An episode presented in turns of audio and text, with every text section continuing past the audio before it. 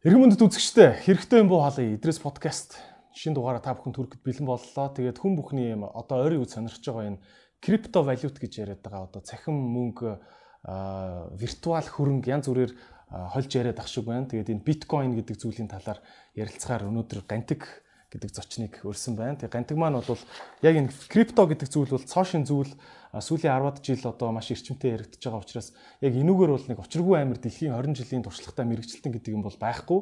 Гэхдээ Монголд одоо энэ талаар хамгийн их судалсан залуучуудын нэг гэж би хувьдаа ойлгодог гантик зочин маань те крипто гэдэг энэ одоо крипто валют гэдэг зүйл дээр одоо сүүлийн 4 жил яг төвлөрч ажиллаж байгаа юм залуу байна. А гантик маань бол өмнө нь оюутлогоо компанид 8 жил бас маш гоё албан тушаалуудыг хасчихсан байгаа. Тэгээд уул уурхаан нэр нь хүртэл гантик те а уул уурхай салбарын хүн уг огшил нь бол тэгээд мөн Америкт 10 жил одоо амьдарч сурч исэн ийм залуу байгаа. Тэгээд өнөөдөр бас үзэж байгаа дүүнэртээ хэрэгтэй гоё юм бас гантик гантик ахтай хамт хүргэе гэж бодож байна. Ягаад гэвэл мэрэгжил сонголт гэдэг зүйл маш одоо хурц сэдв болоод байгаа. Тэгэхээр санхүү уул уурхай гэдэг энэ хоёр том салбараар одоо дамжин одоо нутаглаж гэх үү те ажиллаж байгаа энэ залуугаас одоо мэрэгжил сонголттой холбоотой маш гоё асуултуудыг дүүнэртээ зориулж асууж өгнө. Тэгээд өнөөдрийн дугаар маань та бүхэнд нийслэлийн гэр бүл хүүхэд залуучуудын хөгжлийн газартай хамтран хүрж байгаа. Тийм учраас дүүнэртээ зориулсан гоё юм бид хоёр бас ярих болно. За мөн өнөөдрийн спонсороор дэлхийн алдарт 110 жилийн түүхтэй Японы Hitachi брэнд орж ийн. Hitachi брэнд маань Hitachi брендийн маань албан ёсны цорын ганц Монгол дахь төлөөлөгч компани Nomi Electronics компани байгаа. Тэгээд Nomi Electronics компани маань 14 дахь жилдээ Carnival Sale гэдэг нэртэй том 50% хөнгөлөлт хүртэл явдаг маш тийм алдартай жилдээ ганцхан болдог ийм хөнгөлөлтийн одоо аян өрнүүлж байгаа. Тэгээд Carnival Sale гэдээ та бүхэн хайгаараа а үүнд Hitachi брэнд одоо өөрийн алдартай хөргөчүүдээр бас оролцож байгаа маш олон төрлийн ер нь хамгийн олон төрлийн хөргөчийг Hitachi брэндаас та бүхэн олж болно. За эдний шинэ одоо инновацаас дурдах юм бол виртуал уучлаарай би виртуал гэдэг үг хэлсээр вакуум вакуум тасалгаатай хүнсний ногоог хамгийн удаан одоо чанарыг нь хадгалах ийм шин төрлийн технологиг та бүхэнд танилцуулж байгаа. Мөн гурвалсан үнэр дарах технологиг танилцуулж байгаа. Тэгээ хүнснээс хүнснээс ялгардаг одоо янз бүрийн хийнээс болоод ингээд эвгүй үнэр шингэдэг те энэ зүйлийг алга болгодог. Тэгээд бактерийн нь одоо 99%-ийг ариутгадаг ийм төрлийн технологиг танилцуулж байгаа. Тэгээд та бүхэн энэ Carnivals одоо хөнгөлтийн аянд мөн интернетээр оролцож болно. Тэгээд e-shop цэг номин цэг имэн гэсэн хаягаар та бүхэн ороод энэхүү аянд 23-ны өдрийг хүртэл хамрагтаараа яг одоо эхэлсэн явж байгаа шүү. Carnival Sale 2021. За тэгээд манай дараагийн спонсор маань бол Цэник брэнд байгаа. Тэгээд Vitos брендийн Цэник гэдэг бүтээгдэхүүн байгаа. За Цэник гэдэг бүтээгдэхүүнийг та бүхэн харсан бах маш гоё савлгаатай, авч явахад амархан асгардаггүй, кармалаа явцдаг их гоё юм дэвшлэт пакэжинг технологитой компани байгаа. Тэгээд за эднийх маань бол олон төрөл байдаг. Гэхдээ өнөөдөр та бүхэнд алтан гагнууртай хувилбарыг нь танилцуулж байна. Тэгээд алтан гагнуур гэдэг бол Монголын уламжлалт ангаах ухааны алдартай ургамал байгаа. Тэгээд алтан гагнуурыг монголчууд эртээр үеэс ясны бэртэлд одоо Тэр дээрүүд бол курсэр гэж ярьдгүй байсан бах. Ясны бэртэлт уудаг байсан. Тэгээд та бүхэн энэ одоо ямар нэгэн ясны гэмтэл бэртэлтэй бол 30 хоногийн 30 хоногийн курсээр өдөрт нэгийг гэсэн зарчмаар ууж болно. А мөн өдөр тутамдаа та бүхэн оюуны их ачаал авдаг ядаргаа одоо нойр те одоо стрессний асуудалтай хүмүүс энээс өдөрт нэгийг ууж болно. Им бус эрүүл мэндийг дэмжих бүтээгдэхүүн байгаа шүү. Цэник брэндэд баярлалаа. Цэник оюуны ядаргааг тайлна. За тэгээд өнөөдөр ярьслага шууд эхлэе. Гантик гэдэг зочин маань тэгээд өнөөдөр крипто гэдэг энэ бас яг үнийг хэлэхэд хил амтаа сэдв маш олон хүмүүсийн одоо хэрүүлийн бай болдог те. Одоо нэг нь крипто гэдэг зүйлийн талаар ихтгэл өмчлөө бичгээр нөгөөх нь наачин боллоо өөр гэл ингээд хэрэлддэг. Ийм хил амтаа сэдвэр бид бүхэнд ингээд нээлттэй сайхан мэдээлэлтэй ярилцъя гэж одоо урилгуулж авсан баярлалаа. За эдрээдээ баярлалаа. Бас үзэж байгаа үзэгчдээ бас өнөөдрийн мэндийг хүргэе. Тэгээд сүүлийн үед яалтчгүй нэлээх одоо модны сэдв болчиход байна. Тэгэхээр ер нь аль болохоор нөгөө зөв мэдээллийг бас олон хүмүүст хүргэх зүг бах гэж би боддог. Тэгээд сүүлийн 4 жил за өөрийнхөө хэмжээндээ өөрийнхөө хүрээндээ чадах хэмжээгээр ямар ч үсэн гэд мэдээлэл цацах гэж одоо бас хичээж ажиллаж байгаа. Тэгээд энэ дугаараар бас хэдүүл хоёлоо бас их гоё олон сэдвүүдээр ярилцах гэж бодож байна. Тэгээ. За тэгээд энэ цахим мөнгөний талаар бас мандуул манай мандуулын подкастн дээр үнэн бүрэн гэдээ бас залуу те үнэн бүрэн та хоёр бас найзууд бид нар бүгдээр найзууд л та те нэг үеийнхэн тэгэхээр үнэн бүрэн бас их гоё юм ярьсан байгаа би бас зочдтой зүгээр нэг зүйлийг хэлэхэд гантик бит яриатай давхар бас тэр яриаг бас давхар үзээсэй гэж хүсэж байна те за тэгэд гантга ингэмээр байна л да. Одоо жишээ нь энэ биткойны талаар маш олон ийм яриануд бол зөндөө яригдаа явцсан. Би бас өөрөөс чинь бас нэг тийм хит энгийн асуултуудыг асуумааргүй байна. Аль болох жоохон хүндрэлтэй асуултуудыг асуумаар байна. Тий. Яг тэгвэл маш олон одоо юу энэ тэнд яриануд явж байгаа учраас тий. За гэхдээ бас энгийн юмнууд яг баг зэрэг асууна. За хоёлаа шууд яриа руу оръё. Аа нэрээ нэг зүйлийг бас тодруулчих одоо гадаг маань бас нэлээд олон бизнесүүдтэй бас нэр холбогддог тий. Одоо өөрийн үүсгэн байгуулсан компани бас ажиллаж байгаа компани энэ төргээд байгаа тий. Энэ талаараа бас нээлттэй ярилцаасаа гэж хүсэж байгаа. За окей а хоёлоо философоос эхлэе гэж бодод байна л да. Би энэ крипто мөнгө гэдэг юм яг үүндээ тоод нэг тоод яг тоодгүй гэх нааш юм нэг ойлгохгүй байжгаад тэгээд ер нь бол сайн нэг сүүлийн 2 3 сар айгүйх идэвхтэй ингэж ухлаа л та тий. маш надад бол яг үндсэн философи нэг таалагдаад байгаа. Яагаад тэгэхээр энэ DeFi гэдэг юм байгаа шүү дээ.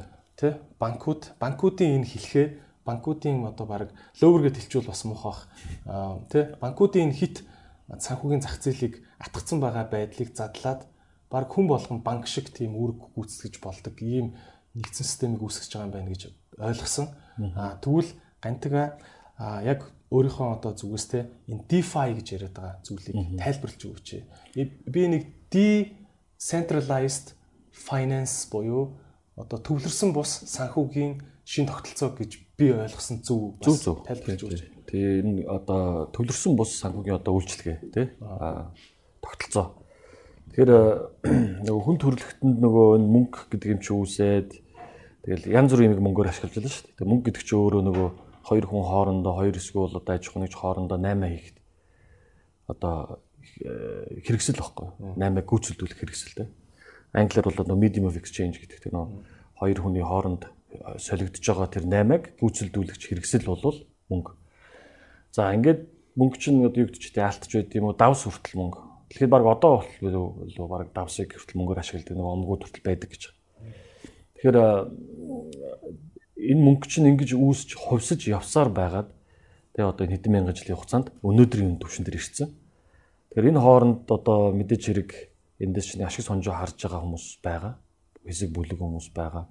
Хүчтэй хүмүүс байгаа. Тэгээ энэ банкны систем үүсч эхэлсэн. За чинь банкн дээр ярил л дээ банк анх яагаад яг үүссэн гэдэг дээр хүртэл сонирхолтой зүйл баггүй тийм. Яагаад үүссэн? Банк бол ерөөсөө л одоо бүртгэл хийдэг л үйлчлэг байхгүй уул нь бол эхлэхтэй. Тэ гантик тэдэнд өрхтөө гантик одоо идрээ тэдэнд өргөний өртөө гэдгийг тэмдэглэдэг тэ. А идрээ тэдэнд өргөний ийм ийм ийм одоо хөрөнгөтэй ийм ийм одоо авлагтай эсвэл хадгаламжтай гэдэг ч юм уу тэ. Бүртгэл хийх гэж үүссэн.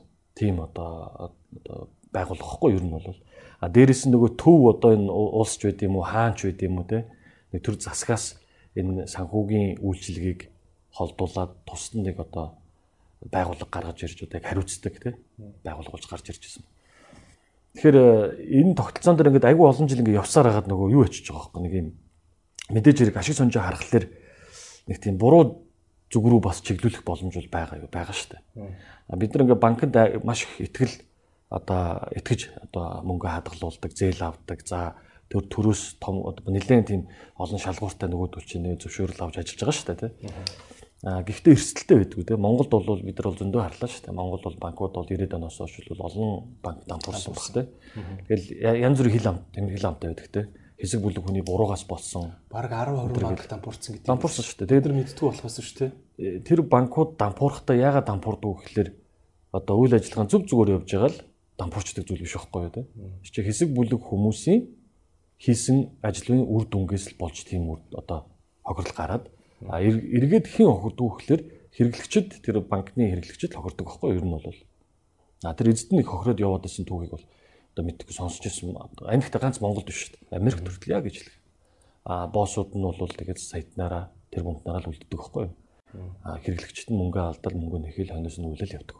Тийм л одоо нэг банкны сул тал гэх юм бол нэг тийм байгаад баг тийм. А тэгвэл нэг үндсэн үйлчлэгээ нөгөө зээл хадгаламж хамгийн эхний хоёр үйлчлэгээ тийм. Зээл хадгаламж.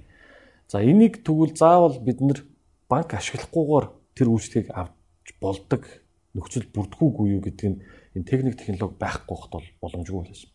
Тэгэхээр одоо энэ техник технологиг ашиглаад яг саяны тэр зээл хадгаламж хоёрыг хүүтэй аль аль тал руугаа хүүтэй те авч болдог болох гэдэг бол одоо болцоод байна. А энэ нь одоо decentralized finance буюу төвлөрсөн бус санхүү үйлчлэгээний хамгийн анхны үйлчлэг. Хүн би одоо зээл авч болно барьцаа тавиад те. Одоо жишээлбэл нэг биткойнтэй байлаа гэхэд нэг биткойныг барьцаалаад дахиад нэг биткойн зээлж болно. А тэргүүрээ би юу хийж болно те. Хинээс зээлж авах юм. Зээлж авах байгаа банк гэдэг юм байхгүй болчих. Гуравдагч байгууллага байхгүй болчих. Тэгээ блокчейний нэг гоё юм гол юм нь юу вэ гэхээр гуравдагч байгууллага гэдгийг л байхгүй болгоод байгаа байхгүй. Гол санаа нь хүн хоорондын. Хүн хоорондын. Хоёр хүн хооронд. Peer to peer гэж нэрлэдэг. Хоёр хүн хооронд. Peer гэдэг нь нэг хүн хэлээд байгаа тийм. Одоо peer нэг нь би гандаг. Эдгээр хоёрын хооронд л явдаг. А тэгэхээр урд бид нар одоо бол яаж ашигладаг вэ гэхээр бид нар нөгөө бүгд тэр хаан банкныхаа дансын дугаар цэжэр мэддэг болцсон. Тэгэл хаач очиж Улаанбаатарт би хаан банкныхаа дугаараар чам руу ингээд чиний дугаар руу ингээд шилжүүлээд тэгтээ хаан банкаар заавал дамжиж очиж тэр мөнгө. Тэр хаан банк маань 3 дахь байгуулагч байгууллага гэсэн. Тэгэхээр энэ блокчейний хийгээд байгаа юм болохоор энэ 3 дахь байгууллага байхгүй. Шууд гантгаас идрээр. Тэгэхээр би хинээс зээлх юм. Би одоо мөнгө зээлх юм шиг. Тэгэхээр а 3 дахь байгууллагын оронд нэг юм шин гаргаад ирчих. Тэрийг ухаалаг гэрээ гэдэг. Smart contract гэж. Smart contract. Ухаалаг гэрээнд би ухаалаг гэрээнд би мөнгө өгнө. Би одоо хадгалуулах гэж байгаа юм бол жишээлбэл надад хүү өгнө хэлнэ. За жилийн 9% өгье. Чиний биткойн дээр юм уу? Чиний доллар дээр юм уу те? Доллартай тогтвортой тэнцдэг койн дээр ч юм уу те? Тэгээ би 9% өгье гэд би 1000 доллараа одоо 1000 долларын хэмжээтэй биткойноо байршуулна. Аа чи тэндээс нь цаашаага зээлнэ. За. Ерөөсөл нөгөө банкны үзүүлээд байгаа үйлчлэгийг хийгээд байгаа байхгүй юу? Ухаалаг гэрээ. Тэгээ ухаалаг гэрээ нь бол яг л гэрээ гэсэн үг. Тэгтээ ухаалаг уучлаарай ухаалаг гэрээ энэ төр гэхээр нөгөө Библ дээр шинэ гэрээ хуучин гэрээ энэ төр гэж байдаг шиг. Гэрээ гэдэг үг нь яг ямар утгаараа энэ чи яваад байгаа юм бэ одоо? Нэг нэг тийм зүгээр ойлголт байна уу эсвэл нэг санхүүгийн албасын хэллэг байна уу? Үгүй яг хөө гэрээ гэдэг чинь одоо хоёр хүн хоорондоо ямар нэгэн одоо 8 хийхтэй а баталгаажуулах бүртгэлжүүлэх ажлыг тэгээ гүйцэлдүүлэхийг гэрээ одоо хийдэг те. Тэгэхээр хоёулаа хоорондоо нэг машин худалдаж авч зарах гэрээ л да. Тэгэхээр хоёулаа нэг хоорондоо яг цаасан дээр ингээд бичиг гараас зурж болно. Гэхдээ заавал нотрот орж тэрийг баталгаажуулж бүртгэлжүүлдэг те. А тэрийг нотротор нотротын тамга дарсан бичгээ аваад хоёулаа автоврын газар дээр аваачаад нэрийг шилжүүлдэг. Бас бүртгэн. Бас бүртгэн. Ард нь ерөөсө бүртгэл яваад байгаа байхгүй юу? А энийг ухаалаг аргаар тэгвэл шийдэж болох уу? Буюу кодчлоод блокчейн дээр оруулаад тий интернетийн сүлжээн дээр байршуулж байна л гэсэн үг. Тэгэхээр нөгөө машин авах би одоо шинэ тэдэн төгрөгөөр ийм машины тэдэн оны тийм машин ингэж ингэж зарна гэд би нөхцөлөө тавьчин тий. А тэнгуүчээ тэд тэр мөнгийг надад өгөөг шүү дээ. А өгтөж өдөр ухаалаг гэрээнд одоо мөнгө байршуулна. Тэнгүүд ухаалаг гэрээ чинь за таны хүссэн нөхцлөд чинь бүрдчихлээ. Тийм болохоор энийг гүйцэлдүүлэлгээ гэрээг ингээд өөрөө гүйцэлдүүлж байна. Автоматар гэсэн. Тийм. А тэнгүүд цаана нөгөө нэр нь миний нэр дээр байсан чиний нэр рүү шилжигдээд чи гэрчлэгийг авдаг болно гэсэн үг байна. Тэгээ би тэр үед мөнгө авдаг гэсэн. Хоёлаа энэ smart chain ухаалаг гэрээ гэж яриад байгаа тийм. Энэ smart chain гэдэг юм smart contract. Smart contract. А энэ smart chain-ээс өөр үү тийм. Smart chain гэдэг яг нэршил Түүнээс биш яг тийм хэрэглээний яг зүйл бол одоо одоо блокчейн бол тэр чинь ингээд нэг юм технологи яваад байна. Смарт чейн гэдэг бол нэг тийм нэр өгсөн компаниуд зарим компаниуд ашигладаг тийм байна. Зарим компаниуд блокчейнийг смарт чейн гэж нэрлэдэг юм тийм. Тий яг өөрснийхөө брэнд болгож тэгж смарт чейн гэж нэрлэж байгаа. Уг нь бол блокчейн биш тийм. Аа за. Тэгвэл смарт контракт гэж байгаа тийм. Энэ үг хэллэгнүүд нь айгүйх толгой эргүүлдэг юм лээ тийм. За смарт контракт гэдээ байгаа зүйл. Хоёлаа энийг яг юу утгаар нэрээ Нэгдүгürt хин смарт контрактыг анх гаргаад байгаа. Энэ смарт контрактыг ер нь энэ яг банкыг орлох зүйл мөн үү? Тэ? Эсвэл яг энэ бол зээлэнд хэрэгэлт юм ба шүү дээ смарт контракт. Тэ? Яг олон юм дээр ашиглаж болно. Тийм. Саяны нэг миний чанд хэлдгээр нөгөө би хоёлоо машин 8 альцах гэж шүү дээ. Тэрийг хийж болно. Үл үл хөрөг 8 альцах болно. Гэх мэтчлэн бүртгэлтэй холбоотой хоёр хүний хоорондох их 8 8 смарт контракт гэж болно гэсэн. Одоо нэг зүйл байна шүү дээ. За, хоёлаа смарт. За би одоо чиний юу л чинь чиний смарт а chain contract лээ? Smart contract руу чинь тий. би чиний смарт контракт руу чинь юугаа хийчлээ. Мөнгөө хийчлээ. Тэнгүүт тэр мөнгийг чи цаана нэг өсгөж чаддаг болоод л надаа хүү өгнө үстэй. Цаашаа яаж өсгөх вэ? Эсвэл би яг хуучин банк шигэ ойлгоод байна уу? Үгүй ерөөсөө юу байхгүй юу? Банк чинь одоо хадгаламжийн хүү, зээлийн хүү хоёр ингээд ялгаатай байдаг тийм. Тэгдэг. А яг энэ дээр хадгаламжийн хүү чинь а тэр ашиг авч байгаа шүү дээ тийм. А тэгвэл бас зөрүүлээд нөгөө зээлдэгчээс зээлдэгчд арай өндөр хүүгээр мөнгө өгдөг. Тэгдэг. Хадгаламж нь арай бага байдаг тийм. А энэ зөрүүнээс нөгөө хадгаламжид өгж байгаа хүүг чинь нөгөө зээл авсан хүний хүүнээс төлнө шүү дээ. Түүнээс биш өөрснөө ингэж мөнгө гаргаад мөнгөөр ингэж тоглоно гэж байхгүй шүү дээ. Хоёр юуны мөнгөөр л хооронд нь ингэж зөрүүлж тоглолт хийж байгаа байхгүй. А дундаас нь ашиг хийж байгаа. А яг энийг болохоор this нэг DeFi ухаалаг гэрэн дээр яаж хийдэд байгаа гэхээр а тэр энэ ч нөө ард нь нэг тийм олон хүч ажиллаад тэгээ хүн хүч одоо юу гэдгийг бүхлөтэн компани ажиллахгүй болохоор тэр дундаас авж байгаа тэр шимтгэл бол маш бага. Тэр шимтгэлийг хэн авч байгаа? А тэр тэгэхээр тэр ингээд мөнгөнд цугларна. Одоо чи ингээд нэг юм платформ гэдээ юм л тийм. Юм зээлийн платформ. Тэр зээлийн платформ дээр ингээд маш их хэмжээний биткойн цугларна. Маш их хэмжээний биткойны хадгаламж цугларна. Маш их хэмжээний биткойны зээл гарна тийм. А тэгээд чи ингээд айгүй олон энэ зээл хадгаламж явуудахаар тэр чи ингээд дундаас нь ингээд айгүй бага хэмжээний шимтгэл аваад мөнгнүүд нь цуглараад эхэлнэ тийм. Тэрийг ногдол ашиг болоос тараадаг. Энэ их их одоо хэрэглэгчдтэй. Тэр нэг хувьцаа шиг баг. А тэгэхээр зээл мөнгө хадгалуулж байгаа нь ч зээл авж байгаа нь ч шууд тэр смарт контракт гэдэг зүйлийн хамтарсан эзэд нь болоод байгаа юм тий. Тийм ер нь бол тий төлөө. Тий. Орсныхоо төлөө бас нэг эзэд нь болно. Эргээд бүр ийм 100% төвлөрсөн бус засаглал яваад байгаа. Тэгэхээр одоо нэг тэр компани захирал гэж байхгүй. Үүсгэн байгуулагч нар бол байгаа тий. Тэр чинь кодыг бичээд платформыг хийсэн, зурсан, дизайнлсан нөхдүүд бол байгаа.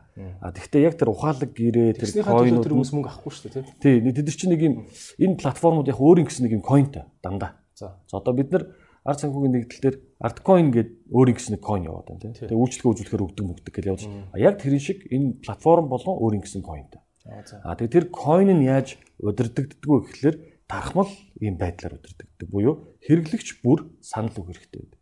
Тэгэхээр одоо Uniswap гэдэг одоо ийм одоо төлөрсөн бас бирж байгаа. Тэгээ бирж гэхэлэр бид нар ингээд нэг юм нэг юм удирдлагын дор ажилладаг тийм захиралтай, ажичдтай тий ингээд дийлрүүдтэй, брокеруудтай тэгээд ингээд тэр бүгд чинь ингээд тэр ашиг орлогоо ингээд хуваагаад цалингийн тавиад ингээд явдаг болвол төвлөрсөн бус биржинд яг саяны ухаалаг гэрэн дээр явж байгаа биржүүд байна.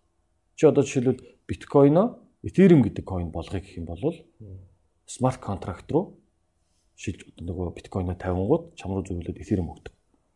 Ард нь хүн ажиллахгүй зүгээр л тэр ухаалаг гэрэл ажилладаг. Аа Тэнгүүд гэхдээ тэр чинь дундаас нэг жоохон юу аавна, шимтгэл авж байгаа. А тэр шимтгэлүүдийг ингээд цуглараал, цуглараал. Тэнгүүд түрүү жил яасан бэ гэхээр Uniswap гэдэг тэр одоо төлөрсөн бус бирж дээр ингээд айгүй хүмүүс цугларсан. А тэр мөнгөө хэдүүлээ яах вэ гэдгийг одоо 30 сая хэрэглэгч нийт одоо хитвч эзэмшигч нартайгаа санал асуулга тавьчих жоох. Нээлттэйгээр хаана мөнгөө тараах уу гэдэг. Өөрснийх одоо тэр платформ дээр платформ гэдэг нь зөв вебсайт юм уу тий? Тий одоо Uniswap гэж яриад байгаа чинь uniswap.com гэдээ орох уу? Uniswap.com биш нэг арай нэг өөр нэг юутай байгаа. Uniswap гэж Google дээр гараад ирнэ. Uniswap.com гэж үгтэй байгаа. Гэхдээ ингээд хитвчтэй холбогддог одоо нөгөө интернет нэг тийм explorer гэл Mozilla гэл браузер байгаа шүү дээ. Браузерын Chrome одоо extension гэж байдаг. Тэр extension дээр одоо тийм криптогийн тийм хитвч add-on гэх юм уу нэвлэл дээр оруулж суулгачдаг хитвч байдаг. Тэр нь одоо тийм төлөрсөн бас бас хитвч. За ингээд яриад тахлаар ингээд амар юм ойлгогдчихгүй бас байж магадгүй шүү. Би зөвхөн энэ дэр нөгөө тэр нөгөө нэг юм одоо тийм санал өгөх тийм механизмтэй. Тэгэхээр одоо мөнгөө хэдүүлээ тараах уу гэдэг юм явж байгаа. Санал асуулга авч. Тэдэн сая доллар цугларчлаа. За хүн болгонд хэдүүл тараах уу хэрэглэгч болгонд. Тэгээд нөгөөдүүл нь одоо 50-аас тэддээ үс дээш тийм ээ гэдэг санал авах юм бол тараана гэдэг тараас айгүй хэмжээний мөнгө дарааж байгаа. Тэгэхээр ерөнхийдөө нөгөө банкны биржийн ажиллагааг нөхдүүд хийгээд төвлөрсөн биржийн ажиллагаа хийгээд төвлөрсөн бирж дээр нөгөө тэд нар чинь ашгаа ингээд өөрснөө ингээд хэрэглээд ажилчнаа тараадаг болвол энэ шинэ механизм дээр болохоор хэрэглэгчд бүгдэндээ хийсэн ашиг тарахад байна. Тийм ээ. А тэгвэл ингэж ойлгож болох уу?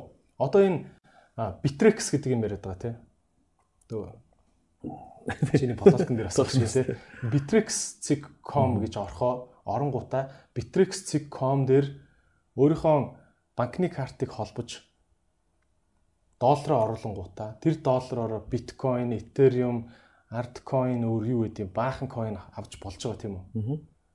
Аа тэгвэл саяны ярьсан тэр смарт контракт гэдэг юм чинь энэ Bittrex-ийн захиралгүй хөлбөр юм шүү те. Тэгж болгож болох уу? Захиралгүй эзэнгүй. Энэ Bittrex-ийн ард бол эзэн байгаа шүү дээ. Тий, одоо Bittrex чинь бол төлөвлөсөн л бирж байхгүй юу, тий? Нэг компани ажиллаж байгаа ашигтай, ашигын төлөө. Тий. А смарт контрактыг смарт контракт гэхээр айгүй өргөн ойлголт. Смарт контракт чинь. За одоо жишээл Artcoin бол смарт контракт. Баггүй юу? Ер нь бол энгийнээр хэлэх юм бол.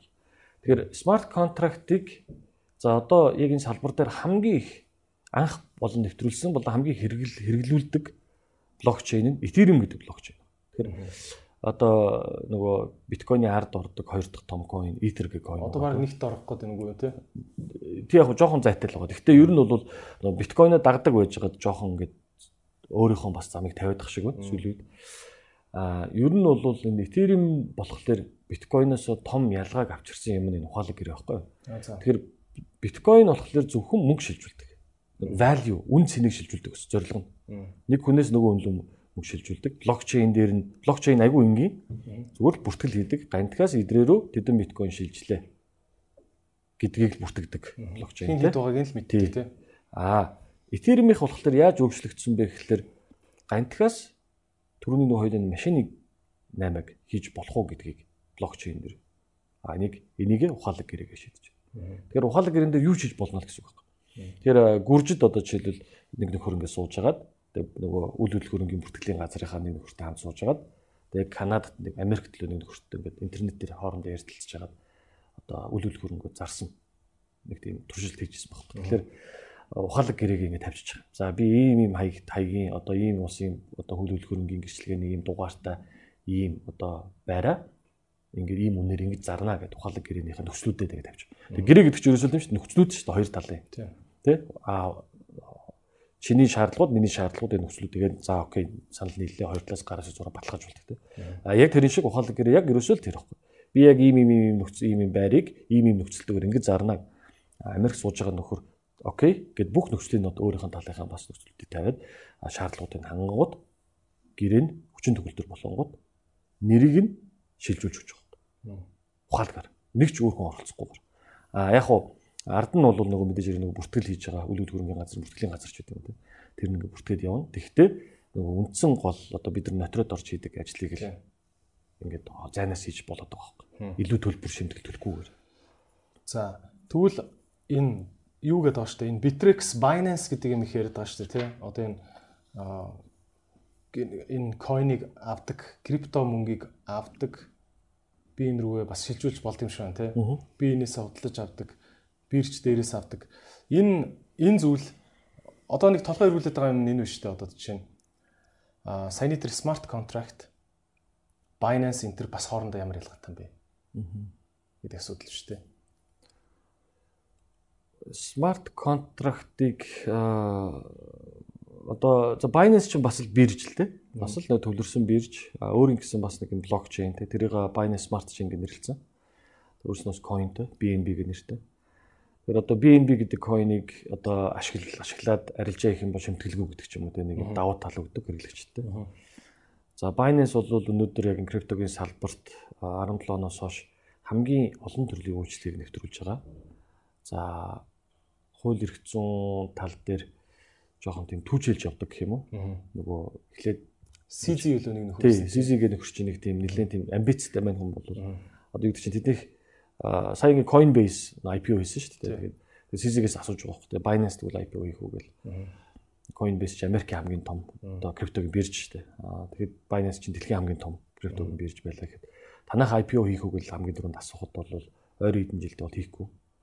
Энэ нь хийх төлөвлөгөө бол байхгүй гэдэг тийм арга илээ. Тэгэхээр нэлээд тийм том амбицтай асар хурдтай одоо үйлчлэгээнүүдээ маш сайн төлөв одоо олон төрлийн үйлчлэгийг нээж өгснөөрөө бас ингээ бусдаас ялгаадах шиг байна. А тэгээ тэрийг хийхин тулд жоохон тийм офшор байдлаар хийдэг.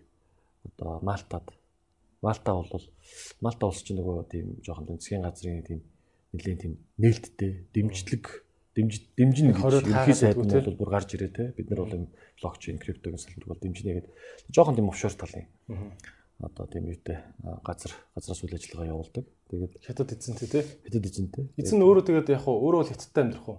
Хөгжүүлэлтийн баг маг юмнууд нь компанийн офис мовс. Тий энэ Аз хавьд л ерөнхийдөө нэлээ Хонконг хавирлах байдаг. Тэгээд Америк энэ төрлөө нэг явдаг юм шиг байна. Тий. Америк төч нэг их жоох асуудалтай байдаг байсан. Гэхдээ одоо гайг болсон юм шиг л. Яг тэгэхээр Америкч айгүй хатуу. Тийм баг. Аа яг хууль эрх зүйн тал дээр бол айгүй хатуу ханддаг. Тэгээд крипто ч өөрөө жоохон тийм саарал орчинд явдаг. Ялтчгүй тийм нэг зохицуултгүй орчинд явдаг болохоор. Сошин тий яаж байна тий. Окей. Аа яг энэ талаар нэмж ярилцъя. Гэхдээ гантга хоёлаа ингүүл яа тийм одоо ингээд крипто мөнгө яриад эхлэхээр заллин ярддаг. Оо наадах чинь лөөвөр чинь ингээл ингэдэг. Оо наад мөнгө рүү чинь карта хийсэн чинь нэг өдөр алга болцсон гэдэг. Лөөвөр гэдэг юм маш их байдаг те. Гэхдээ а энэ крипто мөнгө гэдэг бол цаанаа бас болж байгаа бүтэж байгаа юм зөндөө байгаа. Гэхдээ бас лөөвөр маш их байгаа тийм үү.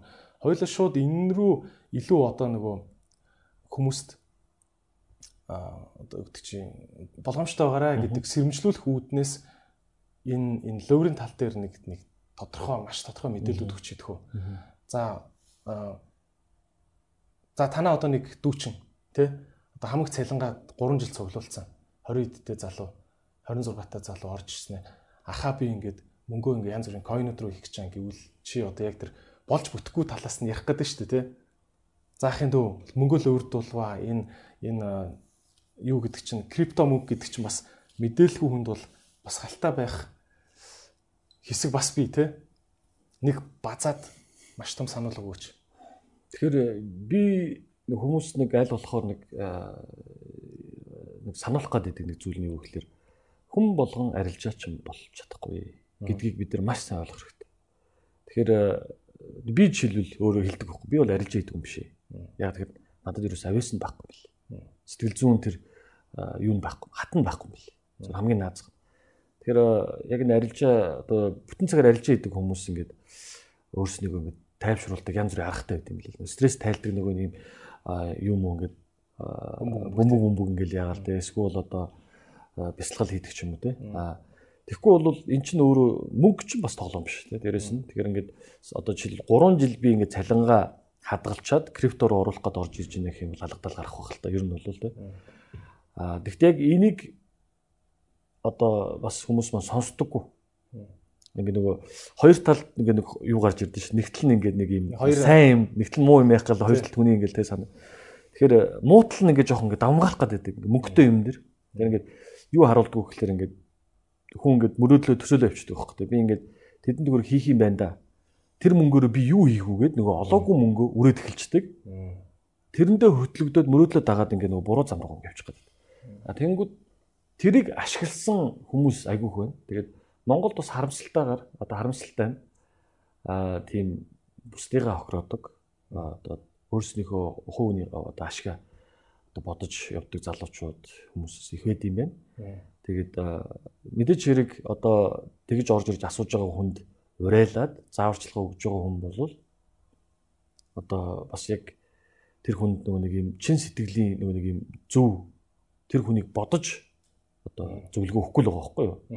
А ягаад тэгэхээр мэдээж хэрэг тэр хүнийг бодож байгаа бол миний дүү чи эрсдлээ бас бодох хэрэгтэй те. Чи алдвал яах вэ?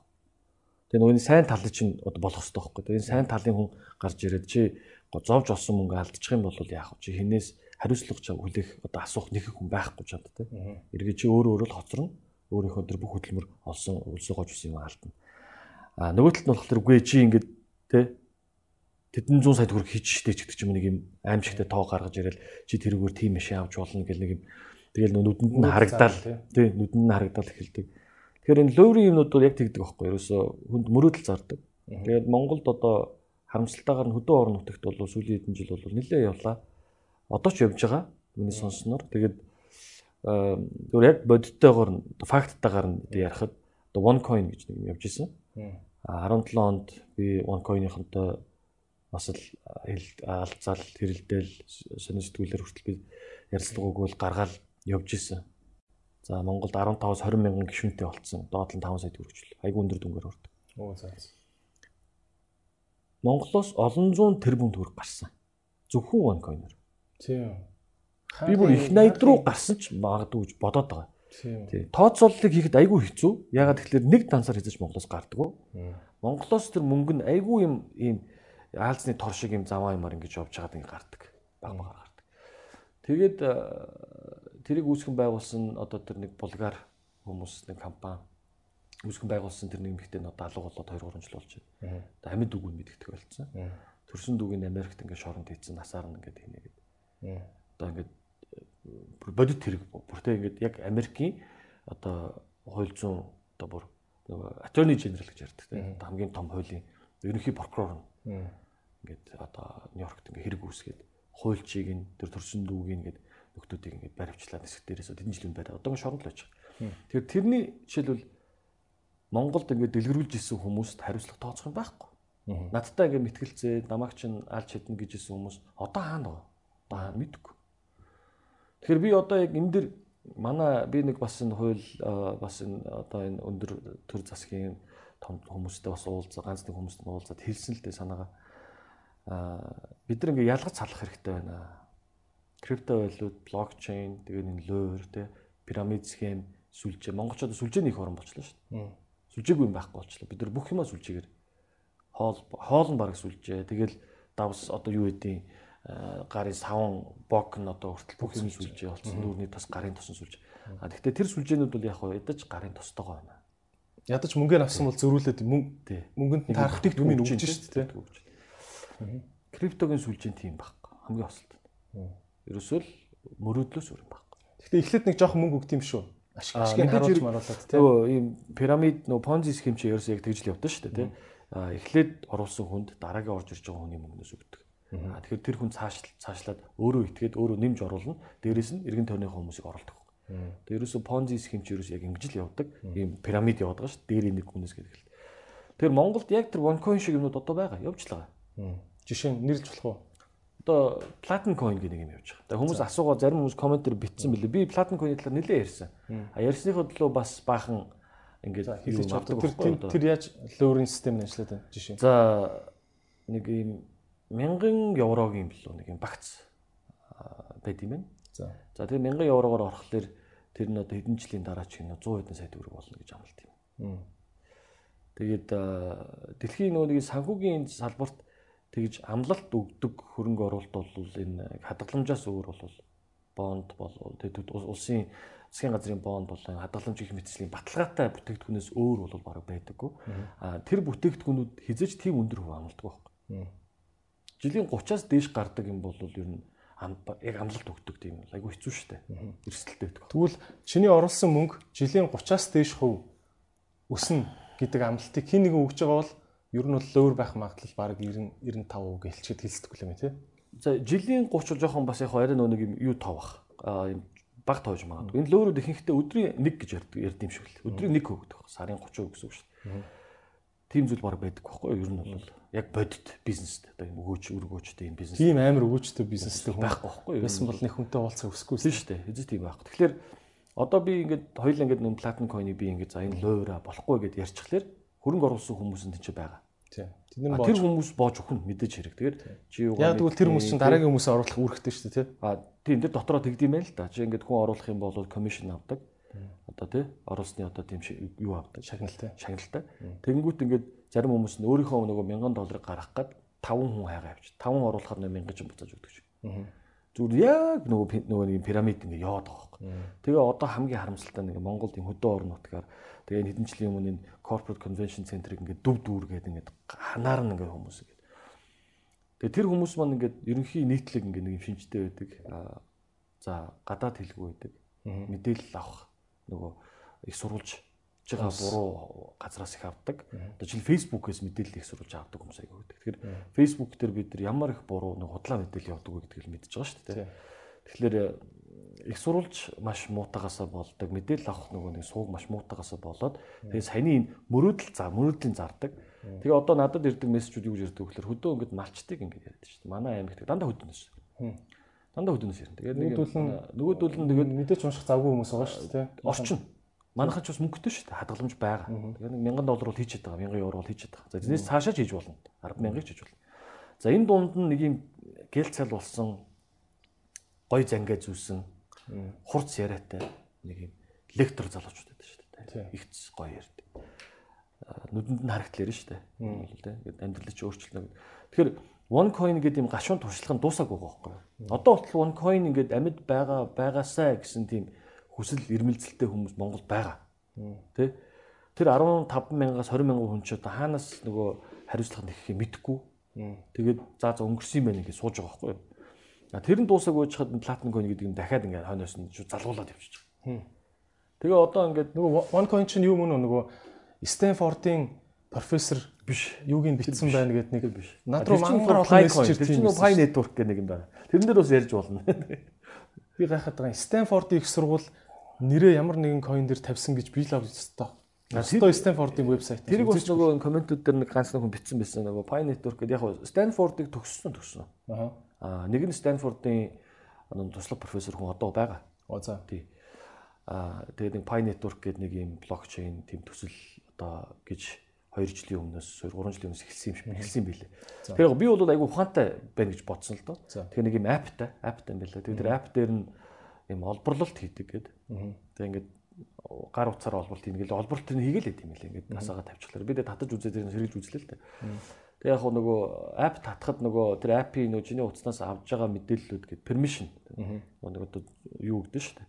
Чамаас ямар мэдээлэл чинь сороод байгаа вэ? Сороод байгаа. Тэнгүүд яг одоо хувийн нөгөө контактс чинь, мессежүүд чинь, интернетийн хайлт юу гэж чинь, GPS локейшн чинь гээд Facebook, Instagram-ыг авдаг, бүх мэдээллийг бас авдаг. За яг хоо би энэ дээр нэг юм бичсэн чи хүмүүс над руу бас уурлаадсан байхгүй яа. Тэгэхээр одоо өрсөлдөгч энэ төр гэдэг ч юм уу те Facebook ч гэсэн тэгдэн штэ гэдэг ч юм. Тэгэхээр Facebook энэ төр чинь бол нэг юм бид нар яг хоо хэрэглэснийхаа төлөө бас яг хоо тэр юугаа зөрүүж өгöd байгаа байхгүй те. Facebook ашигласныхаа төлөө. А тэр пай болохоор нэг юм тэр Pi coin гэдэг нэг юм өгөөд байгаа гэдэг байгаа. Тэр нь ингээд тийм цаана блокчейн байхгүй. Тэгээ нэг өдөрт нэг 24 цагт ороод тэр нэг коноп нэг юм нөгөө юм Pi нэг зурагтай конопн дээр дарахлаар тэр олборлт нь ингээд хийгддэг ч үлээ. Ийм схем юутэл юм бэлээ л дээ. Аа тэрэн дээр дарамт 30 секунд реклам ирсэн юм билээ. За. Тий. Тэгээ би яагаад нэг ухаантай гэж бодсон бэ гэхээр одоо 15 20 сая хүн дэлхийд авч зэрэг хэрэгэлдэг юм л дээ. Өдөрт 24 цагт нэг 15-20 сая хүн реклам үзэж байгаа. Тэр хүмүүс мөнгө хийж байгаа мөнгө хийж байгаа. Стэнфордын хоёр хүн тий. 15 сая хүний тэр датаг цаашаа ашиглаж болох уу? Болно. За танаа рекламыг яг ийм ийм хүн үзчихлээ шүү. Одоо таргет аудиенсийн наривчлыг хийгээд AI ажилуулад тавьж штэ тий. А айгүй инженеэр тийм л хийцэн байхгүй. Хор хөнөөл гэдэг нь бол байхгүй. А энэс тэгтээ гарч болох хор хөнөөл нь юу вэ гэхээр нөгөө мэдлэггүй хүмүүсийг л нөгөөдүүлэн тэгэл одоо нөгөө жоохон сэргэлэн жоохон нөгөө нэг юм бүтэхгүй нөхдүүд нь аваачаал за наач одоо ирээдүйд тэд өрнө баллна одоо надаас тэдийг гэж ав гэдэг ч юм уу нэг ийм дундуур нь дундуур нь нэг доогуур нэг айгу муухай зах зээл үүсэх магадaltaй байхгүй. Тэгэхээр би тэрэндээ санаалал санаалал. Үнгүү өгж байгаа юмыг 10 хэдэн сая хүн хэдэн жил үнгүү өгж байгаа зүйлийг яаж үнц нь үүсэх юм бэ гэдэг би болохоор. Тэгээ тэрийг худалдаж авч болохгүй байхгүй ерөөсөө. Үнгүү л өгöd байгаа юм чи. Тэгвэл үнгүү яг олборлол олборлол байж л энэ үстэй. Үнгүү тэрийг өгж байгаа би биндээ заах юм те энэ крипто мөнгөний энэ хүмүүсийн шуурж байгаа дээр нь дөрөөлөд хүмүүст реклам үзүүлэх аргаал бодоод олцсон биз дээ. Үнгүү coin үгүй жоох юм үзчих. Тэ? Рекламны л бизнес юм те ер нь. Одоохондоо. Тий, Pi бол тийм байгаа шүү. Тий. Pi бол ялцсан нэг Pi болгоомжтой. Platin coin болгоомж. Болгоомжтой жоох бүр бойл те. Тийм, Platin coin бол нэрээ одоо би бүр бойл те. Би одоо one coin-ы тэр Монголд ингээд дэлгэрүүлээ тэр ингээд ном гаргаад үндэсний телевизээр яриад нөгөө нэг Болткос ток шоу гэдэг шүү дээ. За. Тэрэн дээр ороод тэрний залуу айгүй гоё ярьж байгаа маа. Нөгөө Forex Center дээр чинь үнгүү нөгөө нэг юм демо аккаунтууд үнгүү байдаг шүү дээ. Тэгвэл тэр одоо демо аккаунтыг хүртэл зардаг мардаг тэгэл 50 доллар орчвол. Тэгэл өстой дэлхийг үнгүү нээж болдог юм тийм. Дэлхийг өөрчилнө, Монголыг өөрчилнө гэл одоо Монголын хэвлэл мэдээлэлээр хүртэл гэж гараад байгаа. Би айгүй харамсаж байна тухайд. Тэгээд одоо тэр залуу хайдсан мэдгүй.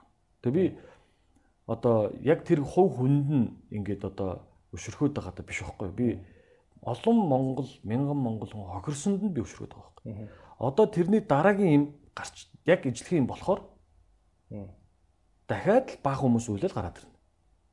Тэгэхээр яг тэрэн дээр одоо хийж байгаа нөхдүүдийг яагаад таслан зогсож болохгүй юм бол гэж. Яг хөө Монголын нөгөө эргүү хуулийн дэврэг бас асуудалтай тий. Хохирогч байж иж. А дээрэс нь цахим одоо нэг хэрэг гэмт хэрэгүүд байгаа шүү. Би үртэл одоо өртөжл байсан. Нөгөө найзын Facebook хакертуулаад найзтай мөнгө шилжүүлчихэж гээл дөгөж унтаа босоод ирсэн чинь нэг тийм мессеж ирсэн бахаар Итгэсэн шүү. итгэл шууд сая төгрөг шилжүүлчихсэн. Тэр тохиол гарч ирсэн хэдэн жилийн өмнө. Тэгээ нөгөө өөрөө нөгөө нэг энийг ярьдаг хүн тийм тохирчхоор бас айгүй инээдтэй юм шиг тийм оноотой юм шиг. Тэр бүр итгэмээр хальт ингээд жоохон эвгүй эсвэл нэг халтсан шоудж байгаа үед найзаас мессеж ирэхэд бол ядж яхад нэг юм шүн мөн эвгүй цагт ирд юм билээ шүү дээ тий. Тэг би яг тийм харж ирсэн. Найзтай нэг мөнгө зээлээч юу гэд ядж яхад өмнөх яг чаталчихсан чат мат нь бийж идэх тий. Тэгэхээр ингээд тэр чинь нэг юм хаан банкны дансаар ингээд хөөгөл явна шүү дээ. Тэр хаан банкны данс гэж байгаа шүү. Тэгээд тэр хөөгөө тэр тэгсэн чинь нөгөө хаан банкны дансны хүн бас дансныхаа юг алдсан хөгшүүн ч юм уу те ингээд нэг юм нэг юм айгу муухай нэг юм юу явцсан байгаа байхгүй. Тэгээд чи 2 3 жил юм шүү дээ. Тэгээд 3 жилийн өмнө байхгүй. Тэгээд сая тэгээд чинь цагдаа дээр очоод хэрэг үүсгээд гонол гаргаад боо юм болж байгаа шүү. Ганцхан бие биш хэдэн үнийг тэгсэн. Тэгээд сая өнгөрс он гарахаас өмнө надад бас цагдаагаас яриад тэгээд тэгээд одоо дуусцаа хаацаа гэж байгаа. Тэгээд яасан бэ гэсэн мэдэхгүй. Одоо тэгээд ингээд хөөөлц хугацаа дуусаад. одоо тэр юунд олдохгүй байхгүй болчлоо гэдэг. Тэгэхээр кибергийн тэрэг дээр яг мэдээж хэрэг цагдаа нар маань мундаг ажил хийж байгаа боловч нөгөө талдаа бас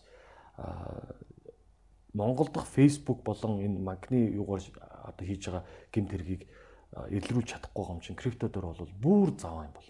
Тийм тийм. болох магадaltaй байхгүй. Зүгээр нэг хаан банк банкны дансаар улаан цайм авч байгаа юмыг чадахгүй юм чи тий. Хилд аваад гараа авчвал тий. Энэ юунууд OneCoin гэдээ тэгж байна. OneCoin өөрөө хэлж байна. Их найд нэг нэг их найд төгрөгч Монголоос ингээд энд тэндээс орон нутгаас ахуу хамтсан байж магадгүй гэж байна. Энэ мөнгө тэгээ яаж хилд авч яваад байгаа юм бэ? Одоо яг энэ чинь нэг банк яг жинхэнэ банкны данс руу орох ёстой үстэй. Тэгэхээр Хүм одоо чинь олон аргаар л явж байгаа л. Тэгээ одоо чи нэг малчаа авах байлаа шүү дээ. Сумын сумын төвийн. Малчаа одоо мөнгөө оруулж ийн гэж шүү дээ. Ямар данс руу хааш нь хийгээд байгаа юм бэ энэ мөнгийг? Тэгэхээр бид нэр маяг өгч байгаа юм хүнд. Тий өөрснөө олон улсын гадны данс руу шилжүүлж болно шүү дээ. Swift дээр одоо банкн дээр очоод олон улсын гүйлгээхэд бол их амархан шүү дээ.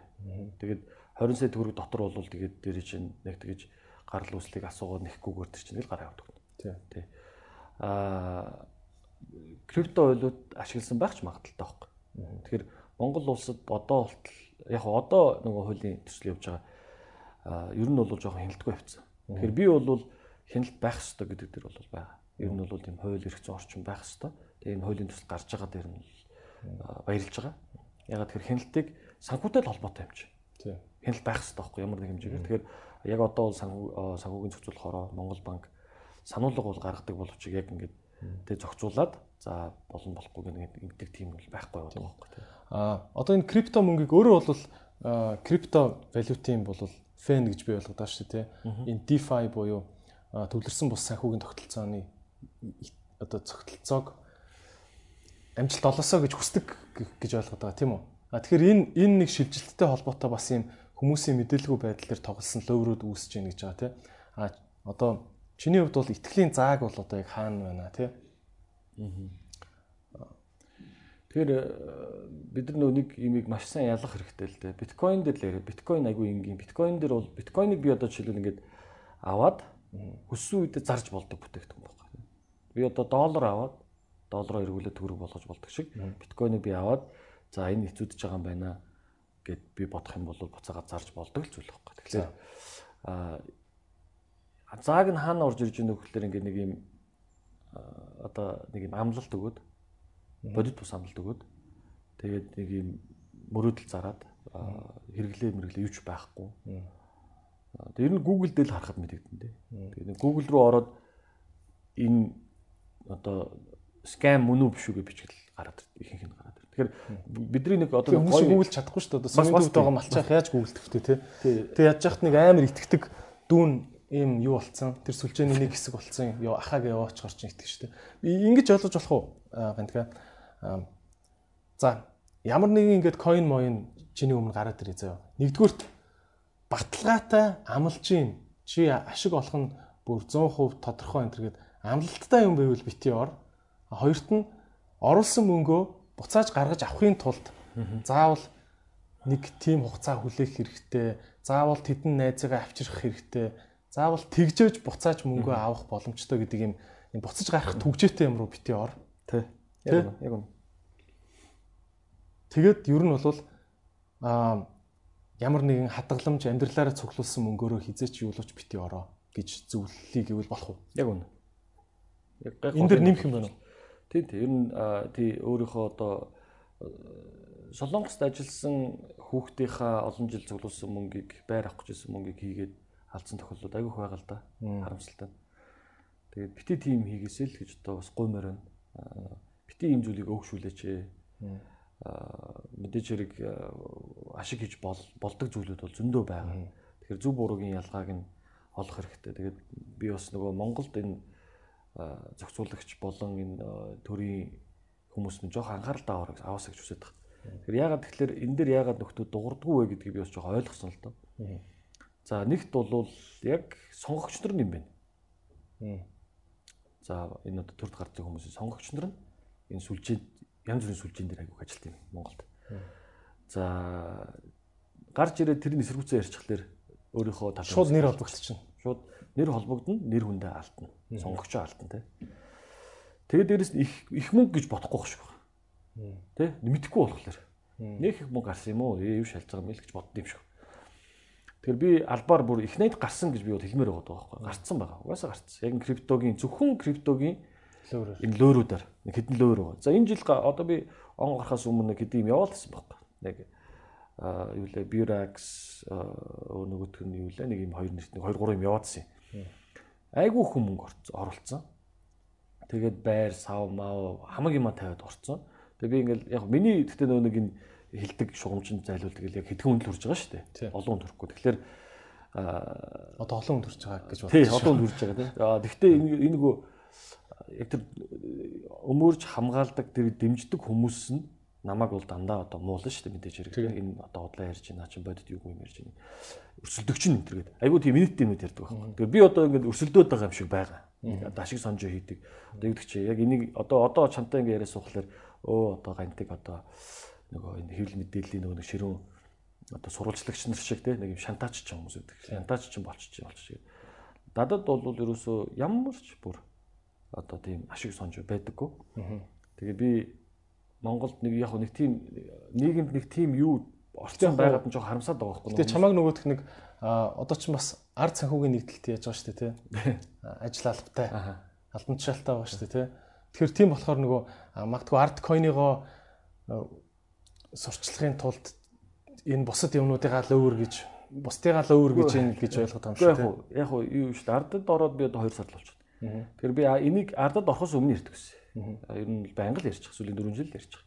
Анх крипто руу орсноос хойш л ярьчих. Яг анзаараад хамгийн дөрөнд анзаар.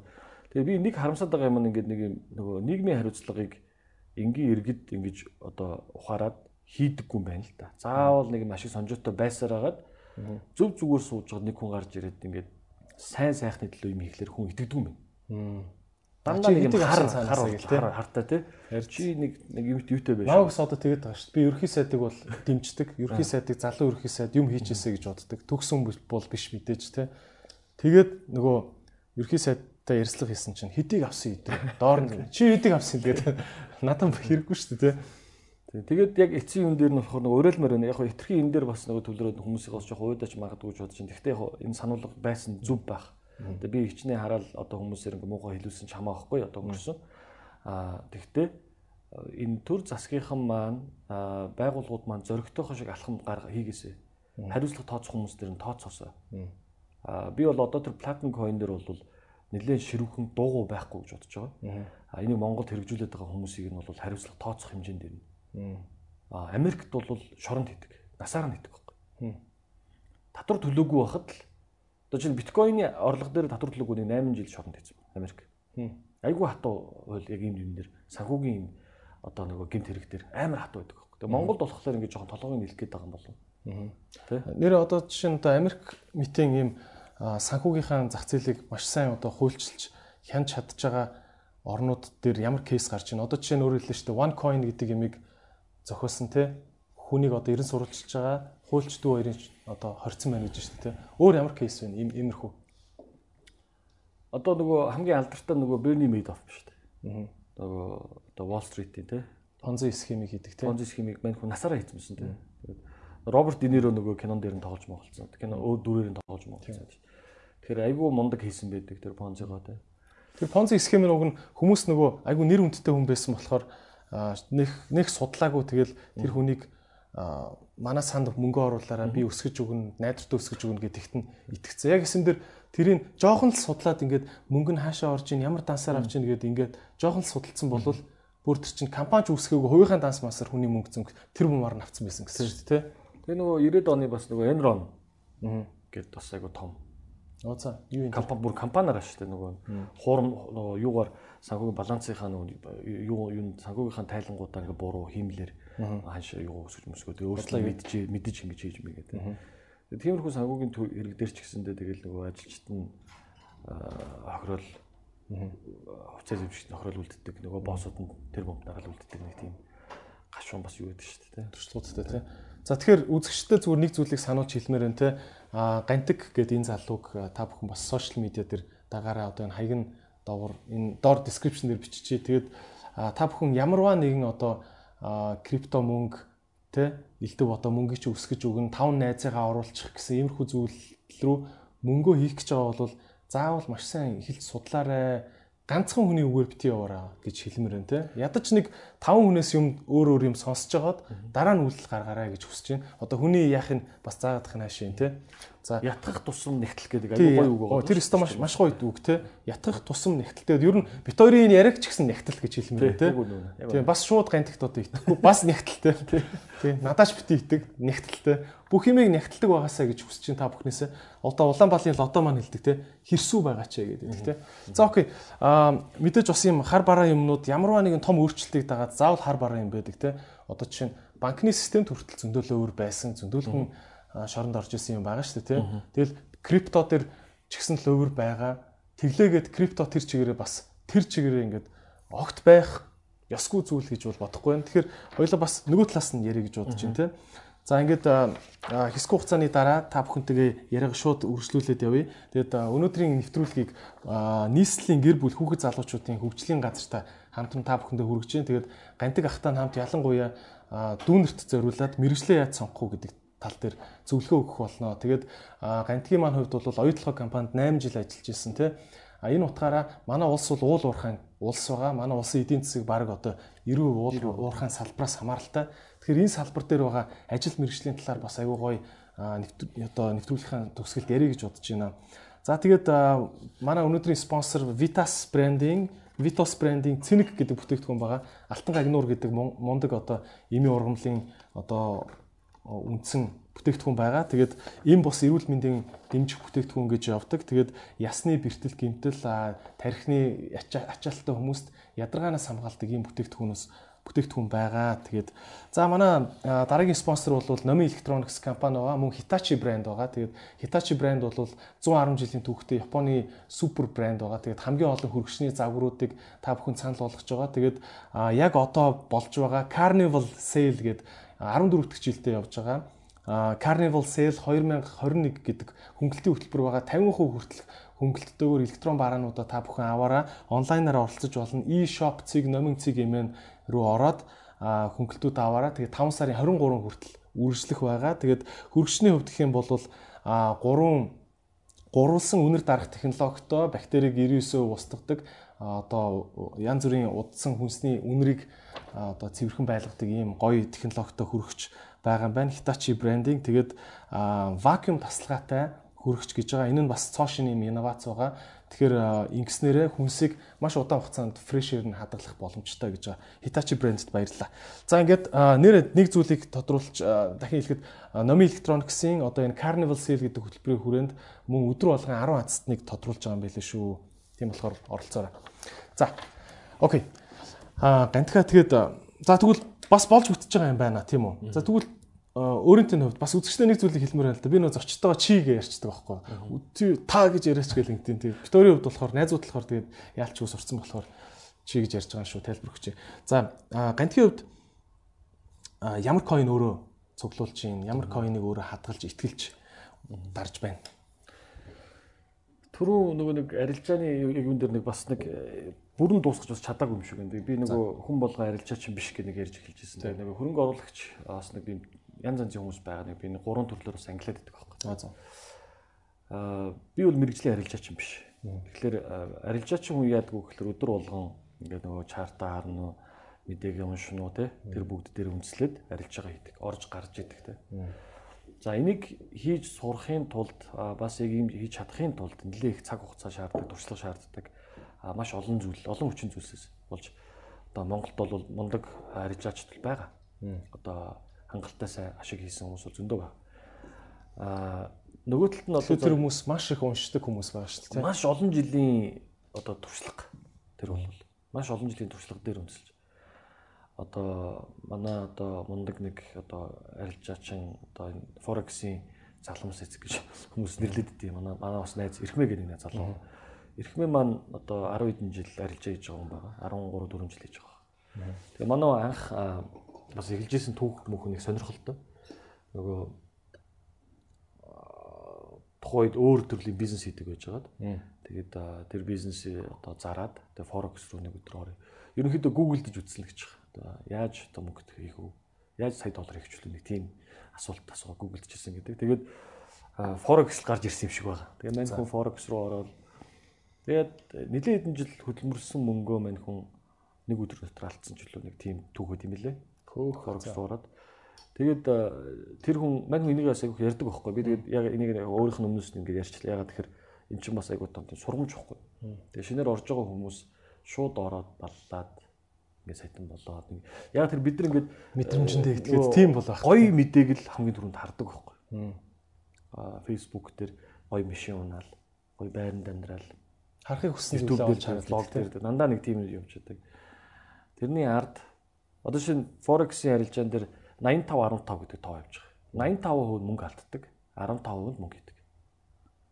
За заримдаа тэрнээс дэш мөнгө. Тэгээ 15% нь мөнгө хийсэн гэдэг нь болохоор бараг л э, балансаа барайл нэг жоохон илүү л мөнгө олсон шүү дээ. тэгээд тэр чинь томчул Цөм хийсэн гэсэн үг шүү дээ тий.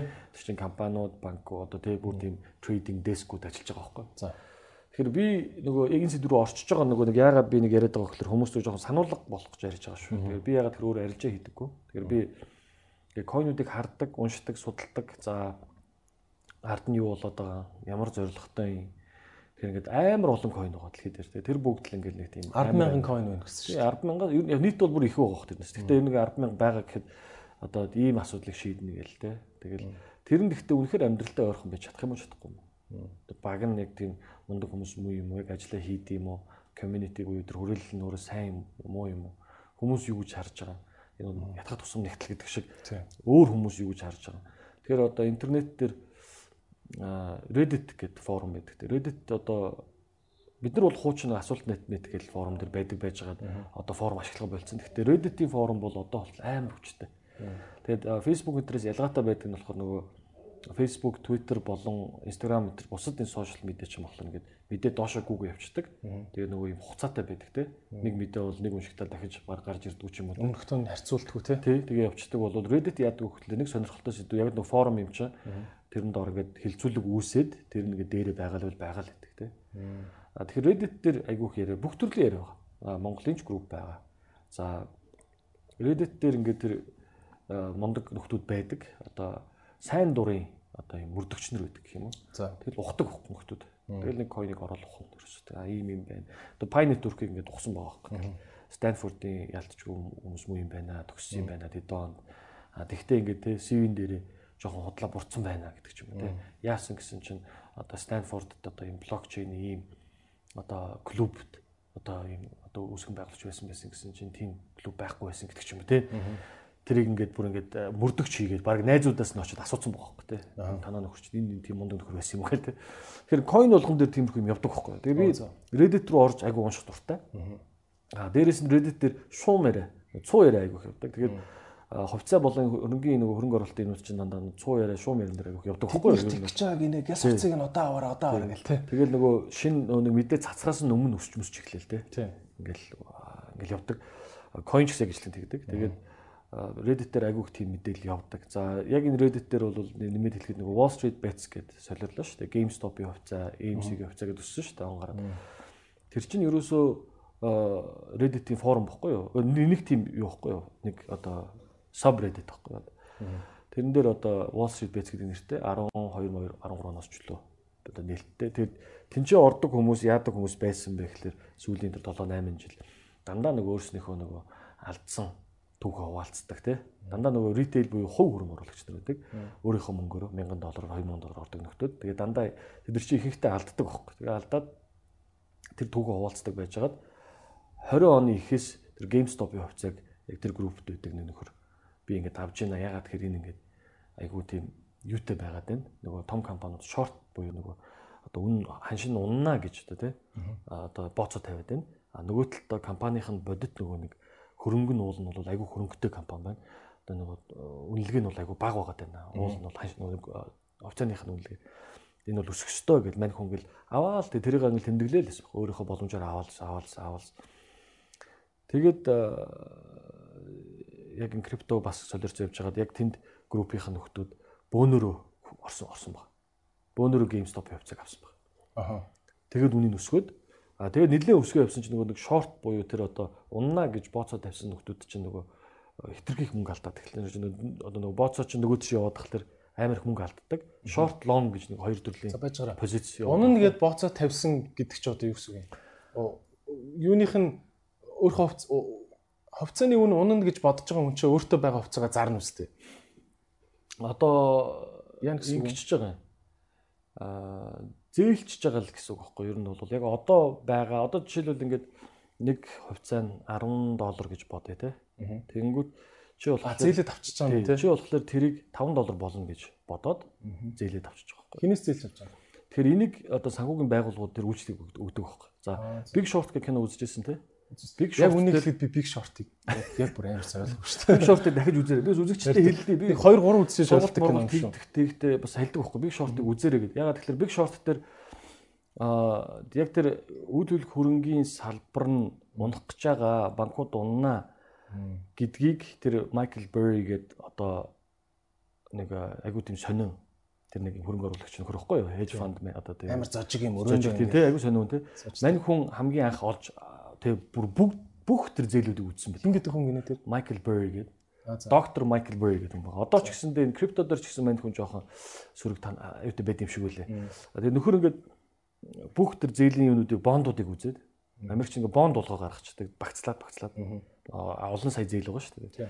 Тэгвэл тэр зээлийн багцуудыг ингэж бүр ингээд нэг нэгэнгүү үтсэн баг. Тэгээ хүмүүс нь ямар хүмүүс зээл авсан байна те. Тэнгүү нөө чанаргүй зээлүүд асрах байсан. Тэгээ нөхөр за энэ чадахгүй мөртлөө өөртөө томтцсан хаус авцсан. Ерөөсөө л яг тийм болсон шүү дээ. Асар хэмжээгээр. Тэгээд нэг хүн олон ч хаус авцсан ч шиг тий. Тэгээ ингээд тэрийг ингээд нөхөр ингээд бүгднгийн нэгж үдсээр байгаа. За энэ буруу тийш явцсан байна. Нэг ингээд домино эффект эхлэх юм бол энэ үйл хөдлөлийн зах зээл бол унах юм байна гэж. Том хаус өөртөө ахтцсан өөрийнхөө цалинд цалинд ахтцсан том хаусыг зээлээр авцсан. Тэр зээлийг нь тийм олон хаусны зээлүүдийг нийлүүлж хагаад нэг бонд гэдэг байгаа тий. Тэр чинь болохоор зээлүүдийг нийлүүлээд бүр цааш нь дахиад зээлж байгаа гэсэн үг шүү дээ. Тэгэхээр тийм бонд банкуд гаргацсан. Тийм. Тэгээ тэрийг зардаг байхгүй бондоо. Нөгөө тэр чинь нөгөө тэр бондоо хүнд зарах юм. Тэгэл одоо бас юм хөрөнгө оруулагч ингээд нэг юм бүтээгт 9 шидийн бүтээгдэхүүн гаргаал нь гаргаал нь би биэндээ зараал аваал нь ингээл ингээл тойруулаад тэгэл тэр дунд нөгөө хөрөнгө оруулагч нар орж ирэл энгийн хүмүүс орж ирэл тэрийг аваал ингээ явдаг.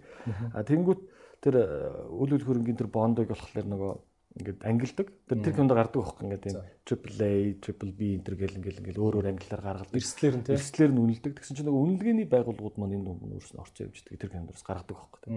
Бодит тэр бол S&P, Moody's энэ төр чинь бас ингээд бид нар бас ашигтай ажиллах хэрэгтэй шүү дээ гэдэг юм хэлсэн байдаг. Тэгээд амар муу бүр ингээд те бүр ингээд өстой ахын байхгүй ийм бондуудыг бол ингэж өндрөөр үнэлсэн байна гэдэг Аа тэгэд унаад нөгөө манай засгийн газрыг үнэлээд идэг мөн биз дээ. Тий, тий. Яг мөн шүү дээ. Moody's, S&P энэ ч ерөөсөө яг л одоо үнэлгээ идэг. Тэр кинон дээр яг одоо жишээлбэл нөхөр ингээ би ингээд шорт хийя. Би тий. Одоо унана гэж би таамаглаж байна. Тэгээд бооцоо тавьмаар байна. Ийм одоо надад бүтээгдэхүүн гаргаж өгөөч гэгээд бүх банкн дээр очсон баг. Goldman Sachs нөө Deutsche Deutsche Bank нөө бүх банкнаас авсан. Тэгээ нөгөөдөл нь мэдээж хэрэг Америкийн үйл хөрөнгөний зах зээл бол маш олон жилийн түүхтэй нүсэр том зах зээл болохоор тэгж унана гэж тооцоолоогүй. Бүгдээрээ баярлаад энийг тэр гондрыг тэгд энийгэд өгдөг.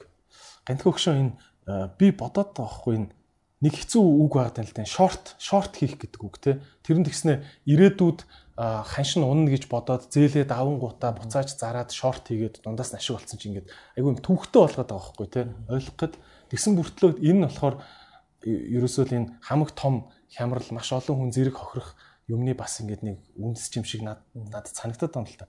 Энийг нэг гоё тайлбарлаад өгөөч гэж хүсэж байна. Тэгэд миний асуулт за инженеэр тавил юу гэж юм гэхээр за Америкт одоо ингээд чанаргүй хаусингийн чанаргүй орон сууцны зээл маш их гараад тэгээ олон хүн зэрэг төлж чадахгүй болохоор олон банкуд зэрэг нөгөө зээлсэн мөнгөө буцаж авч чадахгүй тэгээд тэр банкуудыг амжилттай зээл олгоно гэж итгээд банкуд руу дахиад мөнгө оруулсан хөрөнгө оруулагч хувь хүн бага хүмүүс нь дахиж хохироод тэгэнгүүт нөгөө банкуудыг чинь дампууруулж болохгүй гингүүтээ улсаас татвар төлөгчдийн мөнгийг буцаж банк руу хийгээд тэгээ эцсийн эцэст ингээ бүр том зургаар харангууд татвар төлсөн бүх хүн хохирцсон юм шиг юм бүр уус дэлхийд даярах юм хохирол яригдаад байгаа байхгүй тий.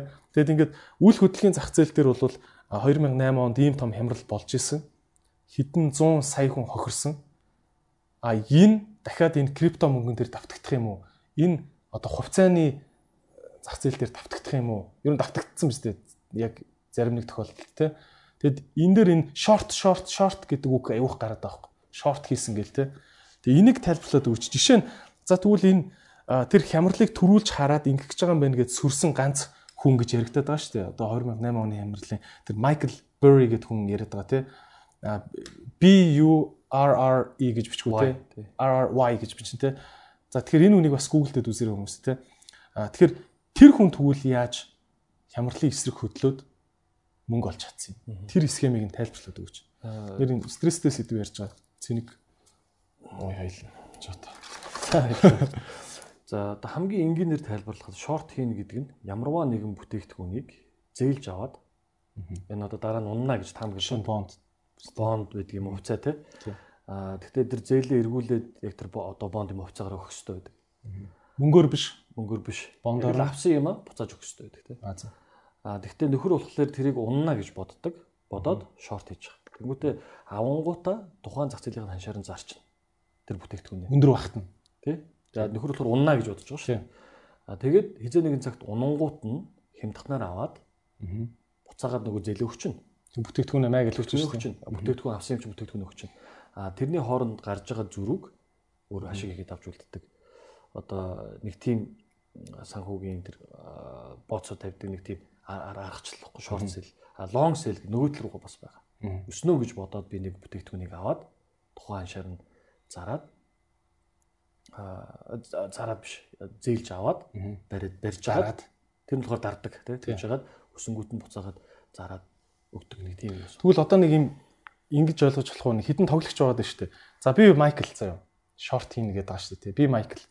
За энд нэг цэник гэ бүтээгдэхүүн байгаа тийм үү? Энэ бонд юм уу хувцас байж болно тий.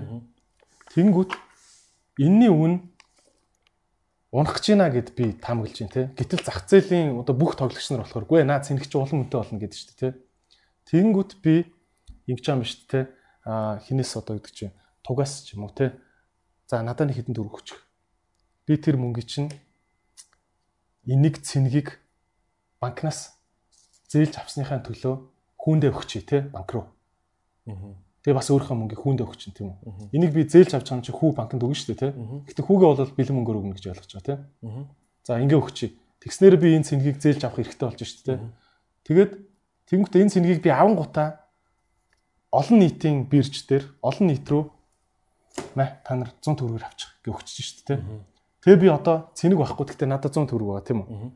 Гэжсэн чинь энэ цэнэгний үн анх би 100 төгрөгтэй байхад зээлж аваад олон нийт рүү зарцсан шүү дээ тий. Энэ цэрний үн 50 төгрөг болно шүү дээ тий. Тэнгүүт нь би нөгөө 100 төгрөгийнхаа 50-аар нь цэнгээ цэнгээ буцааж олон нийтэд судалдаж аваад ч олон нийт банкнаас ч юм уу тий. Худалдаж авангуудаа банкнда маа би өөрөө төлж байгаа шүү гарлаа. Гэт 50-ын цэвэр ашигтай үлдчихэж байгаа шүү тий. Энэ шорт мөн үү? Ингэж болгоч зүг. Яг мөн. Окей. За нэг шорт хийж үзсэн. Тэ.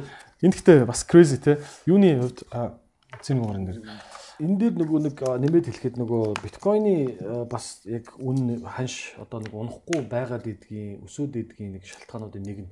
За. Ягаад гэвэл биткойныг шорт хийх боломжийг бас тийм олон одоо тийм нээлттэй байдаг. Айгуу тийм цөөхөн газар шорт хийх боломж байдаг. Тэгэхээр нөгөө ямар нэгэн бодит нөгөө нэг бүтээгдэхүүн чинь ингээд юм шортлогдчихиж бас нэг тийм жоо эрүүл байх гэдэг байхгүй. Одоо ягаад шорт гэдэг үг гэхээр тухайн одоо тэр бүтээгдэхүүний бодит үнэлгээг нь судалжиж шорт гэдэг. Энэ худлаа хий үнэлтэд байна. Тийм болохоор би шорт хийх ёстой гэж шорт хийж байгаа. Тэр чинь зүгээр нэг юм дундаас шиг болох харахуул хамаагүй л хийж хийхгүй шүү дээ. Одоо чи Warren Buffett бол би биткойныг шорт хийх боломж байдаг бол би шорт хийнэ гэж ярьдаг байхгүй юу? Манай үнэтэй шорт хийсэн бол алуулах байсан баг. А тэгвэл яг тэгж ярьдаг. А тэгвэл нөхөрт яг тэгж шорт хийх тэр боломжийг нь бүрдүүлж өгсөн бүтээгдэхүүнүүд байдаг болохоор манай хүн шорт хийдэггүй. А тийм болохоор биткойны ингээд одоо нөгөө биткойн чинь эрэлт нийлүүлэлтэн дээр аншин нусаж явдаг. Тэгэхээр эрэлт айгүйх байгаад идэг. А нөгөө талд нь ингээд шорт орж ирдэг бол уул нь бас жоох эрүүл байх байх гэдэг. Тэгсэн чинь шортууд айгүй цөөхөн байдаг болохоор одоо үнийг нь дарж байгаа зүйл ерөөсөө байхгүй байгаа байхгүй. Биткойн. А бусад одоо хөрөнгөний зах зээл дээр айгүй олон юм дээр шорт бол Америкт бол одоо айгүй тийм одоо энгийн үзэгдэл байхгүй тийм.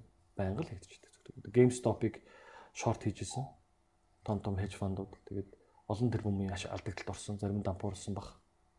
Юуны GameStop-ыг энэ ашиггүй дараагийн блокбастер алдагдлалтай ажилладаг компани гэж бодонгуудаа баахан GameStop-ийн хувьцааг зээлж аваад зээлж аваад заагаад тэгээ зээлснийхаа юунд баахан карманаас премиум хүү төлнө шүү дээ.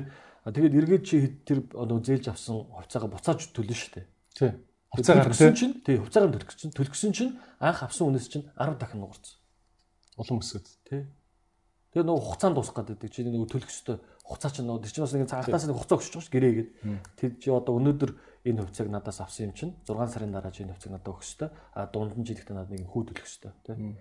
А тэгсэн чинь 6 сар нь болчдөг. Нөгөө хувьцаагаа буцааж өгөх ёстой байгаа гэдэг. Чи аль хэдийн нөгөө баг үн дээр аваад зарцсан. Тий. Тэгээд жоохон кэштэй өөр болсон. аягүй хэцүү байдалд орчих. Тийм ээ. Тийм болохоор дан борч байгаа. А Майкл Берри Майкл Берри гэдэг хүн банкуд дээр очиод яг л ийм өссөн байхгүй. Ийм бүтээгдэхүүн гаргаад өгөө. Би та нарыг дампуурна гэж бодож байна. Та нар хий бондууд чинь ингээд бүр хэтэрхий өндөр үнэлгээтэй байна те. Тэгэхээр одоо би бонд чинь аваад зээлж аваад зарлаа. Дараа нь би унангуут нь нэргүүлээ би бонд орж төлнө гэсэн. Тийм ээ. А тэгээд тэр Big Short-ын дээр яг тэр процесс гардыг ер нь бол яг эргүүлээд нөгөө нөхдүүд нь гууж эхэлдэг байхгүй. Бондоо буцаагаад авъя. Нөгөө зээлж авсан бондоо буцаагаад тий. өгчлөлтөө чи гэдэг. Тийм. Аа тэгээ арай баг үнээр. Бид нар арай- яг арай жоохон юу үнээр авъя. Бүр шалан дээр очихсан. Сандар очихоос өмнө авъя те. Гэд нөхдүүд гуйдаг. Тэгээд нөхөрс хүлээж хүлээж байгаа. Тэгээ ганц Michael Berry биш өөр бас нэг hedge fund тэр дунд явдаг. Стив Карел гайгүй мундаг жүжигч нөхөр ингээд яг бодит хүн дээр нөө сэдвэлэн бүтээсэн юм шүү дээ. Тэгээд тэр нөхөр ч гэсэн гүрийгээд идэх байхгүй бүр ингээд. Би энэ одоо банкнуудыг хашраамаар байна гэдэг байхгүй. Мм. Энэ санхүүгийн байгууллагууд хэд өөрсөндөө ихтгэлтэй хэд ийм буруу зүг рүү явсан тий. Тэгээд ингээд энийг одоо нөгөө юу яах го- гороо нөгөө амсах хэвээр хүмүүс нь амсаг гэж Худлаа хөөсрүүлснийхаа төлөө тий. тий хөөсрүүлснийхэн төлөө амсаг гэж нөхөр шорт шорт гэдэг тэгээд бондо буцааж өгөхгүй гүрийсэн тийм тохиолдол. Тэгээд айгу сонирхолтой л доо. Тэгээд яг нөгөө одоо тэр хүн бол яг юу харж байгаа нөхөр эргээд энэ банкныхан гороод ихтэй амсдгүй маа гэж хэлдэг. Татвар төлөгчнөр л хохирдог байхгүй юу гэж. Явж явж тий. Тэгээд энэ бас ингээд цаашлаад нөгөө Банкнууд ч тэгээд нөгөө too big to fail те юм яриад бид нар дампуурах юм бол энэ улсын бүх юм дампуурна. Тийм болохоор тэгэл явж явж төсвөөс тэр алдагдлыг нөхөж өгөөл дуустдаг те. Тиймэрхүү утгатай кино. За окей. Ер нь биткойны талаар энэ Майкл Берри гээд Berry гэж унших юм те. Энэ хүн ер нь юу гэж хэлж яах юм. Сүүлийн үед бас нэг гар нэг цухууж гарч ирж юм хэлчихэд чимэг болцсон гэж сонссон. Тэр яг ямар утгатай мэлч юу? За яг энэ мэрэгжлийн төвшний хөрөнгө оруулагч нар за Warren Buffett гэдэг юм уу. За одоо Elon Musk ч гэсэнтэй ингээд нэг дэмждэг юм шиг мөртлөө саяхныг бол нэг 2 жилийн өмнө бол нэг бас тийм сайн багтаж ярьдгүү. Блокчейн бол мундаг, биткойн гэж жоох ингэдэг байсан. Тэг яг хөө гэхдээ Elon Musk жоох өөр юу руу явчих шиг боллоо энэ жилээс бол. За Michael Burry болон жоохон шүмжлэлтэй хандаг нөхдүүд яадаг вэ гэхээр нөгөө Greater Fools Theory гэдэг нэг юм байгаад байгаа. Тэр нь одоо надаас илүү одоо мангар хүн байгаа л гэж гэсэн нэг тийм теорем байдаг. Тэгээд зайл дээр үес л бай. Тэгээд тэр яадаг вэ гэхээр ямарваа нэгэн бодит үнэлгээгүй зүйлийг одоо өндөр үнэтэйгэр надаас нэг өөр хүн тэнэг хүн авах л баг гэж гэсэн нэг теорем байдаг. Тэгээд яг нөгөө крипто валютуудыг жоохон тэг- тэгж тэр талаас нь хараад байт. Одоо технологи талаас нь биш, хэрэглээ талаас нь биш, олон сая хэрэглэгч ард нь байгаа одоо хамгаалдаг, дэмждэг гэдэг талаас нь биш, бодит яг өнөөдөр биткойн яг юу юм бэ гэдэг талаас нь нөхдүүд жоохон шүүмжлэлтэй ханддаг. Тэгээд хүмүүс ингээд өөрснөө нэг юм хөөрөгдөд байна. Хайп байгаад байна. хөөрөгдөлт хөөрөлт айгуух яваад байна. А тийм болохоор өсдөг. На тий одоо оролцож байгаа хүмүүс хүн болгоно одоо энэ өснөө гэж бодож ордог нь одоо над би одоо авсан юм чи надаас илүү тэнэг нэг хүн өндөр өндөр надаас авах л байх гэж. Гэдэг тийм шүмжэлтэй айгу хандд юм билээ. Тэгээд би бол аль болох хоёр талаас нь харах хэрэгтэй угаасаа. А тэр хүмүүс бол нөгөө тийм одоо хэд зүүнтлийг барил баримталцсан тий. А би нэсэг хүмүүс бол бүр хэд баруунталт одоо бүр анархист тий. Ийм төр байхсгүй бараг тий. Одоо ийм мөнгө бол ерөөсөө юм хил хязгааргүй бүр ингээд төр хідэн хүмүүсийн карманд байхсгүй бид нар одоо удирдах хэрэгтэй гэдэг ч юм уу тийм амар анархист нөхдүүд нөгөө талд нь ингээд бүр энэ бол хийсмэл хий одоо хийсвэр зүйл гэж ярьдаг. Тэгээ би бол аль болох дундыг баримтлах гэж хичээдэг. Аль аль талаас нь авахыг авахгүйх явахаар. Тэгэхээр тэр том нөхдүүд бол амар шүмжэлтэй ханддаг. Одоо ч гэсэн шүмжэлтэй ханддаг. Хэврэл ханддаг хэврэл баг. Биткойн өнөө өглөөхөн 100000 доллараар урангуудаа буцаад нэг жоох идэглээ те. Elon Musk тэгж штэ юу биткойноор чи яг одоо шууд ингээ Tesla-г худалдаад авч болно. Tesla машин гэж зарласан. Тэгээд нэг би буруу сонсог бол 1 тэрбум доллартай тэнцэх биткойныг худалдаж авсан. 1.5. 1.5 тий бүр их юм тий. Тим их биткойныг Tesla компани худалдаж аваад тэгэнгүүтээ тэрнийхээ 110 хэдэн саяын ч үлээ 140 сая доллартай тэнцэх биткойныг нь жоохон өсөөд ирэнгүүт нь биш ээ. А биш ээ. Тэрнийхээ 10%-ийг нь зарангуудаа 140 сая долларыг ч илүү цэвэр ашиг сарын дотор хийж аваад. Гэтэ одоо тэгээд а, Tesla-гийн гартаа барьж байгаа нийт биткойных нь 90% нь өөрсдөд нь байгаа л гэж ойлгоод байгаа шүү дээ. Тэгээд тийм их биткойнтой компани мөртлөө өнөө өглөөхөө өөрсдөө юу биткойн гэдэг зүйл байгаль орчинд цаанаа маш их одоо агаарын бохирдолд хувь нэмэр оруулж байна. Маш олон компьютерийн сүлжээ ажилтдаг учраас биткойн байснараа агаарын бохирдол нэмэгдэж байна гэж зарлаад тий тэгээд Tesla компани биткойноор машина зарахыг одоо болж гинэ гэж зарлжлаа шүү дээ. Энэ яг яагаад байгаа юм бэ гэдэг нь яг Elon Musk одоо тэр цаанаа бол нэг гурван нүүдэл бодсон байгаа шүү дээ. Эсвэл зүгээр тэгж биткойныг хямдруулангуудаа дахиж авснаа дахиж нэг биткойныг жоохон магтаж өсгөнгүүтээ өөрийнхөө тэр олон биткойныг дахиж зарж дахиж цэвэр ашиг хийх гэдэг юм. Юу болоод байгаа юм чи? Энэ нэг хідэн хүчин нөлөө байгаа. Аа за биткойны олборлолтод асар их цахилгаан зарц эрчим хүч зарцуулдаг нүнэ. За 2020 онд бол 120 тераватт хэмжээний цахилгаан зарцуулсан байна. Монгол улс чинь жилдээ нэг 7-8 тэрлөө 50 тераватт зар- зарцуулдаг. Тэгэхээр аа, дэлхийн одоо топ 30 улсын хэмжээнд очсон байгаа хөх хэрэглээгээр биткойн бол тэр нь бол асар их цахилгаан зарцуулж эрчим зарцуулж байна. Тэгэд энэний нэлээд их хувь нь одоо нөгөө fossil fuel буюу одоо нүүрснэр нүүрсээр одоо аа, юу яадаг цахилгаан станцаас гардаг цахилгаан гэж ерөөдөө нөхрөөл бичсэн байлээ. Тэгээд аа, зөрүүлээд бас түрүү нэг tweet бас уншчихлаа нөгөө хиний CZ гэдэг нөгөө Binance-ийн. Тийм. Тэгээд Binance-ийн CZ болохоор Elon одоо Tesla-гийнхан ерөнхийдөө бусад төлбөрийн хэрэгслүүд нь биткойныхоос илүү хор хөнөөлттэй тийм цаана бас юм юу явдаг гэдгийг мэддгүн бах та гэдэг нэг тийм бичсэн шээ. Тийм утгатай бичсэн. Тэгэхээр ганц биткойн бас нэг тийм болоод байгаа бас биш бах. Аа Тийм ээ. бусад төрлийн төлбөрийн системүүд ч гэсэн даардаа асар их тийм эрчим хүч, олон хүн хүч айгүй хэмиг зарцуулдаг гэдгийг бас ойлгох хэрэгтэй гэж. Тийм тий. Одоо мөнгө мөн- одоо төгрөг юм уу? За жишээ нь доллар одоо ингээд мөнгөний системэнд эргэлдэхэд тэнд ATM ажиллаж байгаа тог, банк ажиллаж байгаа тог, баахан хүн банк руу машинаар ирж байгаа бензин тий. Мөнгө эргэлдэхийн тулд тэнд заавал байгаль дэлхий бохирдож нэг тог үргэлдэж байгаа шүү дээ тий. Тэгээ эргээд э, нөгөө нэг саний юм дээр бол нөгөө Tesla гэдэг компани бас ганц Elon Musk-ийн юугаар төрөнгө оруулалт хийгээгүй л та. Тийм баг. Аа нэлийн бодлоготойгоор оруулсан баг. За өнгөрсөн жил сүүлийн нэг жилийн хугацаанд Америкийн одоо засгийн газар бол долларыг бол одоо урд өмнө түүхэндээ хэвлэж байгаагүй хэмжээгээр хэвлжлээ шүү дээ. Тэглээ. Хэвлээд иргэдэд тараагаад банк компаниудад дэмжлээ, банкудад бүгдийг л дэмжлээ шүү дээ. Бараг одоо хүүгүй шахав да. Тэгэхээр Америкт инфляцийн түвшин айгүй өндөр өсч эхэлж байгаа. Тэгээд инфляцийн түвшин өндөр өсч эхэлж гин гэдэг маань өөрөө долларын хүчийг сулруулж байна гэсэн. Тэгэхээр Tesla гэдэг компани яагаад биткойн руу ороод одоо өөр олон компаниуд ганц Tesla биш шүү дээ. их хэмжээгээр одоо биткойн авж яана гэдэг нь долларт итгэх итгэл жоохон бага байна гэсэн үг. Биткойнд илүү итгэдэг байгаа байхгүй. Tesla ч тэрийг хэлсэн. Бид нар бол долларт биш биткойнд илүү итгэж байгаа болохоор одоо өөрийнхөө хөрөнгийн тий одоо gross net одоо cash дансанд байдаг cash одоо active cash-ийнхаа одоо 15%-ийг 7-оос 7%.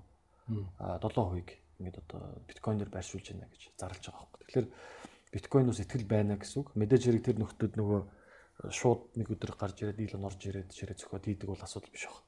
Урт хугацааны бодлоготой төлөвлөгөөтэй. Биткойн хальт унангуудаа хальт унангуудаа буцаал идэгчижэл шүү дээ ер нь бол тий.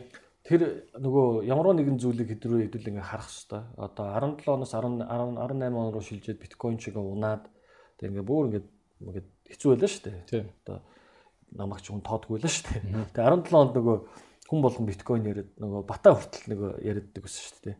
Хүн болгон биткойн биткойн гэдэг юм. Яг юу юм гэлээ аа мэдхгүй биткойн гэдэг. Нэг л их биткойн ярьсан хүмүүс гэдэг. Тэгээд 18 онд чинь тийм онгоо болсон байхгүй. 18 19 онд. Тэгэхээр ям тэгтээ тэр чинь ингээд нэг өдрийн дотор бас ингэчээг юм. Ингээд нэг юм дээшээ доошоо дээшээ доошоо. Тэгтээ тэрийг тренд гэж нэрлэдэг байгаа тийм. А одоо ч юм бол ингээд дээшээ тренд сүүлийн 7 8 сар ингээд дандаа дээшээ л явлаа. Дээшээ явахдаа гэхдээ бас нэг ийм югаар явж байгаа. Дээшээ доошоо. Аа доошоо явахдаа бас тренд хэрвээ солигдоод доошоо ингээд явдаг болоод эхэлгээ гэдэг. Юм бол бас мэдэгдэн. Аа нэг югдөг чинь өчтөр 56 байжснаа урд шин 46 гаруй унсан байна шүү дээ. Тэнгүүтээ буцаа 50 үрж тий. А дахиад 46-аар дахиж үзэн шүү дээ. Дахиад 46-аас дахиад доошоо. А буцаад дээшээ явахдаа дахиад 50 дээр очихгүй Ингээд явах юм бол нөө тренд чинь доошоо эхэлж байгаа. Тийм ээ. Тэгэхээр яг мэрэгжлийн трейдерүүд бол түрүүний манай эрхмээ эрхмээ байна. За өөр бас одоо мөгчөн байна. Хэд хоногийн өмнөөс бас энэ дээрээ битсэн. Ярьж ярьжсэн. Аа унах гадах шүү шүү. Бүх юугаа зарцсан гэдэг. Тиймэрхүү ярьжсэн. Тиймэрхүү хүмүүсийн мэдээллийг манайхан бас дагж яхад бас илүүдэхгүй. Аа нөгөө талдаа криптогийн зах зээл бусад зах зээлээс нэг том ялгаатай юм нь бас ганц нөгөө нэг тийм чартны юугаар явдаггүй. Аа сонирхолтой салбар. Зүгээр чартыг нь анализ хийлээгээд ирээдүг нь бас шууд таамаглах боломжтой тийм. Хэцүү тэгтээ эн чин асар их мөнгө тэр таамаглуудын ард явж идэг болохоор тэр хүмүүс бас өөрөө масаараа трендийг сольж чаддаг. Тэгэхээр одоо тэр бүх хүмүүс одоо чинь Монголын одоо миний мэдгээр хамгийн том мундаг хоёр одоо трейдер 100% гарчлаа шүү дээ. Тэгэхээр чин одоо за тэр хоёрыг бол мэдээж хэрэг том зургаар бол нөлөөлөхгүй ч гэсэн тэр хийж байгаа ч гэсэн гараг байх бас магадaltaй байсан. Магадaltaй. А тэгэхээр тэр хоёр шиг ард нь бас яг тэр хэмжээний олон улсын одоо трейдерүүд их хэмжээгээр гараад эхэллээ. Тэгэх юм бол ямар нэгэн байдлаар ханшинд нөлөөлөх байхгүй. Олон эффект гарна тийм.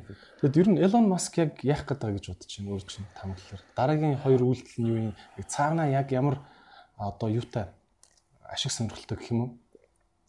Ингээд криптог яриад байгаа юм бол Тэг Elon Musk юу шиг сонирхолтой шүү дээ. Нөхрийг ингээд эдэн жилийн өмнөөс хойш өмнөөс ингээд харж исэн бол нэг биткойныг ингэж нэг ярьдаггүй байсан байхгүй. Зүгээр блокчейн гоё гоё тэгээ биткойн дээр бол би нэг жоох юм ингээл тэгжсэн аа тэгснэ Dogecoin бол энэ төр гэл. Тэгээ Dogecoin гэдэг юм ингээл галзуурал сайн ингээл тий.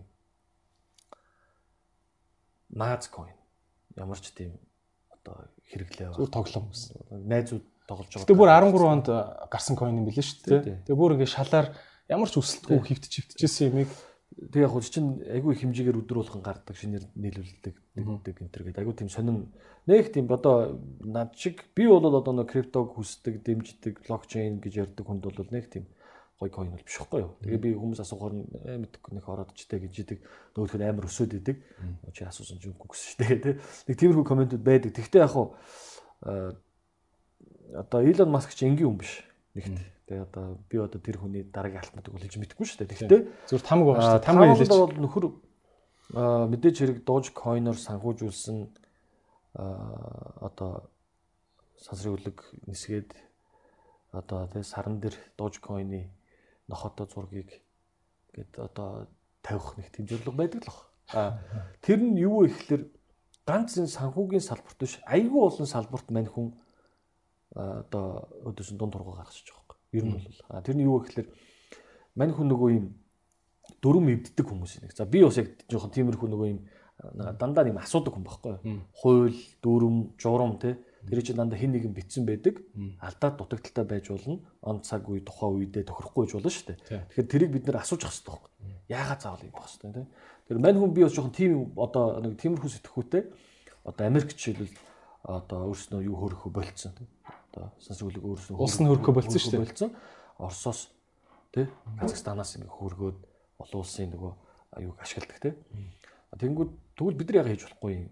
А тэнгүүтээ мань хүн бас одоо эсэргүүцдэг юм айгүйх байдаг байхгүй юу? Ингээ нэг юм тогтцсон байгаа уламжлалыг эвддэг байхгүй нөхөр. Ганц энэ санхүү дээр биш. Айгүй олон салбартаар харах юм бол а Tesla компани ч гэсэн тийм байхгүй. Хизээч нөхдүүд наах бас ярьж хахад нь одоо тий айгүй том лобби байгаа ш тэрний ч эсрэг. Тийм. Одоо юм нөгөө газрын тосны энэ чинь асар том олон жилийн түүхтэй зах зээлийг нөхөр би 100% цахилгаан болгоно гэж тий энэ тэгэхээр мэдээж айгүй олон мөнгөтэй хүмүүсийн идүүцлийг хүргэж шүү. Идүүцлийг хүргээд нөхрийн эсрэг тэгвэл нөхөр тэр уламжлалыг эвдээд 100% цахилгаан машиныг компаниг томоо ийм том компаниг бий болгох чадчих байгаа. Одоо бүгд араас нь шүү дээ. А яг тэрэн шиг нөхөр одоо SpaceX нь тэг айгүй олон хүн мань нэг чадахгүй гэжсэн. Пуучинг засгийн газар улсын хэмжээний л ажил гэж боддог байсныг одоо хувийн компани гэдэг болчихсон шүү дээ. Дээрээс нь дахин хэрэгэлдэг. Нөө рокто тий буулгадаг. За ямар олон удаа нөгөөх нь одоо фейлдчихсэн бэ. Дампуурлын ирмэг дээр очижсэн бэ тий. А тэгэнгүүт санхүүгийн ингээд юуг нь харангууд нөхөр бас уламжлал тогтцсон байгаа энэ Wall Street тий энэ банкуд энэ одоо хүмүүсийн татвар төлөгчдийн мөнгөөр тоглодог хүмүүсийн мөнгөөр тоглодог өөрснөө баяжаад гардаг энэ нэг юмыг уламжлалыг эвдэх сонирхол Dogecoin-оор би хийгээд байгаа юм болов хараад байгаа. Өнөөдөр одоо мэдээгээр ингээ харахад энэ жилийн хамгийн өндөр өсөлттэй санхүүгийн бүтээгдэхүүн юу? Dogecoin. Шууд орой одоо CNN, CNBC. Dogecoin уучлаарай. Dogecoin Dogecoin айхтар өсөөд өсөө одоо үнэн нь яцсан уу? Буцаад бүр нэлэг бууцсан уу? Яг унцсан. Унцсан. Унцсан. Тэгээ унах магадгүй. Хэд түрээд хэд дээр буучих вэ? Чинь 70 80 цент түрээд өснө үү? Тэгээ 30 40 мөч болсон байх шүү шүү. Тийм. Цаашаа унж магадгүй. Айгүй өрсөлдсөн шүү дээ. Тэгээд одоо ганц Elon Musk тэрийг ярьж яваад өсгөөд идэг. Аа Тэгээд Elon Musk байхгүй л яах вэ? гэдгийг хүртэл бодох хэрэгтэй байхгүй. Яг тэр тэнгуүтээ одоо SpaceX-ийнхаа хэрэглэн тэнгуүтээ одоо нөгөө Tesla-г юугаараа зарах уу гэж Twitter дээр санал асуулга хүртэл тавьчихлаа шүү дээ. Би ингэж ойлгосон зүг одоо за биткойн гэдэг юм бол Elon Musk-ыг ингээд биткойныг сонирхоод ингээд орох гэсээр дэндүү үнэтэй болоод ирсэн. Тэнгүүт Elon Musk биткойны ханшийг бүр ингэж суг өсөлн PR-дах боломжгүй гэдгээ мэдрэнгүүтээ өөр нэг сул байсан, маш хямдхан байсан нэг койныг барьж аваад а энэ бол ирээдүй юм ийшээ ор гэж хүмүүсийг оруулаад тэгээ орхоос өмнө нөхөр Dogecoin гэж байгаа тийм Dogecoin хэлээд нэг эсвэртэй тэгээ тэр тэр Dogecoin гэдэг имийг маш хямдхан одоо өгдөг чинь 3 цент багт нь олноор нь авангуудаа үнэн хөөрөгдөд тий.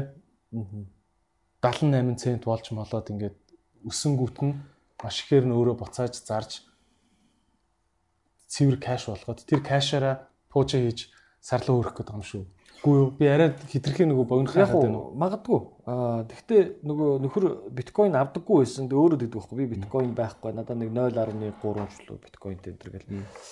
Тэгээд яагаад Tesla биткойн авсан? Яагаад юу болсон бэ гэхэлэр биткойн энэ салбарынхаа үнцэн тогтоогч нөхгүй юу? Алт нөхгүй юу? Тэгэхээр цахим алт гэж нэрлэдэг хүмүүс. Тэгэхээр Dogecoin бас биткойнгүйгээр өсөхгүй гэдгийг мань хүн бас жоох ойлгосон баг гэж зүгээр бодоод байгаа. А биткойн энэ нэг зах зээлийн чинь тодорхойлоод байна шүү дээ үнэлгээг нь. Тэгээ биткойн өсөнгүүт нөгөөдүүл нь дагдаг ч юм уу тийм. За одоо тийм болохоор эхлээд одоо нэг сард биткойн руу компаниар хөрөнгө оруулалт хийж бас тэднийг чинь 37 мянга дээр ч л орж исэн байхгүй. 35 мянга хавцаа орж исэн.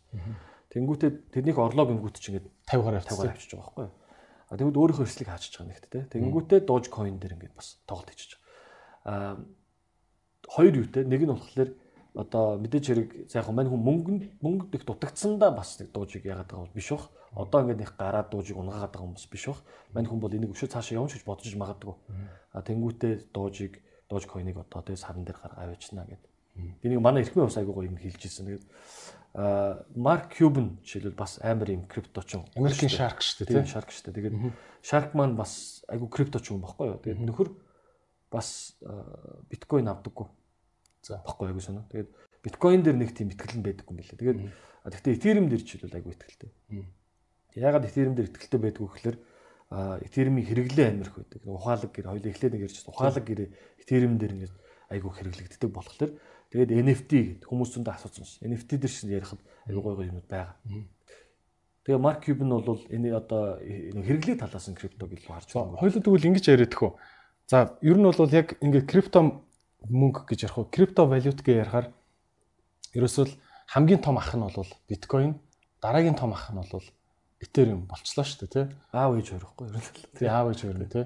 За тэгвэл тэгвэл Ethereum Ethereum юу хоёрын биткойн хоёрын хамгийн том ялгаагийн нэг нь болвол за тэр smart contract гэж яриад байгаа. Smart contract гэдэг юмыг Ethereum дээр л хийж болт юм уу те? Биткойн дээр болохгүй гэж. Биткойн дээр болох болох уу бэ? Биткойны блокчейн ч ерөөсөө айгүй энгийн тийм блокчейн. За тэгвэл Ethereum тийм байна. Тэгвэл наадах чинь бүр илт давуу тал юм шүү. Тэгвэл биткойноо биткойноо гаргаад бүгдээр Ethereum л орчих л доо гэдэг юм яригдчих болох уу? Болохгүй зүйл байхгүй. Тийм. Биткойныг бүр хэрэггүй болгоо ячсан юм шүү. Наа биткойн ч нь бол одоо баг цахилгаан хөдөлгүүртэй машин. Яг машин нь бол машин. Сайхан цагтаа бол 100 жил дэлхийн дэлхийн ард түмнийг тээвэрлсэн унаа. А гэхдээ одоо дараагийн 100-д цахилгаан руугаа орж ийн гэдэгтэй адилхан биткойн сайхан байла. Одоо окей, Ethereum hello болсон юм шүү. Үгүй юу? Тий, яг хуу Ethereum жишээлбэл нөгөө нэг юм хязгаар хязгааргүй байдаг байхгүй бас. Хязгааргүй гарч болно. Биткойн ч нөгөө 21 сая дээр ингээд одоо гацсан. Тоо тийм л тоотой. Одоо нэг 18 сая гарцсан байгаа. Дараагийн нэг 119 жилд нэг үлдсэн 2 сая гэж гарах баг. Тэгээд нэг тийм биткойны нэг өөрийн нөгөө нэг тэр хэлбархан байдал, тэр ховор байдал. Тэгээд дээрэс нь одоо за одоо фэнүүд гэж бас хэлж болох юм тийм. Ер нь жоохон ширүүн хүмүүс байдаг шүү дээ. Яг энэ криптогийн улаан нөө крипточ ч. Би нэг анархистууд гэж яриад байгаа шүү дээ. Тэд нар чинь бол бүх банкуудыг өхөн хөхтлэл одоо биткойн бол одоо ингээд өстой дийлцэн юм болох хэрэгтэй л гэж ярьдаг. Гэхдээ технологийн хувьд бол биткойны технологич нэг хоцор хуучирчлаа л да. Ачаалаад дийлж чадахгүй ч гэдэг юм. Асуудал ихтэй. Тийм болохоор цахим алт гэж нэрлээд байдаг нь бид нар нөгөө карманда алт игээд худалдаа их худлаа юм чинь тэрнтэй л ижилхэн биткойноор худалдаа их нь худлаа. Гэхдээ хөрөнгө оруулалтыг илүү А тэгээ крипто валютын зах зээл гэ томоор нь ингээ харах юм бол а биткойн үн цэнийг тогтоогч гэж би түрүүнээс хэлээд байгаа шүү дээ. А тэгвэл Ethereum дээр сая сүүлийн хэдэн сар жоох өөрчлөлтүүд гарч эхэлж байна л да. Жоох өрх тусгаарлах гад аав ээж хоёр мань салах гэдэг юм болов уу гэдэг энэ төр зураг жоох харагдаад байгаа. Тэгээд нөгөө биткойн унангууд уул нь ингээд криптогийн бүх ингээд нөгөө нэг чартыг ингээд харах юм бол биткойныг дагаад явчихдаг өрх. Ээл ингээд биткойн дэш үү дэш доош доош. Өдөр бүр өдөр тутмаар шүү дээ 24 цагаар хүртэл гэдэг.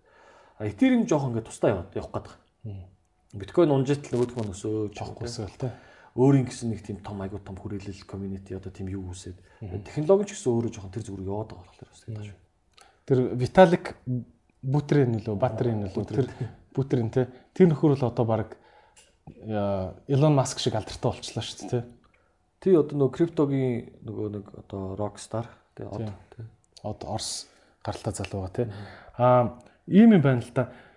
Зарим coin нь лимиттэй одоо ингээд биткойн бол 21 сая л гарна. Тэгээс sorry. Тэгэд зөвхөн гарт байгаа биткойны чинь ханш өсөх тухай л яригдана тий. Ховор юм чинь.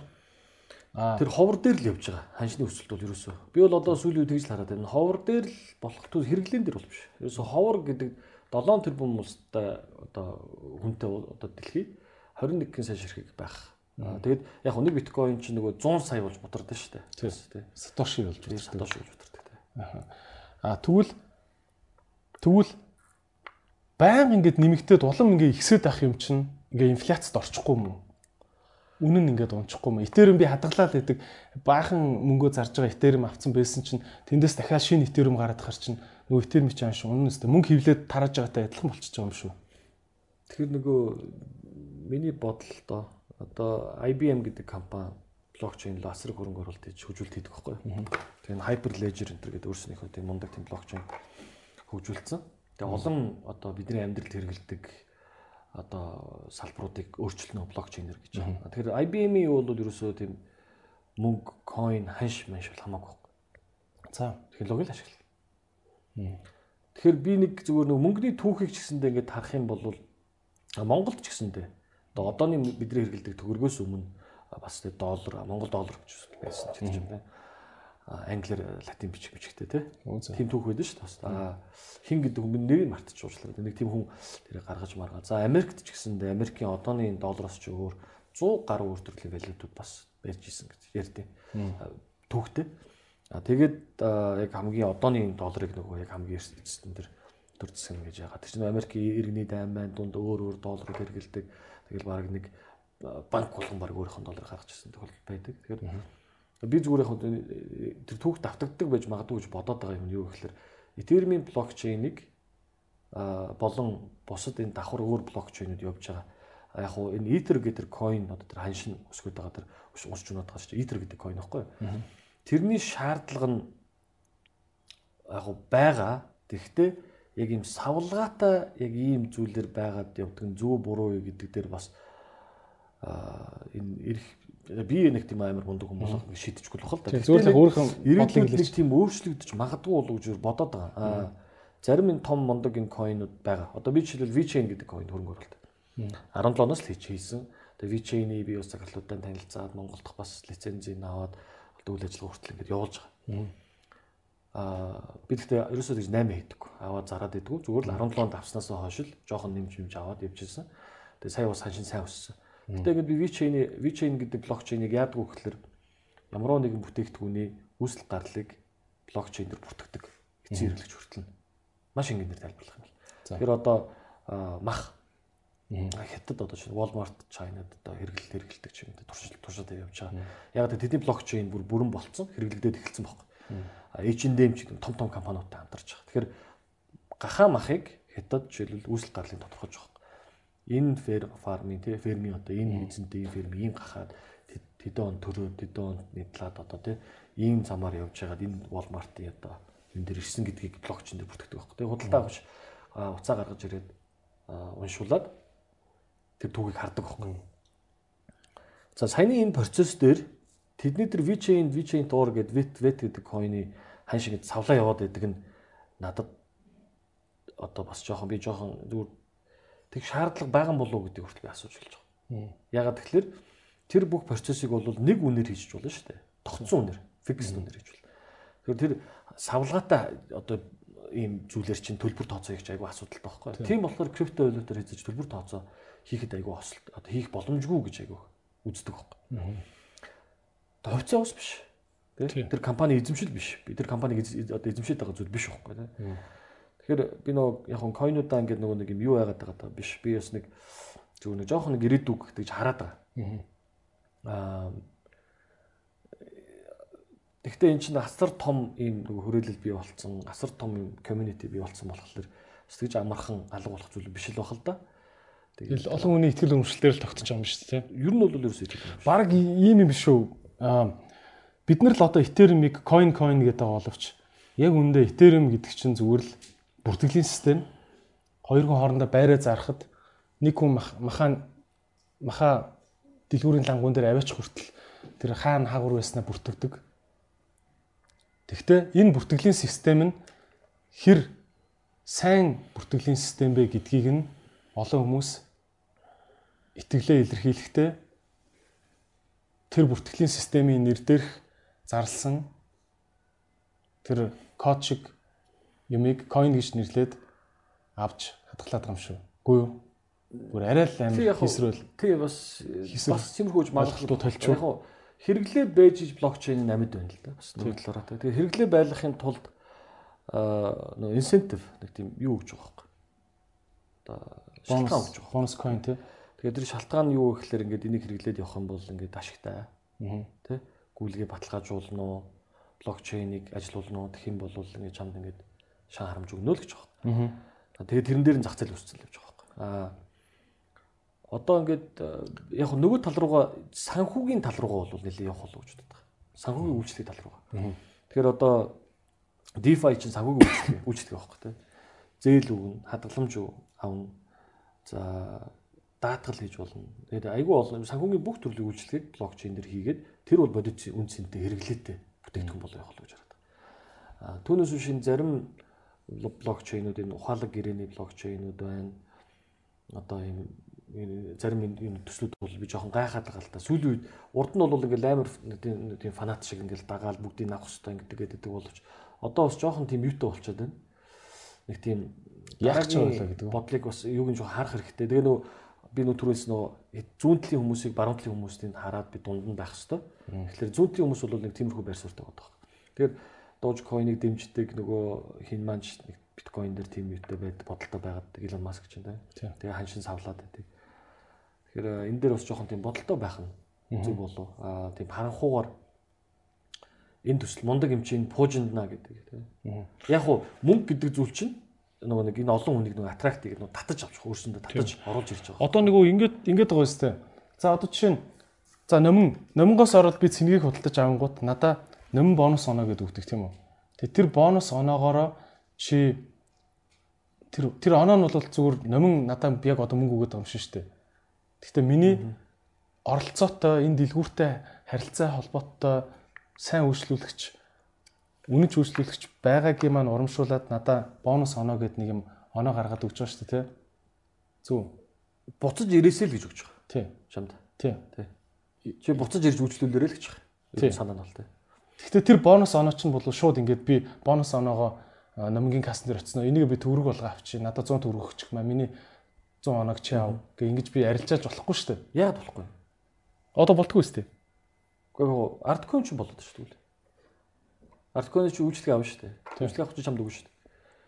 Тэг яагаад болохгүй гэж. Чи болдог болгочингууд тэр чин крипто мөнгө болчих юм шүү харин. Үгүй яг уу тий анх одоо бас яг анхны томуудын одоо яг арткоин бол яг ингээд энийг хэрэгжүүлээд байгаа байхгүй яагаад тэр эрхчлөлөөг хэрэглэгчдэд өгч болохгүй гэж. Хөрвөх чадварыг сайжруулж болохгүй гэж. Тэ? Аа тэгээд тэр хүн юу хийгээ өөрөө шийддэг байж болохгүй гэж. Тий харин тэ энэ утгаараа юу болчих юм шүү. Энэ утгаараа хэрэглээ байхгүй энэ чинь энэ бол. Тий энэ утгаараа coin гэдэг чинь бас нэг ёсны юу болчиход байгаа юм шүү. Эргүүлээд бэлэн мөнгө болгож болдог бонус оноо юм шүү тэр блокчейн системийг хэрэглэснийхэн төлөө үгүй юу? Хэрэглэх гэж байгаагийнхын төлөө ч юм уу эсвэл. За бас яг юм хідэн талтай баха. Аа за одоо Ethereum-ийн Ether бол яагаад байдаг вэ гэхэлэр Ethereum дээр хийгдэж байгаа гүйлгээ, нөгөө ухаалаг гэрээ, тэр бүгдийг чинь ажилуулах одоо бензин нөхгүй. Тэгэхээр заавал байх хэрэгтэй зүйл болж байна. А түүнээс Ethereum-ийн санаа бол валют биш байхгүй. Мөнгө биш байхгүй. Мөнгө бид нар мөнгө шиг мөнгө одоо валют крипто валют гэж нэрлээд крипто мөнгө гэж нэрлээд нөөцөө нэг ханшин өснө гэдээ аваад ингээд яваад байдаг. Түүнээс биш анх гаргаж ирсэн санаа нь бол биткойн бол мөнгө. Мөнгийг орлоо гэж байна. За, уламжлал мөнгийг орлоо. Тийм болохоор блокчейн нь юу гэдэг зөвхөр бүртгэл хийдэг. Нэг хүнээс нөгөөлөж шилжүүлдэг. А эфирэн болохоор үгүй ээ. Тэгвэл блокчейнийг ашиглаад бид нар өөр юм хий. Гэрээ хийдэг бол. Цахим нотрат хийя л гэж. Тэ. А тэгэнгүүт Гэхдээ энийг ажилуулахын тулд нэг бензин хэрэгтэй байна. А тэр бензин нь Ether гэдэг coin. Одоо өнөөдөр сая 3 4 мянган доллар гараад байгаа тийм. А тэр бензинийг хааш нь оруулах юм? Бензин гэдэг чинь бензин гэдэг нь зөвхөн хүмүүсийг идэвхжүүлж байгаа гэдэг утгаараа бензин юм уу эсвэл тэр блокчейн системийг ажилуулахад амар олон компьютер ажиллаад тэнд нь энерги хэрэгтэй болоод тэр энергийг зарцуулах бензин гэдэг утгаараа юм уу? Тий, одоо газ гэж яриад л хэлээ тий. Одоо газ гэж. Чи одоо нотротоос яг тэрмийн үйлчлэгийг авъя. За. Чи нотрот тэгэхээр нэг офс түрээслэн. Тий. Нэг туслага авна. Цахилгаан, цаас. Нотротын мөнгөө төлдөг шүү дээ. Бүх юм өөрөө бас зардалтай тэр юм чи. Тэгээ тэгэнгүүтээ хэрэглүүлж байгаа хүмүүс ингээд төлбөр өгөөд а тэндээс ашиг аваад тушаах татвараа төлөөд ингээд тэгээд тэр өөрийнхөө үйл ажиллагааг ажиллуулаад явдаг шүү дээ. Тэгэхээр нэг юм ямар ч бизнес юу нэг тим одоо э, циклтэй байж ажиллана тий. Аа тэрнтэй ижилхэн Ethereum маань яг төвлөрсөн бус буюу дэлхийд даяар ингээд олон газар ингээд серверүүд ажиллуулад олон газар өөр газар одоо интернетүүд ажиллаад байна гэсэн үг шүү дээ зэрэг л гэсэн. Аа тэр тэр хүмүүс чинь ажиллуулах тэр зардлыг хаанаас гаргах вэ гэж байгаа. Аа тэр нь тэр coin нөхгүй юу? Тэгээд тэр coin-ыг блокчейн ингээд шинээр бий болгож байдаг. За блок болгон дээр ингээд шинэ coin үүсчихдэг. Аа тэнгуү тэр баталгаажилт хийгдээд байгаа буюу тэр компьютер инженерийн процессорууд чинь ажиллаж байгаа. Тэр чинь юу гэж нэг вөхлөөр чиний нөгөө хоёлоо гэрээ гэдэг байгаа шүү дээ. Тийм. Машин авах гэдэг шүү дээ. Ингээл нэг сервер ажиллана тэгэл тог зарцуулна шүү дээ. Тэнгүү тэр тэр чинь хүн биш компьютер ажилладаг байгаа байхгүй. Тэгэхээр тэр чинь нэг ажиллаж байгаа юм чинь зардал гарч л байгаа. Аа тэгэхээр тэр зардлыг нь энэ блокчейн дээр орсныхын төлөө шан харамж гэдэг блокчейн өөр автоматар өгдөг байхгүй. Энгийнээр тайлбарлах гэж хичээлээ шүү. Окей. Тэнгүүт тэрийг нь хүмүүс аа нэг юм мөнгөн валют юм байна гэж бодонгуудаа хоорондоо ханшин нүснэ гэд зарлцаа байгаа юм тий. Binance Inter дээр Ер нь бол ерөөсөө ер нь бол тийм тий. Ерөөсөө Окей. тийм болохоор нөгөө спекуляц буюу таамагн дээр яваад байна. Өснөө нөгөө greater fools theory гэж нөгөө эсэргүүцээд байгаа хүмүүсийн ерөөсөө яриач тэрнээр орж ирж байгаа. Наадах чинь тэгж үсэх ямар шаардлага байхгүй юмыг та нар өөрснөө эрэлт үүсгэж өсгөөд байна Аа. гэдэг юм. Тэгэхээр тийм болохоор криптогийн ханшны савлгааны цикл бас байж л байх бах. Одоо ингээд нэг юм амар гоё өсөлтийн цикл байна. Уналтын цикл циклээр би 3 жил амьдэрсэн шүү дээ.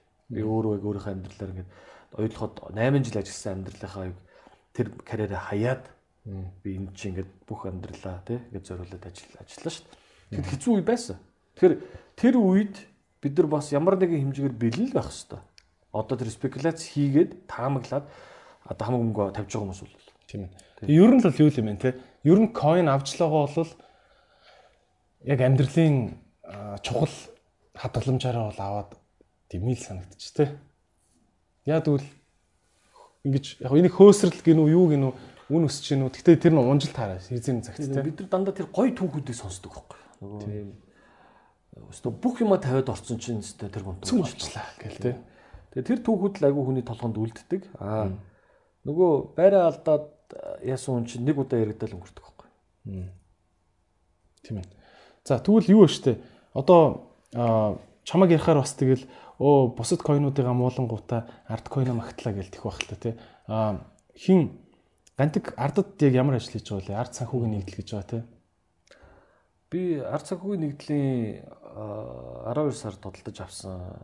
За хөрөнгө оруулалт хийсэн. Тодтолдож авсан. Хөрөнгө оруулалт хийсэн Булган ундраг гэдэг официал компани баг. Хөрөнгөний бирж дээр нээлттэй. За Тэр компани гүйцэтгэх сэхлэр ерөнхийдөө томилогдоод. яадаг компани үлээ? За булган ундраг маань аа, хөрөнгөний бирж дээр нээлттэй арилжаалдаг сан. За За тэгтээ хөрөнгө оруулдаг оруулах одоо бүтээгдэхүүн бол крипто валют гэж. Тэр крипто валют руу хөрөнгө оруулалт хийдэг сан. Нээлттэй хувьцаанд арилжаалагддаг гэсэн үг. За дэлхий дээр одоохондоо айгу цөөхөн байгаа. Яг крипто руу ингэж хөрөнгө оруулалт хийдэг ETF гэдэг exchange traded fund бол цөөхөн байгаа. За анхных нь Торонтогийн exchange бирж дээр нэг сард гарсан. Тэгээ нэг 500 сая долларын үнэлгээтэй гараад одоо нэг 1 тэрбумын 1 тэрбум 200 300 сая үнэлгээтэй болсон явж байгаа. Тэгэхээр ийм сангийн давуу тэр юу гэдэг сан бэ? Торонто дээр гарсан. Аа юу лээ нэр нь. Тэрийг эргэж харах хэрэгтэй байна. За блок блок блоктэй л нэр байна. Аа давуу тал юу гэдэг вэ гэхээр за аж ахуй нэгжүүд болон зарим бас яг энэ дээр цаг нөх одоо юугаар зарцуулж чадахгүй эрсдэл одоо багтаа гэж үздэг одоо өөрснөөс оролцох боломжгүй хүмүүсэд одоо айгуу тийм давуу тал бий болгодог. Тэгэхээр одоо биткойн авч чадахгүй ч юм уу хүн хүн юм уу эсвэл аж ахуй нэгж зүгээр энэ компани хувьцааг аваад судалж мэрэгжлийн юм хүмүүс болж байсан орчих гэдэг. байхгүй юу? Мэрэгжлийн хүмүүс л орчихно л гэсэн. Тэгэхээр нөгөө энэ сан одоо эрсдлийн менежменттэй стратеги тактиктайгаар ингээд хөрөнгө оруулалт хийн, орон гарна тий одоо мэдээж хэрэг нөгөө ашигын төлөө байгууллага юм чинь хувьцаа эзэмшигчнийхэн төлөө ашиг хийж гэж ажиллаж байгаа байгууллага юм чинь хамгийн зөв шийдлүүдийг хийн. А дээрээс нь аюулгүй байдлыг бол хангана. Тэгэхээр одоо нөгөө биткойн аваад, крипто аваад, арткойн аваад алдлаа, инглээ тэгчлээ гэсэн тохиолдлууд асар их байдаг. Биткойн дээр одоо хамгийн энэ жишээлбэл яриа л да. 18 сая ширхэг койн байгаа. 18 сая 600 хавцаа койн угааг 2-оос 3 сая дахиж эзэж одоо гарч ирж болохооргүй гэдэг.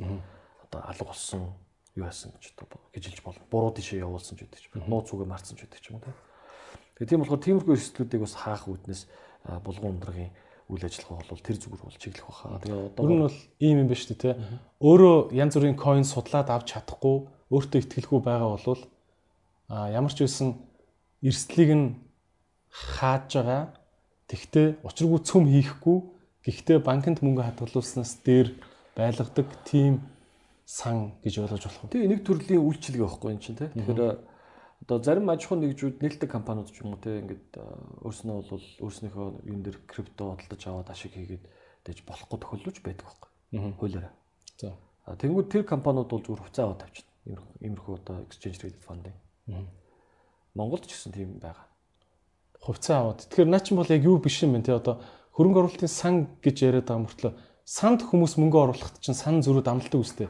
За манай сан бол тэдэн хувийн өсөлт үзүүлнэ. Гэхдээ ямар ч гэсэн чи банкнд мөнгө хөвтүүлснээс арай дээр байна гэдэг үстэй. Тийм биш юм те. Сан мөртлөө янз бүрийн сангууд байгаа шүү дээ. Trust trust сангууд байна, индекс юмуд байна. Одоо танах чи хувьцаа гэж яриад шүү те. тий одоо Хувьцаа чинь бол юу амлахгүй үстэй. Одоо чи манай булган өндөргийн хувьцааг чи авлаа гэхэд чиний мөнгө өснө гэсэн яг баталгаа бол байхгүй үстэй те. Тэг яг уу тэр нь ингээд яаж тэр сан одоо ажиллах уу гэдгээс шалтгаална тэр хувьцаа тэр компани компани. Жишээлбэл бид нар зөвхөн индексийг дагна гэдэг ч юм. Зөвхөн бид нар зөвхөн биткойны индекс буюу биткойны ханшиг дагна гэдэг. Манай хувьцааны ханш бол манай тэр биткойны хувьцааны ханшиг дагдаг. Өсвөл өснө уу. За. А эсвэл бол мэрэгжлийн баг ажиллаад өсвөө үед нь одоо тэг ашиг хийдэг аль аль талд. Унсан ч ашиг хийдэг, өссөн ч ашиг хийдэг. Тим тактикаар ажиллаж чадах юм бол тэр хувьцааны ханш нь биткойны ханшаас тусдаа явна. Тэгэхдээ ямар нэгэн байдлаар криптогийн зах зээлийн ханш дээшээгээ өсөлттэй байх юм бол тэр хувьцааны ханш дээшээ дагаал өснө. За. Тэгэхээр ялгаа бол нэг тийм Танах яг ямар дүрмтэй Тэгэхээр бид компани? сая гэд тузаа байгуулсан байгаа. Аа тэгээд одоо үйл ажиллагаагаа тодорхойлоод цаашлаад явна. Аа бид нар одоогоор бол 14 төрлийн coin ус хөрөнгө оруулалт хийж гисэн гэх мэтчлээ ингээд угаасаа бэлэн. Энд чинь крипто үндэстэн гэдэг юм сангаас шилжээд булган ундраг гэдэг хүчин компани, хувьцаа компани руу шилжээд одоо булган ундраг гэдэг хувьцаа компанийгаа бас шинжилээд крипто үндэстэн гэдэг нэртэй болгох. Аа за. Тэгэхээр яг хуу ажиллаа аваад 2 сар л болж байгаа юм. Тий. Тэгэхээр бол яг бүр гүн ингэж дүрм журмаа олон нийт танилцуулах болоогүй юм байна те. Тэг яг нөгөө бичиг цаасны ажил нь одоо л ингээл жигдэрж эхэлж байна гэж ойлгож байна. А тэгвэл нэг ийм асууж болох уу? Одоо аа, сая гантиг маань тэгж ярьлаа шүү дээ. Би бол ингээд трейдер биш ээ. Ингээд нэг coin аваад өсөнгүүт нь буцааж зараад дундаас нь орлуулаа шүн унтахгүй ингээд суугаал бүгдийн тэ трейдер биш гэлээ. Гэхдээ та нар булган ундрах компани чинь жоохон трейдер стилийн компани биш үү? Ингээд харахаар. Тий. Тэгэхээр яаж трейдер биш захирал трейдинг компаниг удирдах вэ гэдэг асуудал шүү дээ. Тэг яг хуу компани удирдлага бол нөгөө өдөр тутмын нөгөө яг арилжааны болон тэмдэг шийдвэрүүдийг бол гаргахгүй шүү дээ. Ганцаараа тий. Тэгэхээр компани удирдлага бол тэр компани үйл ажиллагааг доктортой байдлыг, эрсдлийн менежментийг, компани зүг чигийг, вижнийг тодорхойлоод тий. Тэгээд ингээ базаа явна. Яг мэрэгжлийн хүмүүсээр арилжаа хийхээр энээр бол хийгээд явна шүү дээ. Аа яг өдөр full time суугаад тий. Чарт уншдаг, мэдээг уншдаг, тайлангаа тавьдаг тий. Тэгж ижил аа, илүү яг байнгын трейд хийгээд явах бах. А эсвэл бол зүгээр л багц байж болно тий. Бид нар топ 10 coin-д хөрөнгө оруулалт хийнэ. Топ 20 coin бид хөрөнгө оруулалт хийнэ. А эрслээ бид нар ингэж хаана гэх.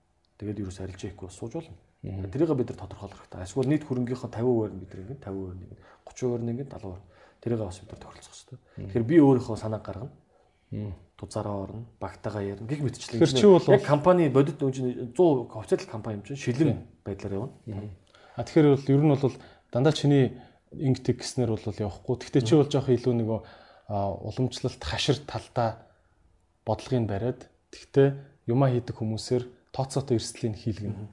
Тэгээд нэг дундаа уулзаад энэ сангаа аваад явна гэж байгаа юм шүү дээ. Яг хуу мэдээж хэрэг хүний одоо нөгөө мөнгө чинь бас их бас Их л атуутай шүү дээ. Нандам юм Хүн шүү дээ, эмзэг зүйл шүү дээ. Тэгэхээр одоо хүний мөнгийг авчаад тийм хариуцлагагүй үйлдэл бол хэзээ ч гаргаж болохгүй. Тэгэхээр мэрэгжлийн үйлчлэгийг үзүүлэх гэж бол мэрэгжлийн төвшөнд ажиллах хэрэгтэй байна. За өнөөдрийн дугаар маань крипто валют, биткойн гих мэтийн одоо coin гих мэтийн те. Одоо сүүлийн үед яалтчгүй интернетээр маш их яригдж байгаа сэдвэр яригдж байна. Тэгээ та бүхэн бас өөрсдийнхөө хөрөнгө мөнгийг эрсдэлд оруулахаас өмнө мэдээлэлтэй байгаараа гэдэг үүднээс энэхүү дугаарыг бэлтэж байна. Тэгээд өнөөдрийн дугаар маань MPM центрийн одоо 13-ын зам гэж ярьдаг, дундын зам гэж ярьдаг те 13-ын явдаг. Тэр зам дээр байдаг MPM центрийн 16 давхрын Mandala VIP lounge бас явагдаж байна. Тэгээд та бүхэн бас MPM центрээр орж гарч байгаараа их олон гоё а, бизнесүүд энэ дотор байдаг. Бас хажуудаа маш том фитнестэй, сайн зогсоолтой юм газар байна. За окей. А гантга одоо нэг ийм асуудал байна л да. За ингээд маш олон нэр томьёонууд цоошин нэр урган гарч ирж байна. Тэгээд а найзхын хувьд бол ингэж бодоод байгаа байхгүй.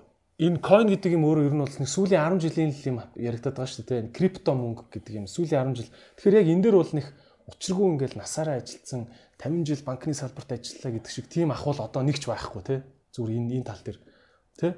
Ер нь бол яг нэг 5 жил мэдж байгаа 10 жил мэдж байгаа ямар суурьтай залуучууд вэ гэдгээсээ л болж байгаа тийм үстэй. Тийм болохоор бас нэг нөхөр гів гинтгэ өөрийгөө бас Учиргүй би энэний өстө бүх юм мэддэг мэрэгчлэлтэн байна гэж хэлэх бол хэцүү те. Хэцүү хэцүү. Тэг би өөрийгөө ч бас тэгж хэлэхэд айгүй хэцүү. Аа мэдээж хэрэг нөгөө тэр чинь нөгөө өөрөө өөртөө хүн хийж өгнө гэж байхгүй шүү дээ. Хүмүүс л тодтогч за энэ хүн бол мэрэгжлийн хүн салбарын хүн гэж яана гэхээс би өөрийгөө бол одоо за тэ одоо ингэ тулцсан одоо энэ крипточин гэж хэлж чадахгүй. Яг тэр миний мэдэхгүй бас асар их юм байна. Тэр зарим хүмүүс надад зүгээр тэгж ингэчих юм болов уу гэж сэрэмжлээд байгаа байхгүй. Юу ч үгүй. Би одоо мэрэгжлийн хүн байна. Энэ крипто гэдгийг чинь яг мэрэгчлэлт нь байна гэж нэг нөхөр одоо гарч ирээд. Тэгээ айгүй олон хүмүүсийг яадаг ч юм уу те. А одоо нөгөө түрүү хэллээ шүү дээ. One coin гэлүү те нэг лоурин систем байна гэжсэн те. Тиймэрхүү юм болох вэ гэдгээс нэгт сэрэмжлэх хэрэгтэй. Хоёрт нь үнэхээр одоо яг энэ биткойн яг арталтай үнэхээр энэ блокчейн систем ажиллаж байгаа гэдэг энэ технологиор баталгаажсан энэ Ethereum блок биткойн энэ төргээд байгаа тий. Гэхдээ эн чинь бас хэдийгээр ингээд цаанаа ингээд үнэнхүү яг жинхэнэ технологи байгаа ч гэсэн хин нэгэн тэнд мөнгө алдахгүй эдийн засгийн ингээд хямрал давлгаа болдог шиг тийм юм болохгүй гэсэн бас баталгаа биш тий. Тийм баталгаа бүр огт байхгүй. Аа тэгвэл нэг ийм асуудал байна шүү дээ. За хөөхөн ингээ хүнсний дэлгүүртэй. Тэр нэг 2 3 дэлгүүртэй тэгээд нэг 2 бензин колонктой хаяа нэг ноолор моолор ингээд эргэлдүүлчихвэл эргэлдүүлчлэг нэг тийм ахнар байлаа гэж бодъё тий ах эгч нар тэгээд хаяа нэг жоохон тендер мендер авчдаг. Гэхдээ яг шударгаар хөдөлмөрлөдөг. Нэг тим бизнес бизнес хүмүүс зөндөө байгаа шүү дээ. Тэгвэл тэр хүмүүст баг зэрэг хоримтлал бий болдог. Одоо за учиргүй ингээл ах нь одоо нэг том том машин авч унаад ах нь цаашийн одоо хүүхдүүд маань ч том болчлоо. Тэгвэл дансанд маань бол нэг ахт нэг 300 сая төгрөг байна. Энэ маань банкнд ингээ хөвтөж яхаар баг нөгөө инфляц нь банкныхаа хүүгээсээ өндөр даваад ахынхын мөнгө баг ихсээд байгаа багсаад байгаа ч мэдгэтгэв болчлоо энэ 300 сая төгрөгөөр юу их вэ? Ах нь одоо энэ үгээр ямар дахиад бизнес гэлтэй нэш залуудаа яаж исэн одоо яшиг яшиг гэд нэг нэг юм амьдралын тав тухай олцсон. Тэгтээ нэг юм 3 400 сая төгрөг нь байж байгаа. 100 сая төгрөг ах нэг юмроо оруулчмаар юм ч юм. Тим хүмүүс байгаа шүү дээ. Бага бага. Тийм. Миний бодлоор тим хүмүүс айгүйх нь крипто энэ юмыг сонирхоод банкнд хэвтүүлснээс дээр гэдэг байдлаар нь сонирхоод байгаа юм болов гэж бодоод байгаа байхгүй. Тэ? Тим хүмүүст юу хэлэх вэ? За яг уу одоо ярьж эхэлсэн юм дээр ингээс нэг юм би өөрийнхөө нөгөө нэг эхэлсэн гараагаа ингээс хэлж тэ. Аа би энэ 17 онд Монголд ингээд энэ криптовалют талаар ярьдаг хүмүүс ирэх байдیں۔ Тэгээ сургалт мургалт байд юм уу? Тэг ингээд гэж хайж агаад за энэ нэг хэрвээ нэг хизээ нэгэн цагт нэг бүүн болоод ирэх юм бол хүмүүс чинь манайхны чинь нэг тийм одоо чиний сайн нэг хэллээ ш нь гинт нэг мэрэгчлэлтүүн гарч ирэл хүмүүсийг хойлруулаад гэдэг шиг. Тийм юм болох байх гэж бодоод анханасаа юм зөв нэг юм суур бий болчихсоо гэж бодоод би сургалтыг 5000 төгрөгөөр би сургалт идэвсэн. Найзынхаа офисыг нэг өөрөө том залыг энд гуйж ашиглаад өөрийнхөө судалсан ямиг багслаа зааж байгаа гэсэн. Багслаа зааж байгаа шүү дээ. Яг үнгүй мэдээллийг би үнд хүргэж зармааргүйсэн байхгүй юу? Яг тэр тэр мэдээллийг хүмүүст илүү олон хүрэх юм бол тэр хүмүүс илүү өөрөөгөөчтэй байгаасаа гэдэг талаас нь гэж хийж исэн байхгүй юу? Тэгээд нөгөө одоо бол ингээд дахиад бүүн болоод ирэхээр тийм их залуучууд зөндөө байгаа тий гантиг юугаа мэддэг гэсэн тий би мэддэг гэл тэнгүүдээ 300 сая төгрөг өч гэдэг ч юм уу тий тиймэрхүү залуучууд зөндөө байгаа. Тэг яг би буруутгахгүй л тий. Гэхдээ яг анханасаа маш их мэдээлэл контент монгол хэлээр байгаа. Би болгоцсон бохгүй 17-оос хойш. Тэгээ нэг юм нэгийгээ дагаад явдсан шүү дээ манайхаж бас айгуу сайн. Тэр нэг сайн сайн шалтгаан тал. Тэр YouTube дээр монголоор тайлбар зааварчилгаанууд үнгүү бичлэгэнд бол асар их байна. Манайхан бас нэг судалж үзэх хэрэгтэй. Одоо байнга нэг асуултад автаж асуугаад байснаас жоохон Google дээр YouTube дээр үзэх хэрэгтэй. Монгол контент бол айгүй их байгаа. За дараагийнх нөгөө гол юм дээр бол нөгөө Монгол нөгөө арчилсан улс хэрнээ ийм арилжааны банкнуудын тийм айгүй тийм хүчин нөлөөтэй улс واخгүй ер нь бол арчилсан хэрнээ одоо гадаад банк байдгүй ч гэдэг ч юм уу те. Тэгэхээр тэр тал дээр амар тийм юу явдаг байхгүй те. Гадаад банк ороод ирэх юм бол улсаа алдчих гээд байгаа юм шиг нэг тийм айц төрүүл айц төрүүлдэг те. А дэлхийн энэ арчилсан улсууд бол бүгд л гадны банкудтай байдаг ямар нэг хэмжээгээр. А Монгол болохоор айгүй хатуу байдаг тэр дээр. Тэгэхээр сонголт айгүй баг гэсэн үг. Хөрөнгө оруулалтын банкны одоо сонголт айгүй баг байдаг болохоор крипто руу мэдээж хэрэг нэг тийм сонирхож байгаа ах нар их ч байгаа бах байгаа гэсэн. Тэд нар маань гэхдээ бас зарим нь яаж эхлэхээ мэдэхгүй. А нөгөө талдаа эрсдлээ нөгөө маш сайн ойлгохгүй болохоор бас орж чаддгүй ч юм те. Тэр одоо нэг баг багаар ойлгож эхлэв л те. За нэг ийм юм болж байгаа юм байна. Ингиж ордсон юм байна. Тэ? А би мөнгө зүгээр ингээ мөнгө байлгаж чахаар би ингээ тийм тийчүүл зүгээр юм байна. А тэгвэл бас эрсдэлтэй шүү дээ. Тэгэхээр нөгөө хэдэн жил хадгалсан хадгаламжаа тэр чигээр нь хийгээ хийж гэдэг бол маш буруу шүү дээ ер нь бол. Бид нар нөгөө энэ арчлан нийгэмд рүү гарч ирээд энэ хөрөнгөний зах зээлийг ойлгож эхлээд удаагүй л байна л манайхан чинь тэгэл гадны Америкуудтай харьцуулах юм бол Европтой харьцуулах юм бол олон зуун жилийн түүхтэй улсуудад бол одоо нөгөө нэг хөрөнгөний зах зээл нь хөгжсөн арчилсан капиталист нийгэмд бол тий. Тэд нар ч бол ингээд бүр багасаа цалингийнхаа нэг сарын 5 10%-ийг 5%-ийг 10%-ийг нь одоо Христийн сүмд өгч чинь нэг 10%-ийг нэг хөрөнгө оруулалт хийгээд нэг компани хувьцаа авчна. Тэрийг нэг брокероор брокероос асууж байгаа. Дандаа өөр ингэсэн брокертой болцгооцсон тий. Брокер руугаа ярьдаг. Ямар хувьцаа авах вэ? Нөгөөдх нь зөвлөдөг. Хувьцааг нь авч өгöd хадгалцдаг. За тэгээд тэр нь нөхдүүд яагаад тийм хийдгүү гэхэлэр амьдралаа би нэг тэр бомтон болчихъя гэж юусоо хийдэггүй. Аа би ирээдүйд энэ мөнгө маань өсөөд би хүүхдийнхаа сургууль төлбөр би хаусаа томруулах одоо юу гэдэг. Тиймэрхүү нэг юм ойрын өөрийнхөө хийж чадах хэмжээний тэр төсөөллүүд төр маш тодорхой тийм зоригтойгоор хөрөнгө оруулалт А тэгхгүйгээр нөгөө байгаа 300 сая шууд аваачаад нэг юм рүү юм ч юм уу эсвэл крипто руу ч юм ингэж хийнэ гэж байхгүй. Нөхдөөд бага хэмжээгээр нь ороод ч юм уу тийм. Тэр нь хамгийн болдгоо тийм. Яг уу бүгд тийм биш бас. Одоо яг дэлхийд даяар ингэ цүм авчиг гэсэн хүмүүс бол дэлхийд даяар байгаа.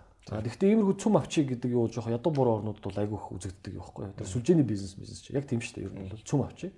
Сард би одоо амиу хийгээд 10 сая хийж ин төр гэлтэй.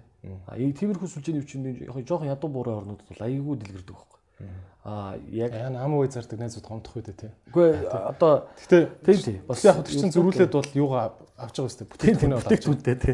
Нөө нэг ядаж гарын тостой гэдэг байгаа шнэ. Орифлемиг бол бэлдэж жилээд байдаг. Тэгээд бас тийм бодит одоо бүтээгдэхүүнтэй бизнес бол нэг өөр хэрэг. А яг тэр MLM гэл айгу гоёор нэрлдэг те. Multi level marketing гэл. Тэр маань өөрөө бас тийм сүлжээнийхээ бизнесийг их гоё нэршил өгöd байгаа болохоос биш одоо баруунд хөгжсөн орнуудад бол нэг тийм дуртай хүлээж авдаг тийм маркетинг юм бол биш шүү дээ. Тэ. Одоо Herbalife ч л Америкт нэр хүндтэй компани бол биш. Тэ. Окей. За бас гомдох үү те. Тэгээ. За чи өөрөө хэрүүлээ. Өөрөө хэрүүлээ. За юу аа тэгвэл одоо тэгээд за 100 саятай ах хоёул зүгээр нэг ситуацны юм ярил л да тий. За за бит хоёрын нэг хамаатай ах зөө. За окей. Бизнес иймэргүй байна ах нь. Гэхдээ 300 сая байна. Гэхдээ ахны 100 саяын ядаж хөдөлгөмөр байна. Яах вэ? Энэ ах нь чиний тэр над крипто энтергээд яриад тах шиг байна. Хаашаа нэх үү гэ ингээ очил доо. Тэгвэл яг яг чи юу гэж хэлэх вэ? Зүгээр яг чиний үеэл ах байлаа гэж бодъё. Тэгээ би өөрийнхөө ахтаа бол ерөөсөө нэг л юм хэлэн DeFi дээр долларын хадгаламж хийлгэж байна. За. Жилийн нэг 10% үедээ ч юм Одоо тэр нь хийх боломжтой зүйл? Яг одоо яг одоо боломжтой зүйл. Аха. Э, яаж хийдیں۔ Тэр нь яа гэсэн үг юм? DeFi дээр долларын хадгаламж гэдэг юм. Тэгэхээр одоо энэ долларын одоо доллартай уягдсан койнууд байгаа. Зандаа доллараар дагаж явдаг койнууд байгаа. Тэгэхээр эхлээд би 100 сая төгрөгөөр долларын койн болгох. Дагна гэдэг нь бүр нэг харьцах нэгээр дагах юм уу? Нэгийг харьцах нэгээр дандаа дагаж явдаг тийм. За энэ жил яг нь долларын энэ нөгөө энэ Америкч инфляц нэлээд дэше ингэж яваад байгаа. Тэгээ нөгөө түүхий эдийн үнүүд нь өсөд огцон өсөлтөд хийц бүх төрлийн түүхийдүүд. Тэгээд тэрийгэ дагаад инфляц бол өсөж байгаа. Америкийн бас сүүлийн нэлээд олон жилийн түүнд байгаагүй инфляц руу очих гээд байна гэдэг. Дээрээс нь хэвлээд байгаа доллар. Тэнгүүд долларын бас нөгөө бусад өөр одоо валюттай харьцах юу нь бол багаснаа гэсэн нэг тийм юу одоо нэг тийм төсөөлөл бол яваад байгаа. За тэгсэн ч гэсэндээ манай төгрөгчөө өрхий тэгэл одоо чангарах нь бол хэцүү л бах бас нөгөө талаа. Тэгэхээр доллараар төгрөгөө мөнгөө хадгалаад тэгээд тэрийг койн болгоод за тэрийг ухаалаг гэрээнд байршуулад хүүгээ аваа сууж болно. Тэр нь хэдэн үе хөтэй ах вэ? Жилийн багадаа нэг 10% хүү бол авчихлах. Нөгөө Ethereum Ethereum дээр суурилсан ухаалаг гэрээ гэдэг байгаа. Тэр нь зөв. Одоо жишээлбэл Ethereum дээр суурилсан ухаалаг гэрээ смарт яг энэ смарт контрактыг энэ хадгаламжийн үйлчлэгээ үзүүлж байгаа Aave гэдэг чиглэл сайт байна.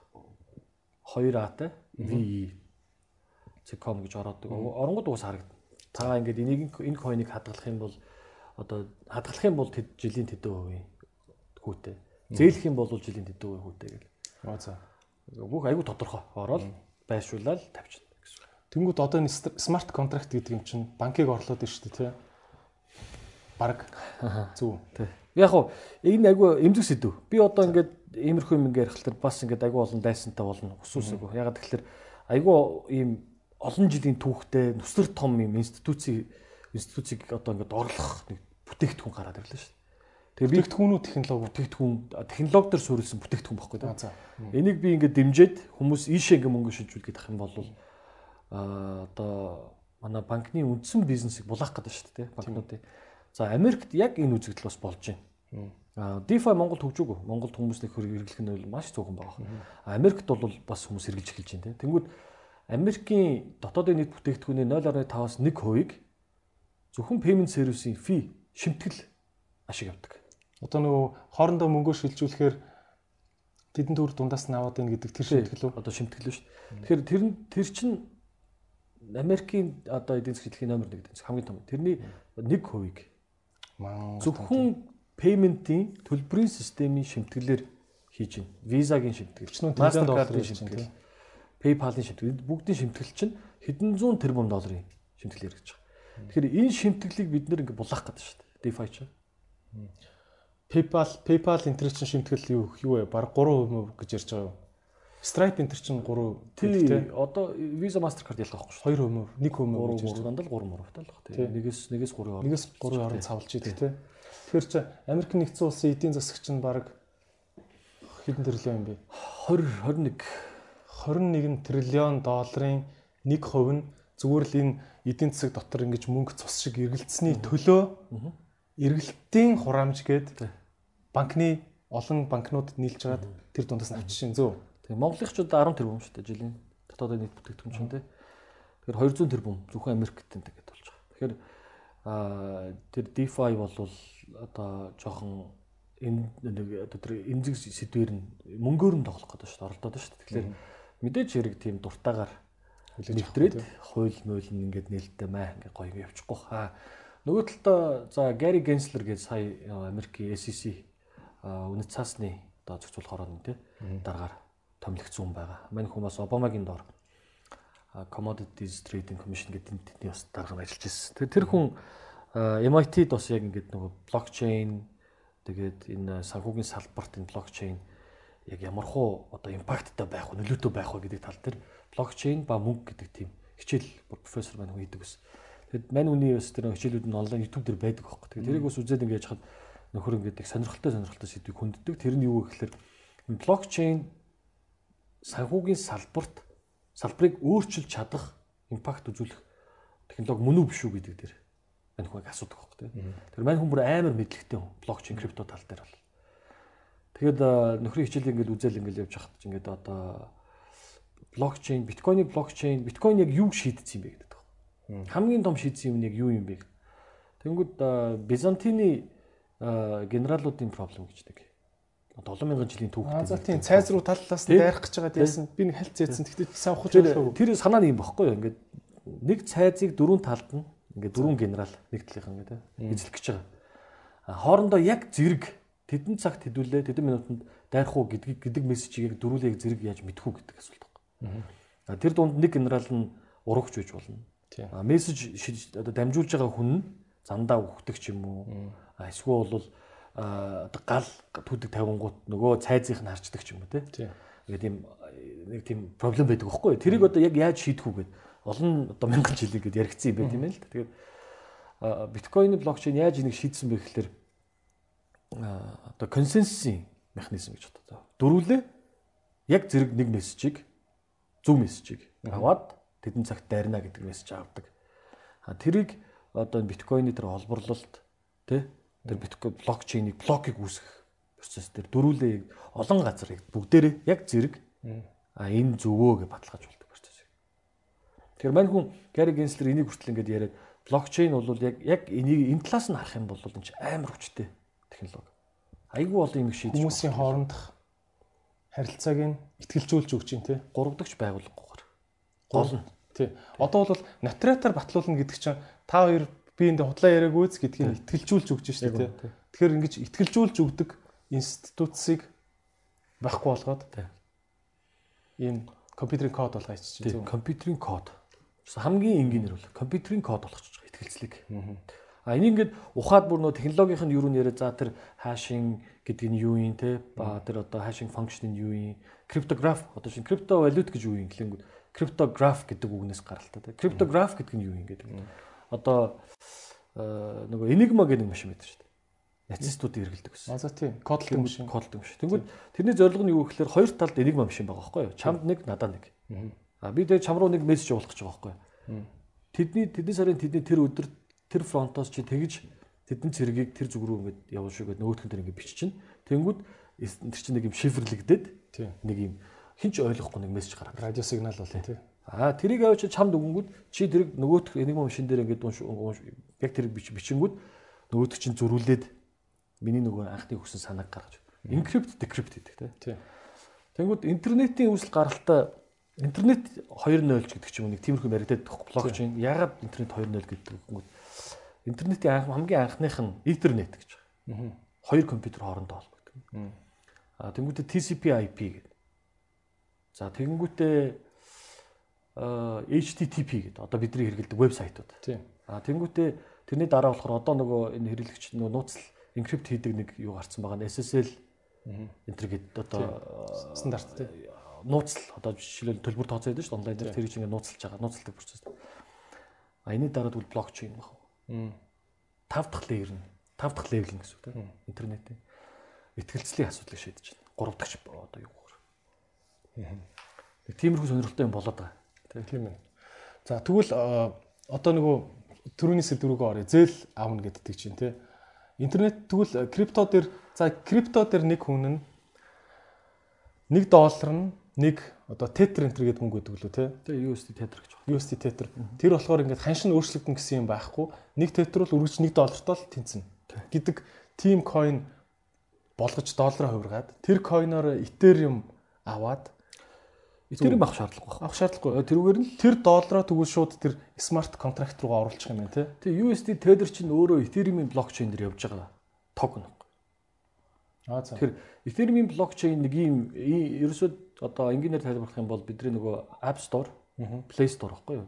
Тий. А хинч тоглоом хийж болно, аппликейшн хийж болно. Тэгээд App Store дээр байршуулж болно тийм. Тэрэн шиг ийм нээлттэй блокчейн дээр тэр блокчейн дээр чи өөрийнх нь токеныг гаргаж болдог. Altcoin ч бас яг энэ Ethereum дээр байгаа токен юу? Арткойны цаана одоо юу байд юм уу те? Ethereum. Ethereum Ethereum дээр смарт контракт байхгүй. Аа за. Тэгэхээр Altcoin-ыг гүйлгээ хийгүүд Ethereum дээр явж байгаа гэсэн. үг. Ethereum блокчейн дээр гүйлгээ хийж байгаа гэсэн. За тэгвэл тэгвэл ер нь бол нэг нэг утгаараа арткойн тетер хоёр ч ер нь л адилхан юм шүү те. Төстэй юм шүү те. Тий, нэг зүр дээр байгаа гэсэн. үг. Нэг сүрд нэр те. За окей. Тэгвэл за тетер болгочлаа. Би энэ тетрийг зөндөө олон смарт контрактууд байгаа те. Надаа өөр өөр хүү яаж байгаа амлаж байгаа гэх юм те. Банк шиг. За энэ токно токно манай смарт контракт дээр байрлуулвал чиний мөнгө чинь тэдөө хамгийн багтаа өсгөж өгнө гэдэг. Тэгтээ бол яач удсан чи түрүү хэлчихсэн шүү дээ 30%-аас дээш юм амлаж байгаа бол ер нь бол өөр байх магадaltaй. Тийм болохоор тэр одоо смарт контрактууд хэдэн хувийн хүү надад санал болохгүй дунджаар Одоо ямар хөө вэ? жижигхэн койнууд моонууд ч юм уу те шинэ ч юм уу тийм койнууд бол аим шигтэй хувь амлана шүү дээ. Хэдэн зуун мянган хувь өдр. Зөө зөө. Тэр нөгөө тийм хэрэглээ байхгүй, эрэлт байхгүй, үнэлгээ муутай. гэдэг ч юм те тэр үнэлгээг ихсэхийн тулд эрэлт бий болгохын тулд нэг өндөр хүү хүнүүдтэй ч юм те. А энэ том койнууд, биткойн, этериум метр дээр бол хүү бол а юу өсө тэдрэг бол өндөр. А тэгтээ арай бодит. Тэгвэл 20 30 мөчтэй бол байгаа. Биткойн дээр бол байгаа. Тэгтээ чи өөрийнхөө мөнгийг байрлуулах байсан бол ер нь хит тавцаа хүүтэй байрлуулад за би ийм бахад болоо нэг шуналдахгүй гэх үү. Ер нь 10-аас дээш бол мундаг юм шүү дээ. Үгүй шүү дээ.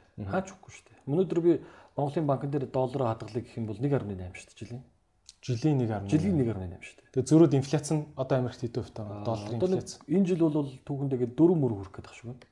4 гарах. Тэр чи хадгалсан. Ер нь 4-өөс доош барь гэдэг байхгүй Америк чинь. Тэгээ нөгөө юуны бодлого бодлого гэдэг нар чи нөгөө Монголд ч гэсэнтэй манайх бодлого бодлоготой шүү дээ. Тэгээ манайх ч яг өндөр инфляцтай болж шүү дээ. Бас Ер нь бол Маа чи инфляц хэд үт юм бэ? нэг 7-оос 10 маар. Жил болгоно. Тэгэхээр чиний хадгалуулсан мөнгө чинь жил болгоно 7% худалдаа авах чадвар алдаж байгаа л гэсэн үг тийм үү? Тэгээ барааны үн өсөж байна гэсэн нөгөө тий. Хүмүүс барааны үн өсчлөө гэж яриад байдаг. Яг яг үндэ тэр чинь чиний кармандах төгрөгний худалдаа авах чадамж нь унаад байна л гэсэн үг үстэй. Тий. Энэ дэр нэг хоёр юм болоод байгаа байхгүй. Инфляц чинь нөгөө э, ямар нэг түүхийн эд ч юм уу нэг юм бүтээгдэхүүн ховордоод ховордоод ирэхээр үн өсдөг тий.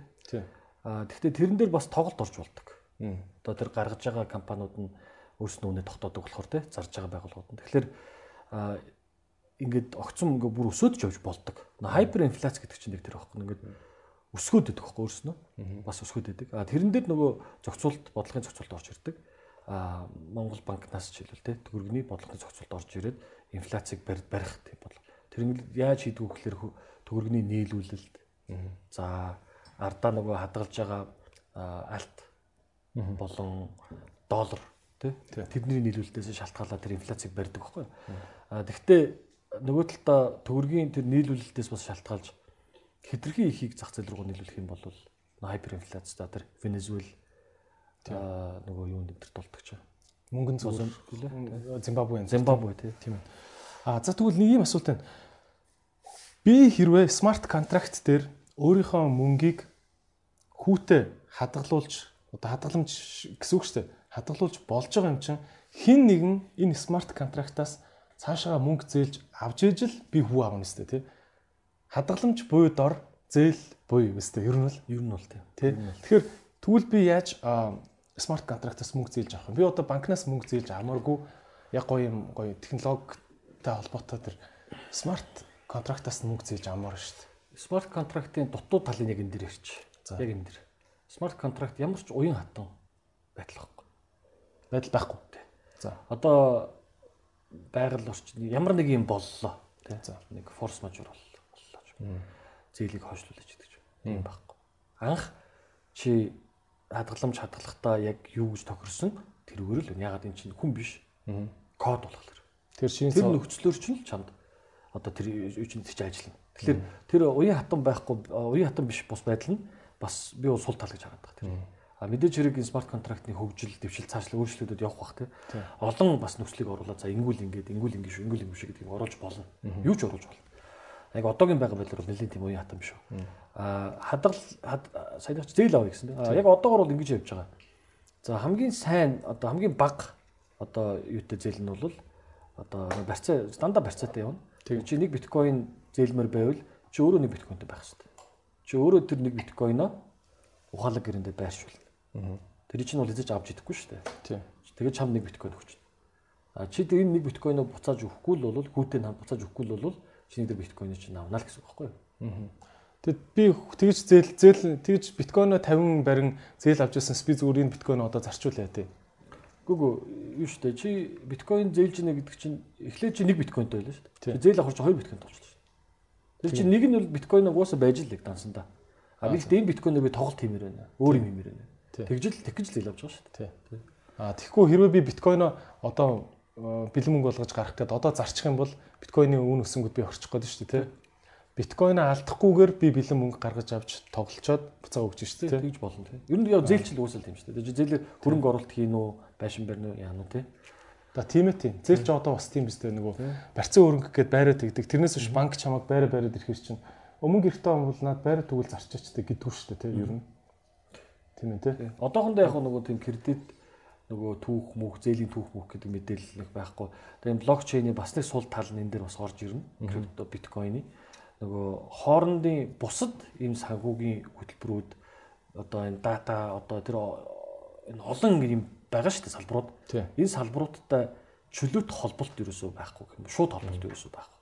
Бүр энэ тусын тусдаа яваад. Тэгэхээр нэг нөхөр энд нэг энд нэг смарт контракт дээр ихтгэл алдчихад дараагийн смарт контракт руу очиход нь мэдгүй л гэсэн үг шүү дээ. Тэгэхээр энэ дээр одоо тэгж байгаа төслүүд байгаа. Одоо жишээл chainlink гэдэг нэг төсөл. Одоо жишээлбэл бодит амьдрал дээр байгаа датаг блокчейн руу оруулж өгдөг гэдэг ч юм уу. Тэнгүүт одоо аюу сонирхолтой төсөл явж байгаа байхгүй DeFi дээр. Аа одоо даатгал. Тэгвэл бид нар нөгөө даатгал дээр даатгал яадаг вэ гэхээр за би машина даатгалын нэг компанид очиод төлбөр өгөөд тэр даатгалын гэрээ зураад даатгуулцдаг. Тэгээд нэг машин намаа гэрээд мөрөгчих юм бол би сүүл нэг машин мөрөгчих юм бол нөгөө машин охрлыг барагдуулдаг тийм. А тэгтээ тэгтээ нэг цагдаа дуудаад тэг үнэлгээ хийгдээд тэгээд засвар их газар ингээд нэг ийм хідэн байгууллагууд ингээ хамтардаг. Хэлбэн бүртгэл баталгааж болтой хөлтэй тийм. Дандаа бүртгэл баталгаа. А тэрийг даатгалын мөнгө компанид биш би смарт контракт өгчөж байгаа. Машина даатгуулчих. А тэгэнгүүт тэр смарт контракт мэдээлэлээ жишээлбэл тэр chainlink гэдэг чинь блок одоо тэр төслөөс даах нь шүү дээ. За эхлээд замын цагдаагаас авах. Тэ? Ийм осол болсон үнэ. Ийм ийм зураг мөр бүх юм оруулж. Тэгэнгүүтээ үнэлгээний газар Үнэлгээний газар нь болохоор тийм бохирол учирсан тэдэнд өрг болно ингэдэг. Засварын газар. За тэгээд нөгөө смарт контракт чинь тэр бүх мэдээллийг аваад тэр бохирлыг барагдуулах мөнгийг гаргаж өгдөг. Яванда ер нь нэг юм шүү гэнтгэ. Яванда машинууд яванда машинууд маш олон сенсортэй машинууд хитрхи смарт болоод би чиний машиныг мөргөчлөө гэд чиний машиныг компьютер өөрөө тооцоолонгуудаа идрээ чи одоо ингээд яадаг чинь тэд тэдэн төгрөг төгрөгийн охирол гантгийн машинд учруулсан байх штэ гэдэг хэлдэг болох юм шүү бараг тий. Одоо нөгөө интернет of things гэж байгаа дээ. Эд зүйлсийн интернет. Тэгэхээр бүх юм интернеттэй холбогддог. Аа. Одоо аяр бал хандлал одоо юу гэдэг те. Одоо Америкт нөгөө яг үнэндээ бид нар бас кинон дэр хардаг байсан юмыг амьдрал дээр хараад эхэлсэн шүү дээ. Аа Одоо ингээд нэг нэг яриха болцсон нэг хаа нэг хэд шеэрлэл өнгөрдөг болсон ба шүү дээ. Тий. Одоо жолооч юм шиг. Одоо өлөг болчлоо шүү дээ. Байдаг юм болчлоо. Гэхдээ 90 донд ингээд тэрийг бол хэдүүлэг кинон дээр л хардаг байлаа. Төсөөлдөг байлаа шүү дээ. Жолооч юм шиг гэж. Тий. Аа хөрөгч нь ухаалаг хөрөгч. Дэлгүүрээс өөрөө бараага цагдаг. Тэ? Тэгэнгүүт гэрийнх нь үүднийх нь хаалга нь ухаалаг хад. Нэг нэг удаагийн юутай тайлагддаг тийм төгжөөтэй. Walmart-ийн нөхөр хурж ирээд захиалсан хөргөчин захиалсан баг гэрт нь оруулж ирээд хөргөчөнд нь байршуулдаг. Хөргөч нь хаалганыхын кодыг нэг удаагийн код генерейт хийж өгөөд тий. Тэр бүгд хоорондоо холбоотой дээрээс нь тий. Бүх камерууд нь ингээд а гэрт чинь хүн гадаа нь хүн одоо нөгөө тэр бол Америкт бол ингээд юм хий үзэл болсон шүү дээ нөгөө ринг гэдэг нөгөө камертай ухаалаг нөгөө одоо хонх тий. Тэгэж гэрт нь очин хүн хонх дарангууд гар утсан дээр чинь гарч чи шууд хий ирж байгааг хардаг тий. Тэг гэрээс ажилласаа гэрийн хаалгыг онголж өгнө. Ажилласаа гэрийн хаалгыг онголж өгнө. Тэгээд айгүй олон гэмт төргүүдийг барьдаг, барьж ш тэр чинь бас. Гэх мэтчлээ ингээд тэр ухаалаг юм интернет of things зүйлсийн интернет гэж одоо тэр зүйл рүү яваад байгаа. Тий одоо ч хүмүүс бол тэгж л боддог шүү дээ. Таблет, компьютер, утас гурвал интернеттэй. Бусад өөр юмд интернет байдаг гэж боддог. Тий одоо тэрөөс бүх юм интернеттэй болж байна тий.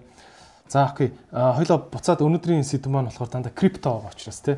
За энэ ч нэг ийм үг яваад байна. Энэ санхүүгийн бол айгүй зүгээр л стандарт өгүүлдэг. Гэхдээ би энийг бас крипто дээр яаж яваад байна тодруулчмаар байгаа. Энэ энэ liquidity гэж яриад байгаа шүү дээ тий. Liquid тий. Юу гэсэн би болохоор liquidity гэдэг үгийг зүгээр л бэлэн мөнгийг л liquid liquidity гэж яриад байгаа юм уу? Энэ ямар ч ч үг. Одоо хөрвөх чадвар юм болов. За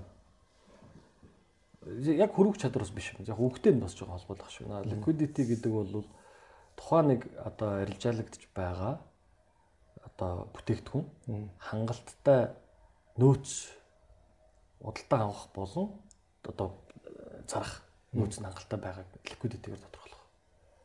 Тэгэхээр liquidity багтаа зүйл дээр одоо нэг том тоглогч орж ирээс одоо ингэ дуусгах гэсэн үг шүү дээ. А liquidity ихтэй байх тусмаа тэр чинь нөгөө айгүй их хэмжээний нөөц байна. Нэг coin дээр ч юм уу нэг нэг жишээн дээр ингээ кейс дээр ярьж болох уу?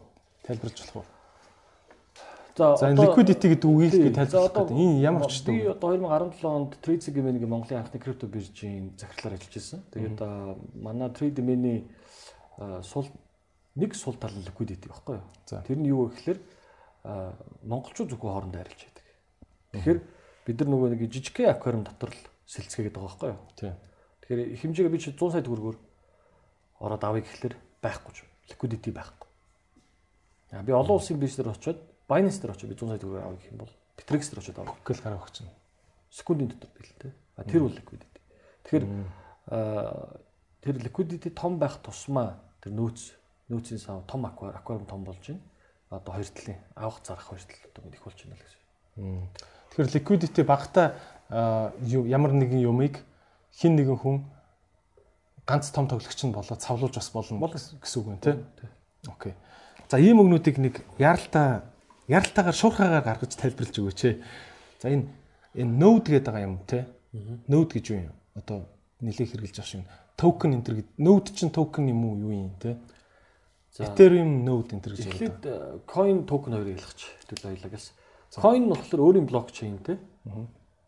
Одоо бүтээгдэхүүнийг coin гэдэг. За биткойн бол өөрийн блокчейнтэй, Ether нь болохоор өөрийн блокчейнтэй, XRP нь өөрийн блокчейнтэй болохоор энэ дандаа coin байхгүй. А USD Tether, Altcoin за үлдсэн нөгөө нэг 100000 одоо нийт 100000 coin гэж яриад байгаа боловч бараг 90% токенууд байхгүй. Тэгэхээр энэ токенууд яадаг вэ гэхээр одоо өөр блокчейнээр Ethereum-ийн блокчейн дээр гарч ирсэн бүтээгдэхүүнийг токен гэж нэрлэж байгаа. Аа за. Тэгэхээр альткоин гэдэг чинь нэршил байхгүй? Одоо өөр айлын сүүгээр харуул хийж зараад байгаа юм биш үү? Тий. Яг гоо жоохон монголоор зөвлөх. тийм тийм. Гэхдээ яг нөгөө бүгдээрээ блокчейнтэй болно гэдэг чинь утгагүй байхгүй? Угаасаа. Яах юм тэр олон мянган блокчейнэр. Тий. Хоорондоо дээр хизээч гэж ингэж юу байдгүй. Одоо нийлдэггүй блокчейн юу? Дандаа тус тусын блокчейн. Тэгэхээр тэр олон блокчейн угаасаа шаардлагагүй гэж харж байгаа. За жишээл альткоин жишээлбэл өөрийн гэсэн блокчейн би бол шаардлагагүй бодож байгаа. Ягаад тэгэхээр зорилго нь угаасаа санхүүгийн үйлчлэгээ. Тэ? Тийм болохоор санхүүгийн үйлчлэгээ бол энгийн хамгийн сайн блокчейн дээр гарна. Тийм болохоор ганц Ethereum биш бүр өөр дахиад хоёр том мундаг блокчейнээр гарна гэж тооцоолж ажиллаж байгаа байхгүй юу? Гэтэ нэр нь нэг адилхан альткоин альткоинер бол байна. А, Доороо тий тоо хэмжээ нь өөрчлөгдөхгүй өөр өөр блокчейн дээр зэрэг ажиллана л гэсэн. Аа за за за. Хин илүү аль блокчейн илүү гоё байна, хүчтэй байна, хямдхан байна те. Тэр талыг ашиглаад бид нар явж хийж байгаа. Аа нode гэхэлэр нодыг би хамгийн энгийнээр тайлбарлах юм бол зүгээр сервер. За. За сервер бол яг хөө зориултын сервер, dedicated сервер. Зориултын сервер чи болохоор ингээд зөвхөн ингээд дата хадгалдаг, байршуулдаг, тийшээ хүмүүс ханддаг тий. А нode яадаг вэ гэхэлэр зүгээр компьютер нode болж болно. Энгийн. Чиний ноутбук ч нode болж болно. Тэр нодийн ажиллагаа нь юу гэдэг вэ гэхэлэр нөгөө блокчейн нэг одоо ингээд нэг юм блокчейн чинь нэг бүртгэлийн журнал шүү дээ. Тийм. Энэ бүх журналыг компьютер дээрээ чи татаж аваад одоо жишээл биткойны хул нэг 200 хэдэн гигабайт л байгаа. Блокчейн нийт блокчейн 12 жилийн хугацаатай ажилласан блокчейн хэмжээ. Тэрийг 200 хэдэн гигабайтыг чи татаж аваад 200 300 ч юм би одоос яг нэрийн тоог мэдэхгүй. Татаж аваад а биткойны тэр програмын юуг нь ажиллуулж болдог. Софтверыг нь ажиллуулж болдог. За. Тэгэж юу хийж байгаа вэ гэхээр бүртгэл хийгээд сууж байгаа. Блок нэмэл тэр нүүд. Ер нь бол биткойн гэдэг энэ том системик гэх юм уу те блокчейнийг ажиллахад нь өөрийн компьютерийнхаа одоо хүчин чадлаар хувь нэмэр болж байгаа Бүртгэлийг хийж чинь те. нэг хэлбэр юм ба шүү дээ. За окей. За тэгвэл Ethereum 2.0 гэдэг нэг юм айгүйх харагдаад байгаа шүү дээ. Тий. Энэ яг юу юм? Тэр 2.0 гэхээр яах юм? Ethereum маань одоо нөгөө аа ийм юун дээр яваад байгаа байхгүй proof of work гэдэг одоо нөгөө биткойн шиг нөгөө олборлолт хийдэг механизмаар яваад байгаа. За. Тэгээ нөгөө ийм биткойн болохоор ASIC буюу нөгөө юм нэг юм таадаг байхгүй. Ер нь бол нэг юм чинь нэг юм ард нэг юм Нэлийн төвхтөөс би энэ ингээд яг технологийн сэдвүүд айгүй ингээд ярих юм бол их гоё тэгтэй жоохон төвхтэй. Аа, нөгөө криптограф би нөгөө криптограф чинь ингээд encrypt хийгээд миний чам руу явуулах гэж байгаа мөнгө хэмжээг encrypt хийгээд чам дээр очиход decrypt хийгээд тэгээд нэг биткойн очлоо гэж. А энэ чинь криптографаар криптографыг ашиглаад крипто валют гэж. Аа энийг тайлдаг байхгүй юу? Одоо decrypt хийх процесс байхгүй юу? А за. Чи чи да тэрийг decrypt хийх процесс нь олборлолт хийгээд байгаа байхгүй юу? Тэр ингээд таадаг. 256 орон тоог таадаг байхгүй. Тэгээд тэр ASIC chip нөгөө гэрт маш байгаа. маш их компьютерийн одоо Тэг хүчин чадал байхгүй. Асар их хүчин чадал. процессор ажиллах хүчин чадал орно дээ. тэр асар их хүчин чадал нь гэхдээ юунаас шалтгаалдаг вэ гэхээр бас хичнээн тоглогч байгаас шалтгаал. Тэгэхээр нөгөө хэдэн хоног хэдэн хоног тутамж хэдэн блок тутамжлээ нөгөө блокчейн биткойны блокчейн өөрөө ингэ. А тэр шифрийнхаа юг сольдог. Одоо жишээлбэл эхний тэр 256-гийн одоо эхний тэд нь 0-оор эхлэх хэвээр. 30 тонн 0-оор эхлэх хэвээр. А тэгэнгүүтээ олон тоглогч оролцох тусам тэгвэл 70 тонн 0-оор эхлэх хэвээр гэдэг юм.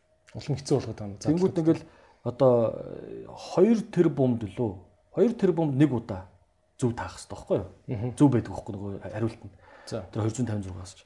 Тэнгүүд нөгөөд чинь тэр 2 тэрбум удаа ингэж зөв буруу зөв буруу гэж тооцож бод ингэж та тааж байгаа байхгүй. Зөв болонгууд одоо чиний биткойн чамруу шилжиж байгаа гэсэн үг.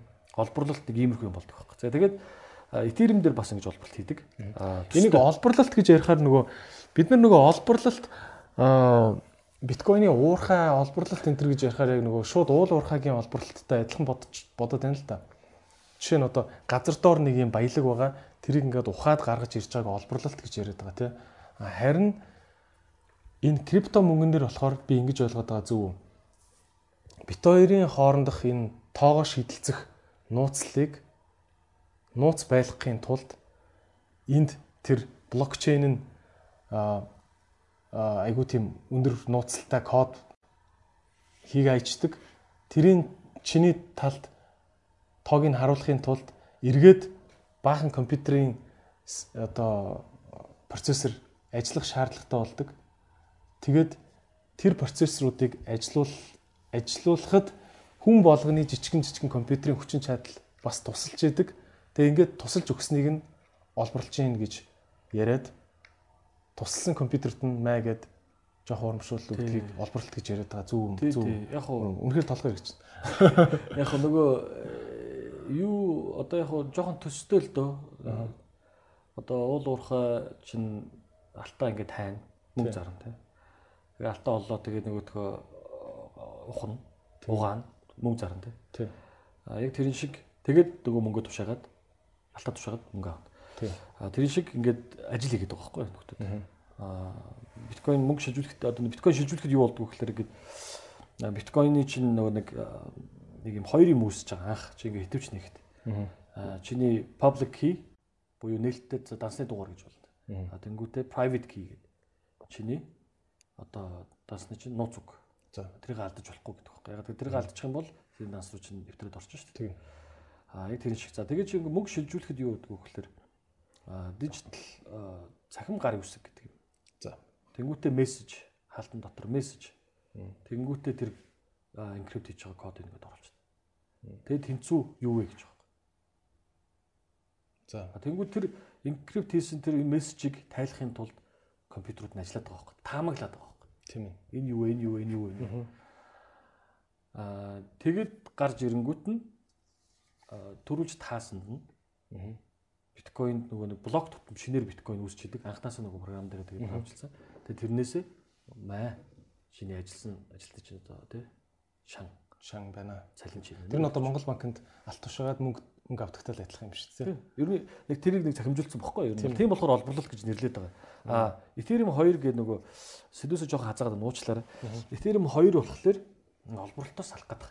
За. За байгаль орчиндөө бас ийм асуудалтай байна. Ethereum болохоор арай өөр график картаар олборлолт хийдэг. Тэгээд GPU rig гэх хүмүүс 6 ширхэг график карт холбож молбоцсон гэх. Бас гэхдээ төрстэй proof of work гэдэг югаар явдаг. А тэгээд одоо болохоор юу шилжих гэдэг болохоор proof of stake гэдэг За. эзэмшлийн баталгаачлалтаар явдаг. Тэгэхээр би одоо 50 ширхэг ч юм уу, үлээ 30 ч үлээ.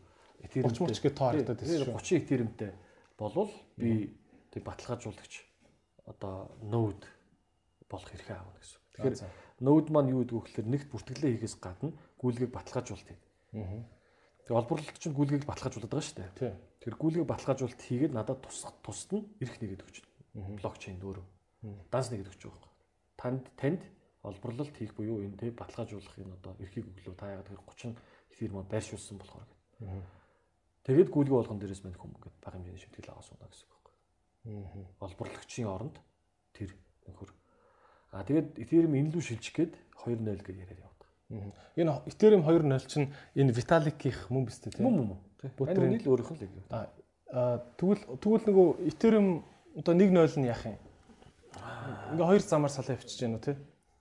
Тэгээ яг давхар ингээд зэрэг хийж байгаа юм билээ л дээ. Ингээд хоёр өөр блокчейн. Миний ойлгосноор тэгээд энэ хуучин блокчейн ингээд хаяхлах л та. Хуучин 0.1 чинь ч гэсэн нь хийсэн мэт өөр бас те. Окей. А энэ private blockchain гэдэг юм байгаа те. Энэ яг юу юм? Нээлттэй хаалттай энэ төр гээд блокчейн бас дотроо өөр төрлүүд ах шиг байна те. А түрүү нөгөө нэг хоёлаа ингээд ярьж байлаа ш. Нөөдүүд ингээд би одоо хүртэл көчөө хүртэл компьютер дээр татаад ингээд ажиллаж болно гэдэг. А зарим блокчейнүүд болохоор тэгж болдгоо. А одоо XRP-гийн блокчейн ч гэдэг юм, Ripple-ийн блокчейн л private явдаг. За VeChain-ийнх бас private явдаг. Тэг яадгүй гэхэлэр а хагас private явдаг. Тэгэхээр яадгүй гэхэлэр нөгөө нөөдүүдээ өөрснөө сонгодог. За. За хязгаартай. Бид нар одоо 20 нөөдтэй байна, 100 нөөдтэй байна гэдэг ч юм. За Facebook-ийн DM гэдэг одоо бас өөрсний криптолууд өчтөр бас мэдээ гарсан байлээ. Энэ жилдээ ямар ч. А дэлхийд даяар гарах гэж байгаад боллоо. Бид нар ингэ зөвхөн Америк техник хийж гаргалаа гэдэг. Тэр нь бол доллартай банк тэнцэж явдаг. Бас нэг төрлийн coin, USD Tether гэдэгтэй төстэй. Тэгээ Facebook өөрсдөө Тэр яг жинхэнэ coin уу цаана блоктой. бас блокчейнтэй тий. Тэр тэр блокчейндээ жишээлбэл бас одоо private одоо тийм яг юугаар хийх юм бэ? Харахад бол нээлттэй боловч нөгөө үйл ажиллагаа нь private-аар явна. Нөөдүүд нь яг одоо зөвхөн эрхтэй байгууллагууд хуу хүмүүс нөөд ажилд ажиллаулдаг. Тийм байдлаар ажилладаг. Тэгэхээр private blockchain бол ихэнхдээ тийм хязгаарлагдмал гэх юм уу. Хин дуртай нүүд болж болдгоо. Хин а тэгээ тийм олборлол молбол гэдэг юм бол байхгүй ч юм уу те. Тийм ялгаатай. Нүүд басныхын төлөө шагнал авна гэсэн юм. Тэд нар бол авна. А яг хөө чинь 100 а одоо чинь 100 байгууллагад өгчлөө шүү дээ. За тэгээ V-Change хөлөө 100 100 газар одоо нөөдлөгдөг. Тэнгүүд тэр 100 ч болвол гүйлгээний шимтгэлээс ашиг аваад бас сууждаг. Ажилуусныхаа төлөө те. Тийм ялгаатай. Аа тэгэхээр Facebook бас одоо Artcoin гэдэг шиг Facecoin гэдэг юм гарах юм шүү дээ. DM гэдэг нэртэй. DM гэдэг бүр нэр өгсөн юм тий. Libra гэдэг төсөл явж ирсэн хэдэн жилийн өмнө. Тэгээд санаж байгаа бол нөгөө Марк Зукерберг нөгөө конгрессын юм дээр комитет дээр нөгөө юм дээр байнгын орон морон дээр дуудагдал тий. А нөгөөдөл нь интернетээ мэдхгүй мань өнөөс байх асуудал асуугаал нэг жоохон мань гайхаад суудсан нэг тийм юм болоод байдаг. Тэгээд тэрэн дээр жоохон нөгөө сүүлийн хэдэн жил жоохон лобби хийсэн. А ийм цахим долларын төрлийн байх хэрэгтэй байна. Одоо Facebook бол мэдээж хэрэг асар том лобби бас юутэй бол өөрөө зарцуулаад явж байгаа. Тэгээд дээрээс нь арчилсан намын үед бол одоо нэлээ чөлөөтэй тэрийг хэрэгжүүлж болох болохоор болсон. Өмнөх засаг бол нэлээ технологийн салбарх нэг алхаар цогтөг салбар юу засаг байсан шүү дээ. Америкийн хувьд. Тийм жоох нөгөө баруун тал руугаа тий. Аа юу Facebook-ийн Facebook одоо Dime гэдээ гаргана гэж байна. 1 доллартай тэнцэн. Тэгвэл энэ Enter Tether гэд юу гэж одоо хин гаргаад байгаа юм бэ? Одоо доллартай яг доллартай нэгийг харьцах нэг тэнцдэг. Tether бол нэг Хонконг компани, Хонконгоос гаралтай. Тий. Тэгээд тэр Америкийн засгийн газар мөн ямар ч хамаагүй юу? Хамаагүй. Тий. Тэгээд USDC гэд бас доллартай тэнцдэг. Нь их олон coin тийм юу доллартай тэнцдэг. Binance-ийнх одоо BUSD гэж хэлээ. Тий. За USDC-г бол Америк компани гаргасан. Тэгээд Америкт нэлээх зөвшөөрөлтөй болцсон одоо. Банкуудыг ашиглаж болно гэдэг зөвшөөрөл өгсөн. Тэгэхээр айгүй олон банкуд бас нэвтрүүлээд эхэлсэн байгаа Америкт. Тэгэхээр нөгөө юу нь бол суурь нь бол бэлэн болцсон. А дэлхийд даяар яг тийм олон нөгөө нэг төр засгийнхны хүлээн зөвшөөрсөн хэмжээнд ийм цахим долларыг компани гаргасан цахим долларыг нэвтрүүлэх нь олон нөгөө хууль эрх зүйн орчинд ингэж бүгдэнд нь ингэж нөгөө нэг бидэнд нөлөөлж хууль зүйн одоо нөгөө нэг тийм зөвшөөрөгдөж ажиллах айгүй хэцүү болохоор би тэгж ойлгосон. Уул нь энэ жил нөгөө нэг яг ингээд дэлхийд даяар гаргана гэж хэлсэн. Тэгээд зорилго нь бол юу вэ гэхээр эн чинь нөгөө дэлхийд нэг одоо нэг тооцоолоор 1.7 тэрбум иргэн аа одоо нөгөө банкны үйлчлэгийг авч чаддгүй гэдэг тийм тооцоол байдаг. Африкийг бол тална гэж байгаа шүү дээ. Хэрэгтэй. Өөх цаа. Тэнгүүт нөгөө тэр хүмүүст л хүрэх гээд байгаа байхгүй юу? Ер нь бол зорилго нь. Тэр 1.7-оос чинь нэлээд өдөө тална баг Facebook төр юм уу хэрэгэлдэг байх магадaltaй байхгүй. А биш тал нарийн биш юм байна. Гэтэ нэлээ их хэмжээний хэдэн зуун сая юм те. Тийм, тийм бах те. А одоо интернет чинь дэлхийн бүх хүн түргэн гэдэг байгаа. Дэлхий чинь ер нь тал нь интернетгүй байгаа даа шүү дээ. Тэ талаас жоохон илүү те. Интернетгүй байгаа даа. А тэгээд банкны үйлчлэгээ тэр дэлхийн олон хүнд хүрнэ гэдэг бол маш их зардал шүү дээ, тий. Нэг банкны салбар нэгтэл ямар зардалтай байдаг вэ, тий. Бүүн цалин, тий. Окей. Энэ Монгол улс цахим мөнгөний хууль гээд гаргана. Одоо баг баталж байгаа юм шүү те. Виртуал хөрөнгөний хууль. Виртуал хөрөнгөний хууль гэж ярьж байна те. Энэ хуулийг уншиж үзсэн үү? Энэ дээр гол гол бидний мэдчих хэвээр залтууд юу байна? Яг юу заагаад байгаа энэ хуулийн дээр? Аа ерөнхийдөө одоогор бол бүр ямар ч хууль байхгүй байгаа шүү дээ. Яг крипто хуулиуд дээр бол тэгээд цахим мөнгө гэдэг бол ойлголт нь болохоор нөгөө candy нэг төрөлд тэнцдэг журамтай Монгол огноос зөвшөөрөл авдаг тийм зүйлийг дахин мөнгө гэдэг. Тэгээ крипто валютыг виртуал хөрөнгө гэж ерөнхийдөө нэрлэдэг байгаа юм билээ. Тэгээд бүртгэлжүүлэх хууль ерөөсөө. Тэгэхээр одоо үйлчлэгээ үзүүлдэг байгууллагаас байгууллагууд дээр нь хяналтыг тавина гэсэн үг. Тэгэхээр одоо бид нар нөгөө арилжааны банк дээр 20 сая төгрөгнөөс дээш гүйлгээ хийх юм бол цаашаага Монгол банк руу мэдээлэх тийм одоо хуультай байдаг. Аа тэгээд тийм системтэй байдаг бүр. Монгол банкн дээр ингээд гүйлгээ болгоны шалгалтын бэлжтэй юу гүйлгээ өгч өгөө. Тэгээд 20-с дээш бол яг ингээд нарийн юунд ордог. А шаардлагатай тохиолдолд зохицуулагч байгууллагууд тухайн гүйлгээ хийсэн этгээдийг а этгээдээс асуух хэрэгтэй байдаг тийм. Ямар гүйлгээ, ямар зорилготой юм үүсэл гарал нь нэг гэдэг асуух зорилготой байдаг. Мөнгө угаах эсрэг шүү дээ. А яг тэрэн шиг нэг тиймэрхүү процесс би бол зүгээр тэгж л хараад байгаа. Одоо криптовалют арилжаа хийдэг. Криптовалютыг мөнгө болгож байгаа газар шүү дээ. Төгрөг биткойн хоёрын хоорондох тэр нэг зам биш үү? Энэ замыг одоо биржүүд тий энэ компаниуд үзүүлээд байгаа шүү дээ. Монгол нэг хэдэн компани. А эднэрийг энэ тэр юм дээр нь л одоо занглаа дээр нь л хяналт тавих юм байна л гэж хараад байгаа. Тэгэхээр одоо энэ үйлчлэг үзүүлж байгаа байгууллагууд нь цаашаага мэдээлэх үүрэгтэй бол. Одоо нөгөө трейд цэг юм, DAX цэг юм энэ төрөө тий. Өөр юм байт юм уу? Bitmonex гэдэг одоо бид нар бас хамт үүсгэн байгуулад ингээд хэдэн жил ажилласан бирж манд байгаа. А одоо тэгтээ нэлээд том ажлууд хийгдээд явж байгаа юм шиг байна. Би бас түр тэндээсээ ингээд салаад ингээд ар цагны нэгдэлтэй ингээд ажиллаад явж байгаа. За ямарсан гурван ийм шин төрлийн одоо амтэн санхүүгийн амтэн үүсчлээ шүү дээ тий. Эднийг бол хянах хэрэгтэй тий. Аа за окей. Юунууд одоо энэ блокчейний дотор нь нэг ийм ийм юм би түрүүн хаан сонсч ба блокчейний дотор нь бага мэдээлэлүүд хийчихдэг гэнэ. Буруу ойлгоод нь. Одоо блок тэр чинь л одоо нөгөө смарт чейн үү те? тий смарт контракт. Тэгэхээр нөгөө хамгийн энгийн блокчейн дотор яг юу гэдэг гэдэг нэг асуудал шүү дээ. Одоо чинь биткойны блокчейн дотор бүртгэл хийнэ гэдэг байгаа шүү дээ. Гантхаас идрээ рүү гэдэг гүйлгээл явж байгаа. Өөр юм байхгүй. Өөр ямар ч мэдээлэл авахгүй байт юм уу те? Гантхаас идрээ рүү идрээс халуун нэрөө гэл ингээд тий. Тэдэр чил тэр жил бичсэн баг. Өөр юм за. Хамгийн энгийн блокчейн бол. Окей. Аа энэ дэр жоохон нэг юм баг геополитикч гэмээр юм болов асуудалтай ингээд холбогдоод байгаа юм л та. Энэ крипто мөнгө гэд хүмүүс ер нь тэгж ярьдаг шүү дээ. Нефт гэдэг юмнаас болж эсвэл доллар гэдэг юмнаас болж дэлхийн дэлхийн энэ дайнаас салахгүй байна. Заавал нэг дайн болоод байна гэж ярьдаг шүү дээ. Тэгэхээр чи эн чинь бүр өөрөө ингээд дэлхийн санхүүгийн системийг дахин шинчилж шин төвшөнд тавьчихж байгаа юм хувьсгал шиг юм харагдаад байна шүү дээ. Тэгэхээр бас нэг жоохон ус төржүүлчих гээд байна шүү дээ. Энэ крипто гэдэг юмнаас болж эн чинь ингээ байгаагаар ингэсээр хагаад дайн болох үедээ гэдэг нэг юм сэрэмжлээ шүү дээ. Чи тэгж бодож үзчихсэн. Тэрэн дээрээ тултлаа юм том том улсуудын хэмжээний юм болох болов. Одоо би бол ингэж сонсч ирсэн. Жишээ нь одоо дэлхийн нэг том улсын эсрэг ингээд бусад том улсууд нийлэнгүүтээ ингээд эдийн засгийн 20 арга хэмжээнд тэр тавьдаг тийм үү? Танаа банкнаас мөнгөний гаргахгүй, олон улсын худалдаанд та нарыг оролцуулахгүй, та нарыг би энэ нефт алт ахуулахгүй энэ төр гэл ингээд худалдаан дээр нь хориг тавиад идэв шүү дээ. Яг тэгвэл тэр банкны гүйлгээг хянаад байгаа учраас тэнгууд одоо ингээд том улсууд чинь биендээ хориг тавих боломжгүй болчих юм шүү. Шууд яач нэг улс нь хориг тавьсан гэсэн. Тэгвэл биткойноор шилжүүлчих л да. За өгшөө нааша ойлоо явуулаарай гэл ингээс учих юм шүү. Тий ер нь мэдээж хэрэг айгүй түрүү нөгөө нэг ярьлаа шнэ. Нэг хувийн Америкийн дотоодын нийт бүтээгдэхүүний нэг хувьтай тэнцэх хэмжээний ашиг олдог зөвхөн нэг салбараас нь тий. Одоо ашиг олдог тим юмтай одоо эсрэг үзэлцэх гэдэг шүү дээ. Тэгэхээр айгүй том хан бол гарч ирэх бах ямар нэгэн байдлаар тий. Хил хязгааргүй мөнгө байхгүй юу? Урд нь чинь бол дандаа хил хэлээр улсын хэлээр хязгаарлагддаг байлаа шүү дээ мөнгө чинь. Одоо бол тийм биш болох гэдэг шүү дээ. Энэ криптовалют ч ерөөсөө Америкт ижилхэн, Монголд ижилхэн хоорондоо шилжүүлж болдог ямар ч асуудалгүй болдог. Тийм зүйл болчиход шүү дээ. Тэр хооронд нь улсын ямар ч байгууллага тэр блокчейн алуу наатаа задлаахын улсын тийм байгууллагаас явж гин гэдэг ингээ орж ирч чадахгүй шүү дундуур нь. Харин нөгөө ганц занглаа нь бэлэн мөнгө болох дээр нь л баггүй ерөөс. Саяны нөгөө бирж бирж дээр нөгөө Монголын виртуал хөрөнгө хөлж орж ирнэ гэдэг чинь бэлэн мөнгөний бэлэн мөнгө рүү крипто валют мөнгө рүү доллар юм уу төгрөг рүү шилжиж байгаа процесс дээр нь хяналт тавиад байгаа байхгүй. Америкт ч гэж байгаа. Крипто дотор нь бол хяналт тавих гээд барахгүй шүү дээ тий. Хэцүү.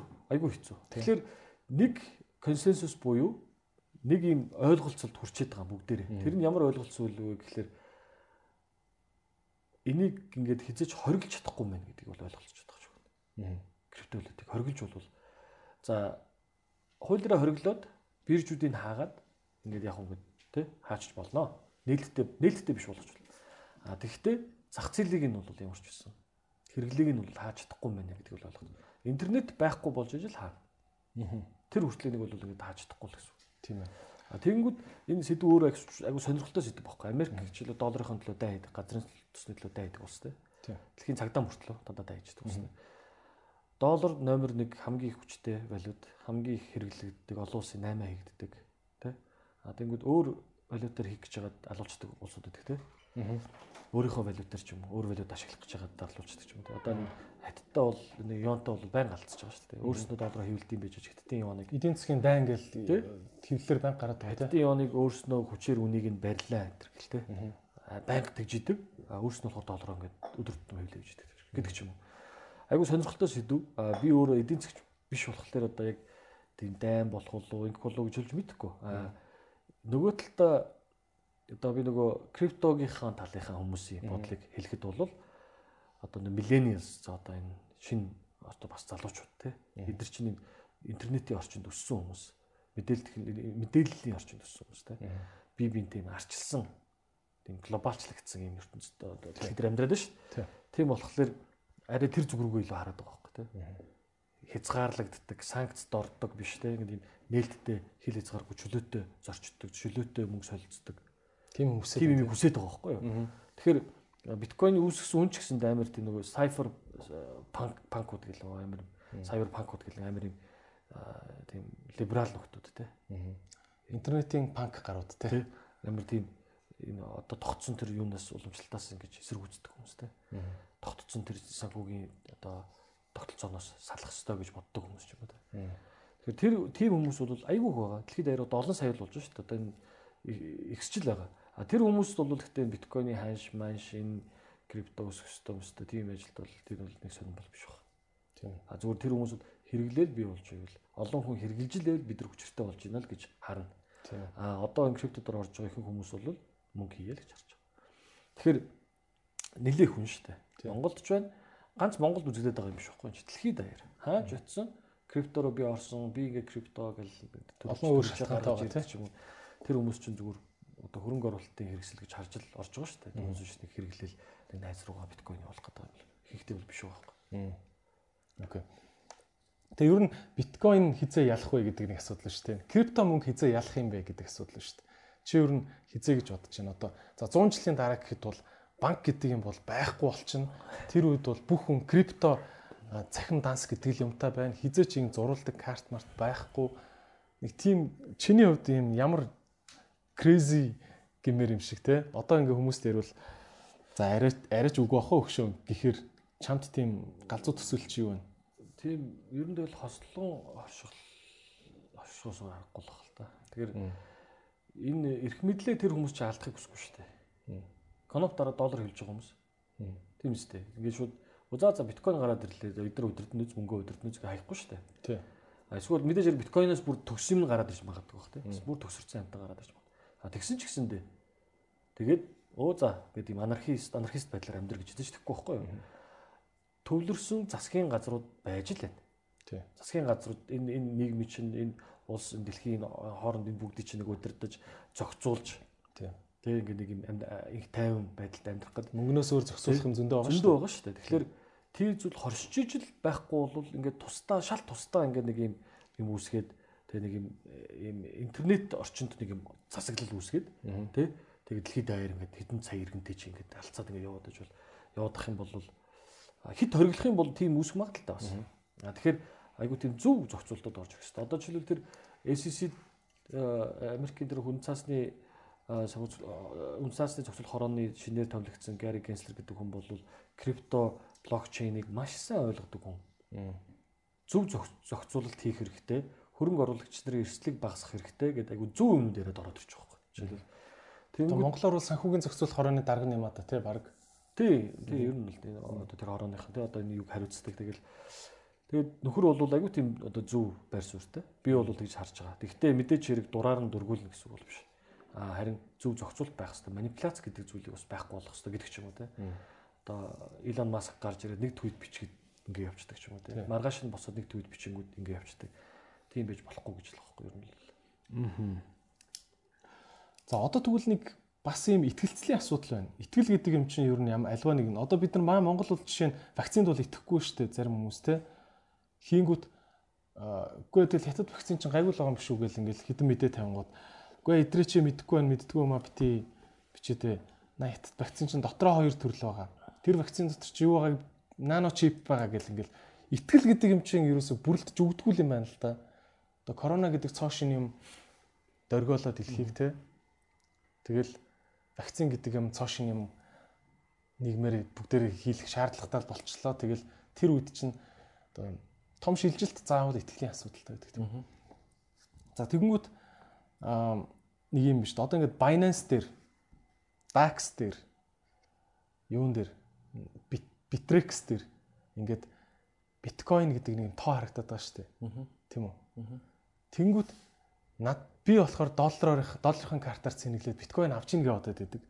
Тэгсэн чинь Binance гэдэг вебсайтн дээр надад зүгээр л тоо харуулсан. Цаана яг жинхэнэ тэр блокчейн дээр нь биткойны блок нь үүсэг байвал яах вэ гэдэг асуудал байна шүү дээ.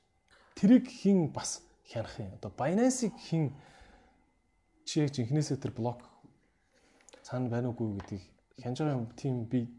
Байна уу? Төвлөрсөн бирж дээр болж байгаа арилжаа бол э, блокчейн дээр явахгүй. За. Тэр биржийн дотоод систем дээр л явна. тийм тэгвэл Binance надад зөв худлаатаа үзүүлэх магадaltaй байна.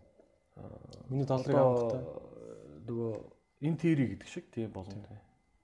Ер нь бол болно тийм. Тэрийг бол хянах одоо ямар ч. А яг аудитын тим юмуд бол механизмуд бол байгалах байна нэг хэмжээний. Гэхдээ одоо ийм крипто хөрөнгийн биржиг хяндаг аудитын нэр хүндтэй компани үйлчлэгээ гэдэг юм байхгүй шүү дээ одоо. Нэг одоогор. Ер нь гараад ирсэн шүү. Дэлхийн том дөрв бол ер нь бүгдээрээ л блокчейн юуны блокчейнийг бол маш их судалгаа хийгээд дивизүүдтэй болсон шүү дээ. Тийм үү. Аль хэдэн жилийн өмнөөс л. Блокчейнийг бол айгуу тийм зөв бүртгэлийн систем гэж боддог болохоор одоо энэ үлэн шүрэгцсэн болохоор бүгдээрээ ажиллаж байгаа. За биржүүд дээр ч гэсэндээ яг криптогийн салбарт ажилладаг тийм аудитын компаниуд бас бий болцсон. Аа энэ асуулт тэгтээ ганц крипто гэж хэлж бас болохгүй шүү дээ. Ер нь бол банк ч гэсэн ажиллах. Банк ч Одоо- гэсэн ху- худлаатаа үзүүлж магадгүй шүү дээ. Зүгээр тоонууд шүү дээ. Тийм. Чи одоо нэг банкн дээр очиод бүх хэрэглэгч нь 100 мянган хэрэглэгч хэрэглэгчтэй гэж бодъё. За. 100 мянгуулаа очиод өөрийнхөө харилцах дансанд байгаа мөнгө авъя гэвэл гаргаж өгч чадах болов? Чадахгүй тийм. Чадахгүй шүү дээ. Тэгэхээр тэр бүр айгүй жоохон хувь нь байдаг гэж тэгэхээр тооцоолоод байдаг байхгүй. Тэгэхээр баг асуулт бол угаасаа яг л би бол дээр бол нэг ялгаа байхгүй бүгд л тийм л гэж бодоо. Гэхдээ а, криптогийнхэн бол ер нь байлах ёстой. Ягаад гэвэл гаргана тэр чинь хүмүүс дандаа оруулж гаргаж байгаа. Тэр чинь liquidity нь яваад Тийм тийм. ликвидити явж байгаа. Би зүгээр нэг баримт кинон дээрээс л харж ирсэн л та өмнө ч юм бодлоо ч юм уу. За гантиг надаа мөнгө хадгалууллаа 100 доллар хадгалууллаа тийм үү. Тэнгүүт эндээс надаас нэг хүн 100 доллар зээллээ. Дараагийн өмнө 100 доллар зээллээ гэнгүүт би өөрт яг үнэндээ дансанда миний дансанд ганц гантгийн 100 доллар л байгаа даа шүү дээ. Тэгсэн мөртлөө надаас хоёр хүн 200 доллар зээлэнгүүт нь би за нөгөө банктай ярангуудаа за тэрний дансанд 100 доллар харуулчих гिचингүүтээ За окей зээл зээлсэн шүү. Зээл чи орцонд дансаа шалгаараа гэдэг ингэдэг юм шиг үлэн шүү дээ баг тий. Тэгэхээр нөгөө хүн зээл авах тоолонд шинээр мөнгө бий болж идэг тий. Дижитал бүртгэл дээр. А яг цаанаа үнэхээр яг тэр нэг нөгөө гарцсан байгаа мөнгө нь бол банкныхаа дансанд баг нийтдээ нэг real real одоо нааша гаргаад ир гэдэг ингээ авч болдог мөнгө нь үндэ бол 5% хавцал байт юм шүү. 5 6% тий. Тийм тийм. Тэгээ босод бүх мөнгө нь тоо гэж хэлж шүү дээ. Тийм үү? Одоо жишээлбэл нөгөө Federal Reserve гэдэг газар доллар хэвлэдэг тийм. Америкийн. Тэнгүүтээ тэрийг банкудад хүүтэй зээлдэг байхгүй. Тэгээд тэр хүүн хаанаас үүсэж байгаа тийм Тийм. Гэдэг ч юм. Тэгээ нэг тийм яг ухаантай хөвлөг айгүй хэрэг бол болох байх. Нэлээд комплекстэй. Тийм ээ тийм. Тэг ер нь бол ингээр үзвэл окей ойлгочлоо. За энэ маш олон тэгээ шинэ үгнүүд ингээ гарч ирж байгаа. Тэгээд зарим нь бол одоо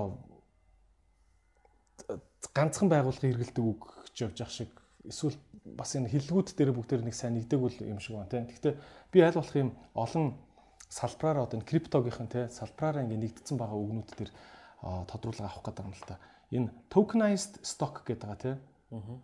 Тэр яг юу юм бэ? Stock гэдэг чинь бол компани хувьцаа гэж би ойлгоод байгаа. Tokenized stock гэхээр яа гэсэн үг юм? Одоо токенжуулчих байгаа байхгүй. За. Тэгээ одоо түр нөгөө Ethereum дээр ингээд токен гаргадаг гэдэг шиг тийм. Тэгээд тэр токеноо арталт нь хувьцаагаар баталгаажуулж байгаа. Аа за. Тэгээд ингээд биржүүд иймэрхүү одоо DAX дээр байгаа шүү дээ. ART гэдэг. Ард санхүүгийн нэгдлийн хувьцааг токенжуулаад DAX бирж дээр арилжуулж. Шууд нэгийг харьцах нэг болгож байгаа юм тий. Тий. Тэгэхээр юу юм бэ те? Үнэт цаасны хөрөнгийн бирж дээр хувьцаагаа гаргахгүйгээр хувьцаагаа coin болгоод coin-ы бирж дээр coin-оор дамжуулж одоо token-оор дамжуулж хувьцаагаа арилжаад байгаа юм зүг. Тэр тэр болохоор жоохон тустай. Аа тийм зүйл гэхдээ би болох юм шиг байна ер нь. Тэр зүгээр нэлээ нэлээ оролдоод байгаа юм тэнд. Аа security token гэж нэрлэдэг. Тийм биржүүд бас зориултын биржүүд гарч ирээд блокчейн дээр үнэт цаасыг гаргадаг болгоё. Бирж тийм блокчейний бирж болгоё гэдэг тийм юмуд бол их явж байгаа. Аа за одоо бол нөгөө Binance дээр а, Bittrex дээр аа болвол ингээд том компаниуд Apple-ийн компани ч юм уу а, Netflix-ийн а, Tesla-гийн хувьцааг тогнжуулсан хэлбэрээр нь 24 7 одоо ингээд арилжаалах боломжтой болцсон. А, Арталтанд гэхдээ яг тэр хэмжээний хувьцаануудын security тэр үн цасны компани аваад одоо ингээд татгалж байгаа гэсэн үг. Аа за. Яг бодит хувьцааг нь. Тэгжиж тэр юуг нь орчныг одоо бий болгож байна л гэсэн үг. Окей. За дараагийн асуулт бол энэ NFT гэдэг нэг юм сонсогдоод яваад байна л та тийм. NFT гэж юу юм? Энэ яасан токен гэж ойлгох юм да одоо. NFT гэж яг юу юм? non fungible token гэдэг үг. Тэгээд ер нь бол нөгөө давтагдчихгүй одоо зүйлийн токен гэх юм? За. Дахин давтагдчихгүй ч гэх юм те. Тэгээ нөгөө дижитал одоо юм буюу цахим юм бүтээлүүд дээр ялангуяа ашиглаад байгаа. Тэгэхээр нэг нэг захим одоо зураг бол тэгэл захимл зураг те. Нэг захим код бол захимл тэр бол ганцхан л байгаа. Яг нь копидж болно. Гэхдээ ингээ анхныхан ч гэдэг ч юм. Аа тэгээ эзэмшлийг нь тодорхойлдог. Цахим юмд бас анхных оригинал гэдэг ойлголт бий болчиход байна тийм. Болчиход байна л да. Одоо нөгөө хиний Жак Дорсиг нөгөө Twitter-ийн үүсгэн байгуулагч анхны твит. 2.5 сая доллараар зарагдчих байна. NFT болгоцсон. Оо за. Тэр нөгөө тэгэнгүүтээ нөгөө Beeple гэдэг дижитал одоо уран бүтээлч тэгээд зураг дижитал зураг зурдаг юм байна. 5000 өдөр өдөрт нэг зураг зурсан. Тэрнийхээ коллажийг Кристис дээр зарсан. Кристис ч бас нөсөр том олон жилийн түүхтэй мундаг одоо дуулга худалдааны компани шүү дээ. 69 сая доллараар зарсан. Хамгийн өндөр үнэтэй. За за. Зүгээр л яг дижитал файлыг зарж байгаа гэсэн үг шүү дээ, тий. Тэгэд тэр токен токен болгож जैन NFT гэдэг чинь токен үү? Токен нь ерөөсө ганцхан ширхэг. Аа. Олон биш ганцхан ширхэг. Ганцхан ширхэг. Гэхдээ зөвхөн энэ зурагтай л уяатай юм. Зурагтай л. А тийч худалдаад авчих юм бол энэ идрэгийн зураг гэдэг. Яг нь зураач нь тэр, бүтээ уран бүтээлч нь энэ энэ. А тэгтээ одоо эзэмшигч нь идрэг. Тэгэхээр токеных нь хийж байгаа ажил нь болохоор энэ дижитал файл яг анхных нь файл нь шүү гэдгийг л баталгаажуулж байгаа юм дээр ингээд тий оруулчихж байгаа, бүртгэж байгаа байхгүй. Аа. Эзэм тий бүтээлч нь ингээд зарагдсан. Худалдаа авч нь тэгээд гих мэтчлэн мэдээллүүдийг нэг оруулж чаддаг. Зарим алдартай мемнүүдийн яг тэр оригинал зураг нь бас тэгж үнэтэй зарагдаадсан шүү дээ. Нөгөө байшин шатж байгаа нэг охин ингээд тий харцсан зураг тий. Тэр зураг бас өндөр үнээр зарагдлаа гэдэг чинь тий. Энэ ингээд криптогийнхаа салбараас гэж жоохон салаад байна л да. Яг тэр шал өөр төрлийн хүмүүс сонирхож байна. Коллекторууд сонирхож байна. Шал өөр хүмүүс сонирхоод энэ зүг рүү яваад байна. NFT бол криптогийн үн мөн мэдээж хэрэг нөлөөтэй ханшинд. Эфирмийн ачаалт ч гэсэн айгүй нөлөөтэй байгаа. Жохон тэр муу талдаа тэр бол тэгтээ бас нэг тийм нэлээ хөөрөгдөлт ялтчихвол байгаа. А тэгтээ энэ урлагийн салбарт нэмэртэй л юм тийм айгүй нэмэртэй зүйл. Одоо нөгөө юуны өмчийн асуудал тийм өмчийн асуудал бүртгэлийн асуудал тэр олон асуудлыг шийдэж болно.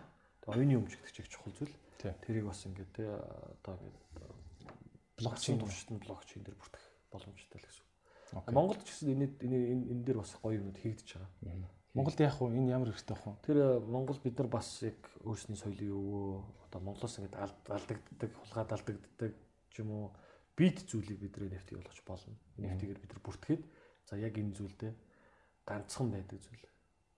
Динзавр ясч байна. Аа тэгээ тэрийг бүртгээд авчна тий улсын улс эзэмшдэг эзэмшдэг байдлаар ч юм уу тэгж хийж болохоор байхгүй. Окей. Манай Монгол улс одоо ингээд хоёр том гүрний дунд байдаг далаад гарцгүй да да да да. Тэгээд бидний ирээдүй бол интернет дээр л байна. Интернет энэ хил язгааргүй ганц том зах зээл чи интернет байна. Гэрээсээ сууж байгаад залуучууд маань оюун ухаанаар мөнгө олох боломжтой байна гэт ингээд байгаа шүү дээ. Тэгвэл энэ крипто гэдэг юмны одоо энэ шинээр гарч ирж байгаа энэ энэ Монгол залуучуудад яг үнэхээр үнэхээр яг тэр толготой ингээд суугаад судалж чаддаг залуучуудад шүү. Тэгээ хүмүүс хүн болгон бас ингээд 8 ч байж болохгүй гэсэн шүү дээ, тий. Хүмүүс боломжгүй тий. Тэгэхээр тийм судалдаг компьютер бүр эзэмшсэн супер залуучуудад ямар ямар боломж нэгдэх бол гэж харж байна. За энэ дэр би нэг э, бид нар хэдэн жилийн өмнөөс нэг төсөл эхлүүлсэн. Э, Монголыг бид нар олон улсад За энэ зах зээлийг ашиглаад энэ боломжийг ашиглаад юу хийж болох вэ? Юг Монголоос бид нар юг зарж болох вэ? Тэ? Одоо шинэ эдийн засгийн бас нэг тийм гарцыг нэмэр биш үү? Ганц уул уурхад дээр 90% ингээ бай бацагтаа яваад. Тэгээ бид ингээ нэлээд бодлоо л доо юу хийж болох вэ? Монгол Монгол гэл яг бид нар ингээ мэддэг бол гадаад очиод ярихлаар Монголыг мэддэг ч юм уу те. Тэгэхээр нэг морь унсан сайхан залуучууд те. Чи бас тэрийг айгүй ингээ яриад байдсан шүү дээ. Аа газар нутагтай байна Айгүй том газар нутагт. Бид нэрээс азтай хүмүүс те. 3 сая иргэн дэлхийн 19 дордог, 18 дордог газар нутагтай байна. За 300 хоног нар үздэг юм байна. Сайхан тал нутагтай байна. За бас одоо жоохон ад үзэгддэг нүүрстэй байна. Айгүйх нүүрс. Хүрэн нүүрс бол Монголд айгүйх байдаг. Тэгээд энэ энэ дундаас юу харсан бэ гэхээр бид нар нөгөө энэ эрчим хүчийг айгүй ихээр үйлдвэрлэж болох юм байна. Бүүр тийм амар их мөнгө зарцуулахгүйгээр а бас бүр их тийм хүн хүч зарцуулахгүйгээр эрчим хүчийг айгүй хэмжээгээр бид нар үйлдвэрлэж болох юм байна. Тэгээ бид нар төсөл карбон гэдэг нэртэй төсөл. За. хийгээд эхлүүлээд за коронавирус болж бол нэлээд манай төсөлд бас өргөр нөлөөсөн. Тэгтээ төсөл маань бас ингэж явж л байгаа. Тэгэхээр энэ төсөл яах гэж байгаа вэ гэхээр ерөөсөө л за сэргээгдэх эрчим хүчийг хий. Нарны, сахилгааны юуны салхины за нүүрсийн цахилгаан станцыг чи яадаг. Тэгэд тэр эрчим хүчээр энэ блокчейн гэдэг үйл ажилуулад өглөлт. Аа. Тэр 120 тераватт ашиглаад ташлахыг даяар. Тэрийг бид нар гаргаад өглөлт. Аа. Нөгөө олон улсад тэр нөгөө одоо нөгөө эрэлт нь асар их байгаад шүү дээ. А бид нар яагаад дата центр гэж болохгүй. Аа. Тийм ээ. А бид нар тэр одоо энэ хоёр улсынхаа дунд тавчигдахаас гадна өөр олон улсын, өөр олон компани мэдээллийн датаг маш сайн одоо хамгаалттайгаар хадгалж болдог. Тэгэх юм бол бидний Монгол улсын бас аюулгүй байдалд аюул сайн нөлөөлөв. Олон улсын өөр өөр улсын ашиг сонирхол ороод ирнэ гэсэн үг шүү дээ. Тийм үст тэр датаг бид хадгалж чадах юм бол шүү дээ. За одоо нөгөө дээшиг хараад эртний бичлэг яваад байсан нөгөө Starlink-ийн сателлитууд. Тийм. Нөгөө Монгол бол энэ юу яваад байна гэдэг бичлэг явуулсан Facebook-оор. Тэгээд чинь ар араасаа ингээл гэрлүүд ингээл явж байгаа шүү дээ. Тэгээ одоо нэг захиалга аваад эхэлсэн байгаа шүү жишээлбэл тий. Интернет өөрөө шилэн кабелаар кабелаас гадна ингээд агаараар ингээд явдаг болчвол зөвхөн энэ хоёр улсад энэ хоёр улсад бид нар ингээд интернет орчинд ч гэсэн ингээд базагдахгүй болох боломжтой. Монголын альч буланд очоод тий дээшээ ингээд интернеттэй болчихдог. А тэр нь шин интернет чинь бол шилэн кабелаар авч дэлхийд даяар тий. Одоо энэ чинь Илон Маск л өөрчлөх гэдэг шүү дээ. Тэр хилээ хязгааргүй орчныг ашиглаад Монгол бид нар тэгвэл зөвхөн уурхаа гэдгээс гадна тэгвэл өөр юм хийж болох юм байна шүү дээ. Эрэлт нь байна, боломж нь байна. Тэгээ энэ дэр бүр зөрөгтэй дуурайд тий бүр ингэ тий. Тэр манай мундаг одоо энэ залуучууд одоо ч л уучрал гişүн бол айгуу сайн ойлгодог гэсэн байна. Тэгээ би бас цаа чи одоо ингэ буцаад мунд ажилдаа орж байгаа юм шиг байл ойлгосон. Тэгээд бас энэ блокчейн талыг бас түүжлээд энэ бусдаа бас ойлгуулад явах болов гэж бодож байна. Окей. За энэ бол маш том сэдв те. Зөвхөн дата центр гэдэг бол өөрөө баг 2 3 цаг ярих сэдв байдаг те. За тэгэхээр энийг бас цаашаа дэлгэрүүлж ярина. Өөр зочинтой ярина те. Окей. За одоо энэ биткойн гэдэг юм чинь 250 мянга хүрнэ, өстой 200 мянга хүрнэ энэ төр гэж яриад штэ. Тэрнээс цаашаа яах юм гэдэг бас асуудал шүү дээ. Ингээл цаашаа бүр амар босх юм уу ингээд олборлолт нэгээ дуусч харчаа. Би зүгээр тамг юу вэ? Би бол гайхгүй. За 250 мянга хүргээд бол гайхгүй. Ягаад тэгэхээр яг хуу гайхдаг үе байсан бас тий 50 мянгагийн гүйтэг хол сонсогддог байсан. Тэгээд 11 жилийн түүхэнд 1 тэрбум хувийн өсөлт үзүүлсэн. Зүйл шүү дээ биткойн ч. Зөө. Тийм байхгүй байхгүй түүхэнд. 2010 оны 3 сард чи 100 доллар биткойн авсан бол өнөөдөр хэдтэй болох юм бэ? 1.1 тэрбум доллар. Йоо. 10 онд.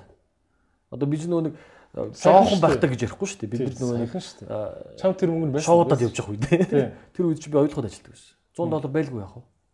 Тэ? Аваад ингээд хийгээд тавьсан бол өнөөдөр 1.1 тэрбум доллар. Тэгэхээр би тэрийг ерөөсөө гайхгүй. 11 жил хугацаанд тийм өсөлт үзүүлсэн зүйл. А дараагийн 11 жилд доошогоо 20 мянга руу ч унахад би бас гайхгүй. Аа дээшээ 100 хүрэхэд гайхгүй. Аа тэгвэл цаа 20 мянга болсон ч гайхгүй. 20 мянга болсон ч гайхгүй. Яг үндэ. Аа тийм болохоор би хүмүүст эргэн ойр ойр тойрны хүмүүст ч гэсэн хэлдэг. Одоо очиж гуйгаад ч юм уу те. Биткойн аваач гэж. Би өөр арилжаач юм биш болохоор би хэлдэггүй байхгүй. А би бол аваад тавьчих та. Би надаас асуухаар нь хэлдэг. Эрсдэл хийж чадах хэмжээгээр аваад тавь. Сая төгрөг болно гэж байгаа сая төгрөгөөр аваад тавьчих. Сая 500 болоод авчвал баярлаад гаргаад авчих. Хинч 500 мянган төгрөг зүгээр өгөхгүй. Тийм. Бодолтой л одоо би бол тийм бодолтой л. Тэгээд хүмүүсийг бас бүгдээрээ тийм байх хэрэгтэй гэж хэлж болохгүй.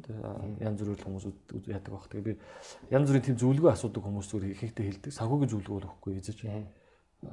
Тийм юмч байхгүй.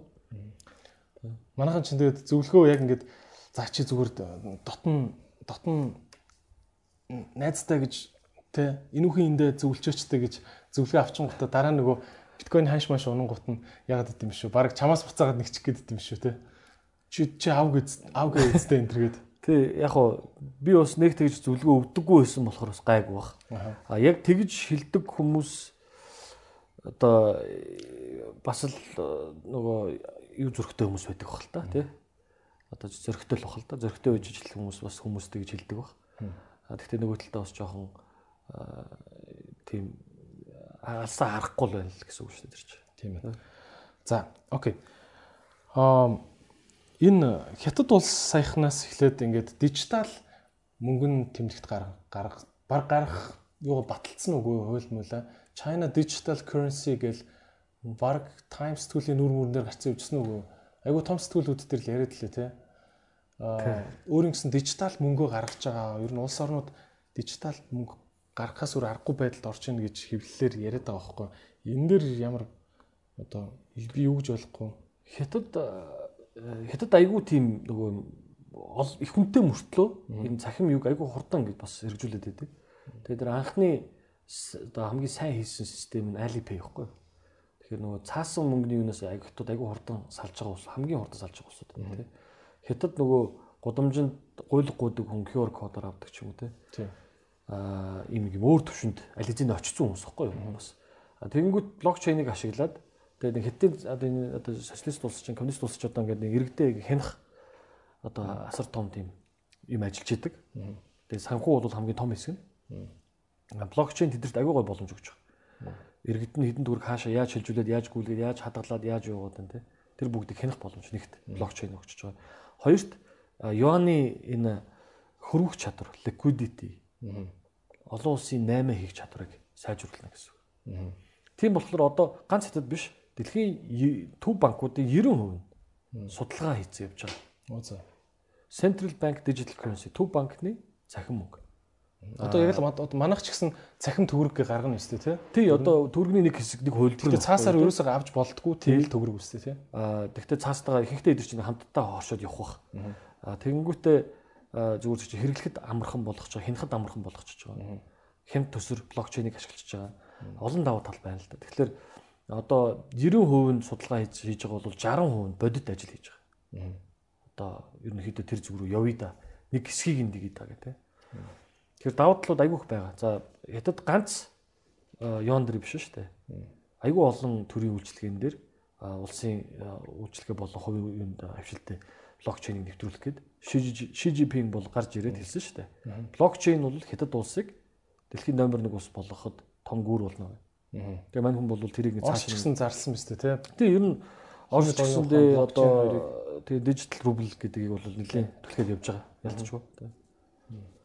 Ойлгомжтой. За хантик найзаас маш олон одоо криптогийн талаар өчнөө юм асуулаа тий. За тэгээд одоо хоёлоо бас подкастын подкастынхаа ихэнд хэлжсэн дүүнэртэй зөвлөд бас нэг мэрэгжлийн талаар зөвлөгөө мөлгөө өгье гэж ярьсан те. А үндсэн сэдв маань хэдийгээр крипто байгаа ч гэсэн. Тэгэд одоо яг хаврын цаг хүүхдүүд мэрэгчлээ сургуулаа сонгодог юм цаг байна. А өөрөө чин зүгээс яг ямар зөвлөгөө өгөх вэ? Энэ дээр нэг юм статистик байд юм билээ. Нөгөө хүүхд залуучууд эхний одоо семестрээ яваад хоёр дахь семестрээ яваад нэг жил хоёр жил яваад мэрэгчлээ солих тохиолдол аяг гардаг гэдэг. Тэгээд яадгүй гэхэлэр хүүхдүүд жоохон байхдаа одоо рол модел буюу те яг ингээд харж явдаг хүнийхээ юг дөөрөөдөг ч юм уу те. Тэр нь одоо ээж аав ч байд юм уу. Мэдээж хэрэг ээж аавынхаа мэрэгжлийг бас сонирхох нь зөв ээж аав гэсэн зөвлөх нь зөв л дөө а нөгөө талаа хуу хүн болгоно нэг юм тэр нэг ажил тархин нэг ажилдаг жоох өөр өөрөөр ажилт юм болов би зүгээр боддог байхгүй тэгээ би өөр дээр л ярьч л та нөгөө баг бахта шугам зургийн хичээл дээр ингээд хайрцгийг нэг 3D-гээр зурдаг. Ингээд нэг дөрвжин ихлээр зурчаад артталт нэг холбогддог тийм 3D. Тэгэхээр би ингээд тэр артлыг ингээд гоё холбож чаддаг буруу холбоод гэсэн байна. Тэгээд нэг яг хөө тэг чинь тэгээд өөр хүмүүс харж байгаа сурчин. Тэгтээ нэг тийм натурал биш байсан бохоггүй надаа. Айгу ив авгүй байсан. Тэгэхээр ер нь би одоо ингээд харахаар би угаасаа л инженер хүн болох биш байсан юм. Тэр наазах нь тийм. Тэгэхээр нөгөө өөрийгөө нэг ингээд жоохон тодорхойлох хэрэгтэй юм болоо. Өөрийнхөө тэр замыг жоохон нэг олон ингээ нэг салаа залбар ингээл харна шүү дээ тий. За яг хаашаа явах вэ. А тэгэхээр ингээ за өөрийнхөө чадах чадахгүй юмудаа ингээ нэг нэгээр нь багасгаж багасгаж хагаад За ямар ч байсан би те амар одоо айгүй амархан хийж болдог. Цаанаасаа байглаасаа нэг заяацсан. Зарим хичээлдээ нэг хүмүүс чинь сайн зарим хичээлдээ муу байдаг шүү дээ. Тэр шиг тэр сайн юм да. Хүн чи өөрийнхөө нөгөө тэр комфорт зондоо ингээд ажиллавал ирээдүйд ч гэсэндээ айгүй амар ихгүй юу. Тэгээ өөрийнхөө дургүй юм хийгээд байвал хүн чинь тэгэл хэдэн жил нүдүүлээл нэг сайхан дипломоос цаашгүй. Тэгэхээр тийм тохиолдол айгүй хөөдөг нөгөө мэрэгчлэрээ ажилтдаг тохиолдол асар их байдаг. Тэгэхээр миний зөвлөгөө бол мэрэгжил бол маш чухал. 4 жил те 5 жил гэдэг бол маш их хугацаа. Залуу байхад бол жоохон байхад бол те тэр бол ингээд нэг юм маазарж байгаад өнгөрдөг тохиолдлууд айгүйх байдаг.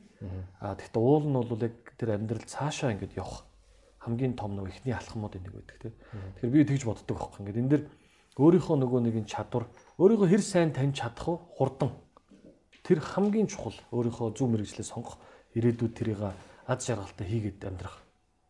Аа тийм болохоор хүн мэдээж хүн болгоны сонголт тэгтээ аа тэгэд явчвал тэр нөгөө нэг энэ арай жоохон нэг урт зам чинь арай жоохон тодорхой болоод тодроод эхэлт юм болов гэж боддог. Тэгээд дүүнэртээ бол энэ тэр 4 жилийг бол маш сайн зөв ашиглах хэрэгтэй. Хайрын тэр чинь бол тий одоо бас урт хугацаа шүү дээ. Би бол одоо тэр тэр хилээд ахтал тэгээд эргээд дгүй шүү дээ. тий эргээд одоо тэгээд бүр дад боломж өгсөн бол авахыг хүссэн. Тэг яаж ч үзнэ. Тэгээд би шал өөр байх байсан гэж. Тэгэл одоо над шиг хүмүүсийг одоо дараа нь 30-д гарцсан хүмүүсийг хараад ингээл нэг за за гэл өнгөрдөг бол бити тийм байдлаас ус ягаасаа л гэж зөвлөмөр. Окей. Тэгэд нэг уул уурхайн салбарт ажилладаг байсан болохоор ч бас асуумаар байна. А уул уурхай гэхэр хүмүүс магадгүй нэг юм том билаз одоо өөр гой машин байдаг. Камацу те. А тийм машины л жолооч. Тэгээд нэг экскаватор байдаг. Тэгээд нэг нэг геологч ах гээл нэг ах явж байгаа юм шиг нэг юм ажлын байрнуудыг нэг төсөөлж чаддгүй шүү дээ. Уул уурхайн салбар дотор ямар ямар гоё ажлууд байна? Ямар гоё мэрэгчлүүд байна? Бүх мэрэгжил. Санхүүгийн одоо аналист байна уу? Хангамжийн ажилчин байна уу? За тэр оператор байна уу? Инженерүүд байна уу? Тэр уурхач ажиллахын тулд одоо маш олон хилцээс бүрджиж тэр өдөр тутмын ажилчин зогсохгүйгээр ажилдаг тийм. Ойлгохоо жишээлбэл гадны яг барууны нэг системээр ажилдаг. Айгуу мундаг компани. Тэгээд би бас ойлгохоор айгуух бахархдаг. Монголд бас ингээд ийм олон ажилч одоо гэр бүлийг те ажилдаа байлгаж ингэж юу яаж байгаад бол Монголын эдийн засгт бол айгүй том нөлөө үзүүлдэг байгууллага. Тэгээд манай монголчууд их мундаг тэнцээ ажилдаг монголчууд. Тэгээд одоо маш хурд богинохоо хугацаанд оюутлахыг бол монголчууд өөрснөө баг ингээд ажиллаж байгаа гэж би бол харж харддаг. Тэгээд тэр бол монголчуудыг нэг өөрсдийн бас нэг тэр авиас байд юм болов. Бас өөрийн гэсэн сэтгэл бас байгаа бах. Аа тэгтээ өөр улсуудын туршлагуудтай харьцуулах юм бол оюутлахыг айгүй богинохоо хугацаанд монголчууд ерөөхдөө ингээд өдөрдох төвшин дээр очоод үйл ажиллагааг хариуцдаг. Хариуцлагатай болтолшоолууд бол монголчууд очсон. Тэгээд их олон ажлууд байгаа шүү дээ. Тэр чинь тэр операторууд гэдэг маань мэдээж хэрэг том хүч. Тэгвэл тэр ард нь одоо IT-ийн том хэсэгч байгаа тий. Айгүй ухаалаг болоод байгаа шүү дээ. Оюутлогод ч айгүй тийм ухаалаг системүүдийг нэвтрүүлдэг, ажилчдыг одоо ядарж байгааг хяндаг систем хүртэл нэвтрүүлсэн байдаг. Гэг мэтчлэн тэр IT-ийн шийдлүүд хүртэл айгүй орж ирдэг. Тэгээ бодхолоор ер нь бол хийж болох юу л вэ? Бүхэл юм тийм байдаг тийм. Ганц хоёрхон нэг хүмүүсийн нэг чихэнд сонсогддгүй мөртлөө энэ энэ амар гоё ажил. Манай найз хийдэг байсан гэдэг ч юм уу тийм ажлын байр танилцуулж. За одоо их л олон миний яг нэг би яагаад ойлгох тэр олон жил ажилласан бэ гэдэг өөрийнхөө ажлыг ярьчих л та. Арай жоохон ойрхотоор. Аа нөгөө нэг тээвэр логистикийн хэлцэд би ажилладаг байсан. Тэгээд тээвэр логистикийн хэлц бол яг нэг чухал биш юм шиг мөртлөө тэр уурхад чи хэрэгтэй шаардлагатай бүх юм нэгтэй авчина. Хоёрт тэр уурхагаас гарч байгаа бүтээгдэхүүнийг экспортлон тэ. Тэр уул нь бол нөгөө оржоо гарч байгаа хоёр том урсгалыг хариуцсан. Айгу чухал хэлц байхгүй юу? Ер нь бол. А тэгтээ нэг анзаарэгддэг болсон. А асуудал ихтэй. Айгүйх асуудалтай. За жолооч нарын асуудал юм уу, замын асуудал юм уу, ачааны асуудал юм уу, машин дэргэний асуудал юм уу, хил галийн асуудал юм уу гэх айгүй олон асуудалтай өдөр болгоно нэг асуудал гарч ирдэг ч юм уу тий. А тэгэхээр надад болохоор яагаад тохирдог байсан юм бол би одоо ингээд харахаар нэг тийм би жоохон тийм тиймэрхүү асуудлын дунд ажиллах дуртай юм шиг байна. Бас тэгээд тэрийг шийдвэрлэх дуртай юм шиг байна. Тэгээд орой нэг тайхгүй санаа амраад унтдаг ч юм уу тий. Тэгээд яг нэг юм тогтмол нэг юм өдөрт 12 цаг хийх биш. Тэ шал өөр юм өдөр болгон өөр юм 12 цагт хийдэг болох. Өөр асуудал байгаа. Тэгээд тэр нь айгүй надад яг миний хувийн харагдах тус зөгтөг ус юм болов гэж боддог. Тэгээд айгүй сонирхолтой олон жилиг олон сайхан найзуудтай Олон сайхан гадаад бас дотны мундаг дарга нартай ингээд ажиллаад их маш их одоо туршлагыг бол хөрөнгөлүүлж чадсан тийм. Сонирхолтой. За тэгвэл нэг ийм асуулт байна л та. Эмэгтэй хүн хүнд тохирох ажил, тийм хүнд тохирох ажил. Би жоохон дотгошоо хүн л дээ энэ төр гэл нэг хүний бас зан характерт ажил зөх зохирно гэж байд юм уу те. Аа тэгтээ оюутлогод бол мундаг мундаг инженерүүд нэмэгтэй хүмүүс явж идэм билээ шүү дээ те. Зөндөө эмэгтэйчүүд байгаа. Ч эмэгтэйчүүд идэм билээ те. Зөндөө эмэгтэйчүүд байгаа. Тэгээ миний Багтуудад тэгвэл тусдан зөвлөгөө өгөөч. Тийм миний одоо их олон жил би удирдлагын доор ажилласан эмэгтэй хүн байдаг. Айгүй мундаг эмэгтэй хүн тэр оюутлогын логистикийн хэлцийг бол бас их мундагаар авч явж олон жил авч явсан байдаг. Тэгээд эмэгтэйчүүд маань бас эрчүүдийн хараагүй хардаг юу? Ер нь эрчүүд чинь болохоор ингээд нэг юм тэр бас нэг юм юуны ялгаа юм шиг байгаа. Тэрийг бол би мэдэхгүй тий. Одоо яг нэг зүйл ч юм уу тэр одоо юу нарийн нь бол мэдэхгүй байна. А гэхдээ эмэгтэй хүмүүс маань яг тэр нэг эрэгтэй хүний харж чадаагүй деталийг ч юм уу. А бодоогүй сэтгээггүй шийдлийг гаргаж ирж бас зөв шийдлүүдийг нэвтрүүлэхэд бол айгүй тийм тус нэмэртэй байт юм болов. Айгүй олон мундаг эмэгтэйчүүд өдөртөг төвшөнд болон дунд төвшин бүх төвшөнд нь ажилладаг ойлгоход бол тий мэдээж хэрэг нөгөө уурхаа гэдэг утгаараа жоохон эргэтэй тал руу бол байгаа боловч бас нэлээ их эмгтэй ажиллаж байгаа газар шүү. Тэгэл яг уу гадаг төрүн бас хэллээ шүү дээ. Ингээл хүний тарих янз бүр бүгд өөр өөрөөр ажиллаж байна гэж юм те. Тэрнтэй адилхан зан характер, гэр бүлийн байдал ингээл бүх юм бас өөр өөр байгаа шүү дээ те. Гэхдээ ер нь бол яг уу а өнөөгийн нөхцөл байдал тэгэл яг уу тэгэл дуртай дуртай юм хийчих тэгэл болондоо гэж болохгүй шүү дээ те. За яг ингээд одоо битэрийн урд нэг ингээд яг таван хамаатны дүүнер ирээ суучлаа гэж бодъё л та. Инүүхэн дэ зөвлөе. Ахын зөвөр хэлж гин гэ ингээд хэлэх мэрэгжил сонголтын илүү детальны зөвлөгөө юу байна? Тий одоо нөгөө бити урсгалаад дагаж яваараа гэж хэлмээр байна. Ягаад тэгэхээр нөгөө бүгдээрээ бизнесийн удирдлагын нэг тийм баг нэг MBA-үүдтэй болчлоо л ер нь дэлхийд одоо хамгийн их одоо баг болсон тий. Гэхдээ MBA болон бизнесийн удирдлагч өөрөө амар ерөнхий одоо мэрэгжил واخгүй юу. Тэгээ яг юм нэг юм хийдэг мэрэгжил биш واخгүй. Тэгэхээр би бас бизнесийн удирдлагын одоо мэрэгжилтэй. Тэгвэл одоо яг нэг юм барьж тэгж хийж явж байгаагүй. Тийм болохоор өшөө жоохон тийм нухаж үзэх хэрэгтэй. Өөрийгөө туршиж үзэх хэрэгтэй, хайж үзэх хэрэгтэй, уншиж үзэх хэрэгтэй. Ном унш. Тэ?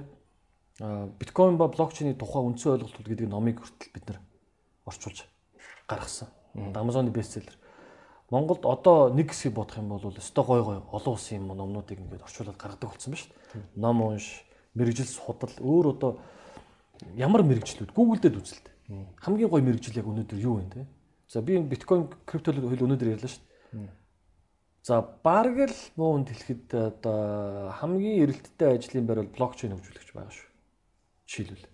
Хамгийн одоо хомсдолтой байгаа мэрэгжил жишээлбэл Монгол блокчейн мэрэгчлэлтэн одоо хөгжүүлэгч нар өстой нэг тотал хэд байгаа та. Гарын 5% сайруулдаг.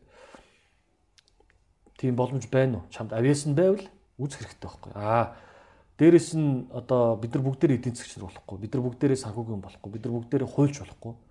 Нэг би нэг 90-ад онд нэг 10 жил байхдаа нэг телевизийн нэг ярилцлага үзчихсэн баг. 10 жил манай дээдлийн ах нарыг ах нараас асууж 10 төгсч ах нараас та чи ямар мэрэгжил сонгох вэ? Одоо тий дараа жил их сургуульд орох гэж байна гэл. Одоо 5 нь одоо эдийн засагч 5 нь хуульч гэж байгаа байхгүй тий. Яагаад гингүүд одоо нэг бол бизнесмен баяжууд тий одоо энэ санхүүгийн тэгэл улс төрчд ерөөс. Ягаад тэр улс төрчд мөнгө хийдэг юм тий. Тэгэхээр бид нар нөгөө энэ амьдралынхаа хамгийн том алхмаа хийх гэж байгаа үг тий. Өөрийгөө нэгт сорих хэрэгтэй. Ингээд дуусчих байгаа биш шүү дээ тий. Тэнгүүтээ тэрийг ухаж үзэх хэрэгтэй тэр урсгалыг даахгүй хэрэгтэй. Найз нь найзыгаа дагаад явчдаг хүмүүс байдаг байхгүй. Найз нь 10 жилийн найз нь хамгийн сайн найз нь тий оо найз нь тэнд юу ачлаа гэд. Оо би идэл бүтэн шоор. Бити тим байгаасаа би бол бити тим байгаасаа гэж байна. Дахиж тиймэрхүү боломжууд олон олдохгүй шүү дээ. Одоо би одоо бас сурыг гэж боддог байхгүй. Дахиад нэг надад нэг сурах боломж гарч ирэх юм бол сурыг өшөө жоохон нарийн болгоох юм. Тэ? Өөрийгөө жоохон хөгжүүлье. А ойр хэдэн жилдээ бол би бол нэг корона гайгүй болчихвол бүр үзье гэж боддог байхгүй. Өөрийгөө сорий те. А энэ анхны тэр шат хамгийн анхны тэр юу бол хамгийн чухал сонголт. Тэгэхээр тэр ховор мэрэгжлийг те За би одоо нэг компьютер сайентист болоосоо гэж хүн болгоныг бол хэлэхгүй л дээ. Тэгэхдээ Жишээл авч тий жишээ авч. Тэгэхдээ дэлхий дээр өнөөдөр яалтчгүй номер 1 эрэлттэй ажил юм байна. Тэгээ компьютер сайентист жишээлбэл яагаад амар мэрэгж одоо юутай байдаг вэ гэхээр кодны хэлээр хоорондоо ярилцдаг. Тэгэхгүй баг энэ хүмүүс чинь. Англи хэл баг шаардлагагүй тий. Чи кодо кодо бичдэг л болов чи хааж. Тэгээ одоо дээрээс нь коронавирус болоо нэг сайн гарчлаа ш. Өчтөр нэг мэдээлэл нэг нийтлэл уншиж байсан. Лондонд ингээ би ажилдаг. Улаанбаатараас гэдэг. Нөгөө зайнаас ажилдаг тэр юу ч юм бол ингээд бүр дэлхийд даяар болчихлоо шүү. Тэгээ би яг Лондонд ажиллаж байгаа юм шиг салин хүртэл авна. Тэр боломжийг хүртэл нэгдэг ч. Тэгэхээр бид нар нөгөө залуучууд маань тийм гоё ирч хүчтэй өөрийгөө мотивац сууж бол бүр ганцаараа ингээ гоё ингээд юу явах хэрэгтэй суугаад өөрийгөө туршиж үзээ тест үнгүү тестүүд хүртэл айгүйх байдаг. Бүр ингээд суугаад те тэр нэг юм өөрийнхөө тэр түрүүний миний хэлдэг өөрийнхөө нэг жоохон авьяасуудыг жоохон тодорхойлоод авчих. Жагсаалт бичих хэрэгтэй байхгүй юу нь бол. Би ийм юм сайн ийм юм муу сайн муугаар. Муугасаа холдоод сайн лугаа жоох юм. Тэгэхгүй одоо нэг хүн болгоны нэг зан характерын нэг тийм юу байгаа шүү дээ. Тэгээ сайн тал маань ямар байж болох ажлууд мэрэгчлүүдтэй огтлцож болох нь гэдгийг тийм хоёр талаас нь судлаад.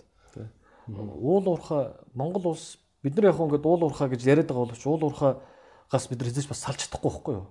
Тэ за яг энийг 50% болгох ядаж Монгол улсын эдийн засгийн нөлөөллийг нь тэ. А тэгэхээр 50% дээр уул уурхаа явж л байна.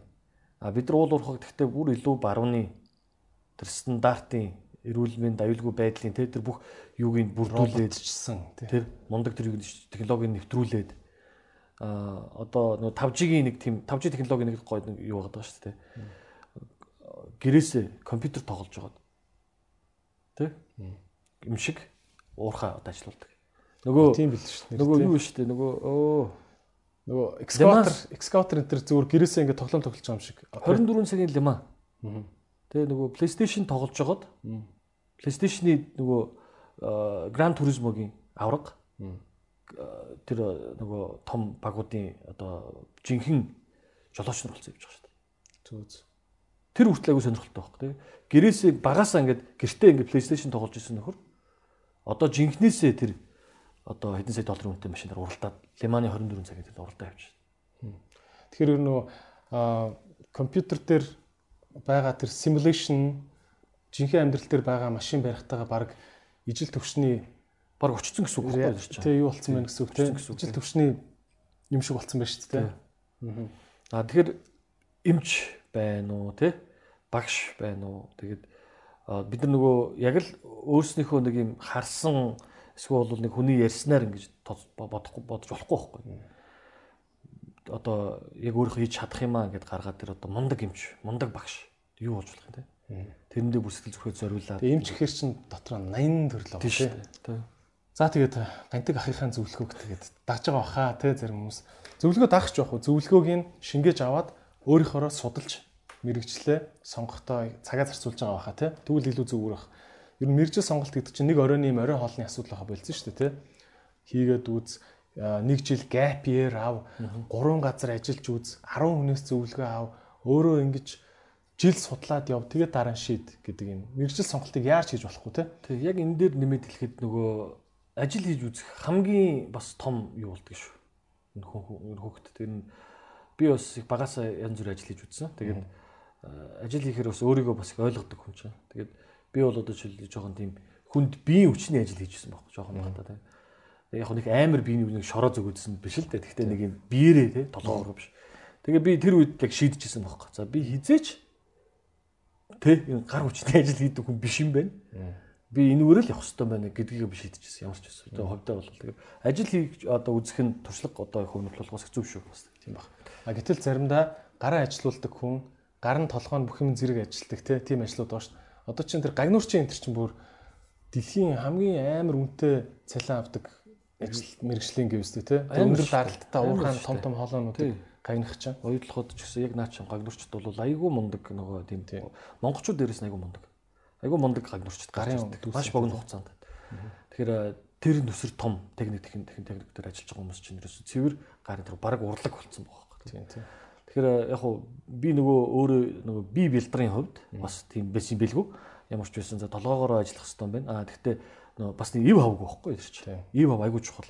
Нэг л нэг тийм спорт див авгүй хүмүүс идэв шүү. Тий. Тэгээ би бодчихоо за бас л те сагсчин болохгүй байж гэдэг ч юм уу те. За окей, сүүлийн асуулт. За сүүлийн асуулт. Гантик тэгээд өөрөө яг ямар э, койнууд одоо яг зөв хувьдаа шүү. Тэр ажлаас тусдаа яг хувийнхаа дансанд ямар койн цуглуулж а ямар койнуудыг бас ирээдүйд авъя гэж бодож байна. За ер нь ирээдүйд авъя гэж бодож байна. Тэгээ дээрэс нь хөрөнгө оруулалтын алтан дүрмүүд өөрт чинь байдгүй. Ер нь яванда би мөнгөө ингэж ингэж арвижуулна да гэд өөртөө зохиосон тэр дүрмээ бид бүхэнтэй овалцаач. За сүүлийн асуулт. За би ер нь бас нөгөө байнга л ярихыг хичээдий. Нэг зүйлийг юу хэлдэг вэ гэхээр хөрөнгө оруулалт хийя, coin авъя, пужинди ангиа гэж ярьж байгаа хүмүүс эхлээд өөртөө зорилгоо ингээд тодорхойлоо. Яг яах гэж байгаа тийм. Аа за тэр бомтон болно гэд нэг юм яриад ороод ирлээ тийм. За Аа тэгвэл за тэгвэл одоо бас тэр болоход нэг иймэрхүү замаар болж магадгүй гэж төгөлж байгаа тийм. Түүнээс биш би тэрийг мэдчихсэн бол би би бас тэр бомтон болцсон тийм нэг явж байгаа. Аа тэгэхээр ихэнхдээ хүмүүс нөгөө нэг юм жоохон тийм өөрс бодит зориг биш нэг тийм бодит бус зориг тавих гэдэг. Тэгэхээр аль болох бодит зориг өөртөө тавих хэрэгтэй. Аа зарчимтай байх хэрэгтэй. За би тэ хэдэн төгрөгөөр оролцох уу? Энийг би яавал гаргах уу? Яаж би эрсдлээ хаах уу? Маш тодорхой. Тэрийг дагдаг байх хэрэгтэй. Дагж дагахад хэцүү. Тэгэхдээ дагах гэж хичээх хэрэгтэй. Мөнгө ингээ харагдаад байдаг те. Аа тэгээд дээрэс нь тэр зарчмаа зорилгоо тодорхойлж явахдаа ингээд өөртөө нэг байнга нэг бодож явах хэрэгтэй. Дээшээ өсөөд өссөн дээр орж амжаагүй зүйл дээр хизээж бити харамсаж байна. Тэн дээр л хизээж бити. Угаасаа тэр гал тэргүүд хөдөлчлөө шүү дээ. Харин доошоо унаадахт ньун- унахт нь буруу үйлдэл хийгээд алдагдал хүлээж байгаа бол тэрэн дээр харамс. Тэрэн дээр суралц. Тэр чинь туршлага бол. Паниктж зараа. Одоо нэг юм хэлээд байгаа шүү дээ. Койно 300 за за койн дээр шүү дээ. 350 дээр байхад нь авлаа. Койн маань 300 болчлоо. Койно 300 дээр зарсан тохиолдол чи алдагт хүлээгээд байгаа шүү дээ. Түүнээс биш койно зараагүй барьж байгаа чи алдагт хүлээхгүй байхгүй юу? Тэ? Гэх мэтчлэн нэг ийм нэг бусдыг дагаж хөөрж ордог, бусдыг дагаж хөөрж айж зардаг. Нэг иймэрхүү юунаас жоохон салах хэрэгтэй. Аа би одоогор ерөнхийдөө DeFi гэдэг за ер нь бол криптод итгэдэг итгэдэг юм чинь би а, Bitcoin, Ethereum, а, Binance BNB бас байгаа. Энэ гурав л үндсэн юунууд бол явдаг. Миний одоо одоо хувийн Ходл гэж хувийн худал тий. А би тэгж өдөр болго харилжаа хийдэггүй.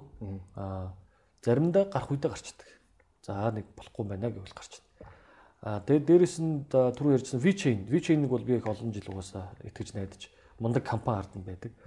VChain-ыг бол их олон жил хадгалж байгаа. Энэ энэ жил бас их сайн өсөлт үзүүлсэн. Нэлээд өсөлт үзүүлсэн VChain. За DeFi дээр хэдэн койнууд байгаа. За Phantom гэдээ манай үнэн бүр надаа зааж өгч ирсэн койн байна. Aave гэдэг түрүүний дээр зээл хадгаламжийн одоо төсөл байгаа. Тэр бол урд нь Edland гэдэг нэртэй байж байгаа. Aave гэ болцсон. Тэн дээр бас надад байгаа. За ерөнхийдөө нэг иймэрхүү нэг хэдэн койн нано дээр бас нэг хэд байгаа. Нэг иймэрхүү койнууд бол цуглуулдаг. Цуглуулсан явж байгаа. Тэгээд ер нь хэлэхэд би нөгөө Dogecoin юм уу Pugent-тэй инженер гарч Dogecoin-ы дүү Shiba ч гэх нэг тийм койн мөн тэр мэрлэл бол ордоггүй. Аа стресстэй. Маш стресстэй стресстэй амьдрал шүү дээ. Энэ койны хөрөнгө оруулалт чинь шүн унтахгүй, шүн сэрнэ. Шүн сэрж нөгөөдхөө харна. Тэгэхээр би тэгж үдсэн л дээ. Тэгээд олон ч тэгж явж ирсэн болохоор одоо ямар ч өөрийгөө ойлгосон. За би гантгэ чи биш юм байна. Тэгээд тэгээд одоо зүгээр одоо тэр хотлоо хийгээл хотлоо хий. Тэ өөр юм битээ хийгээд. А мэдээж хэрэг арт койн байгаа. А за алтан дүрм болвол тэгээд бүх өндгөө нэг сагсанд хязж битгий хий. Өөрийнхөө эрсдлээ маш сайн ойлгох хэрэгтэй.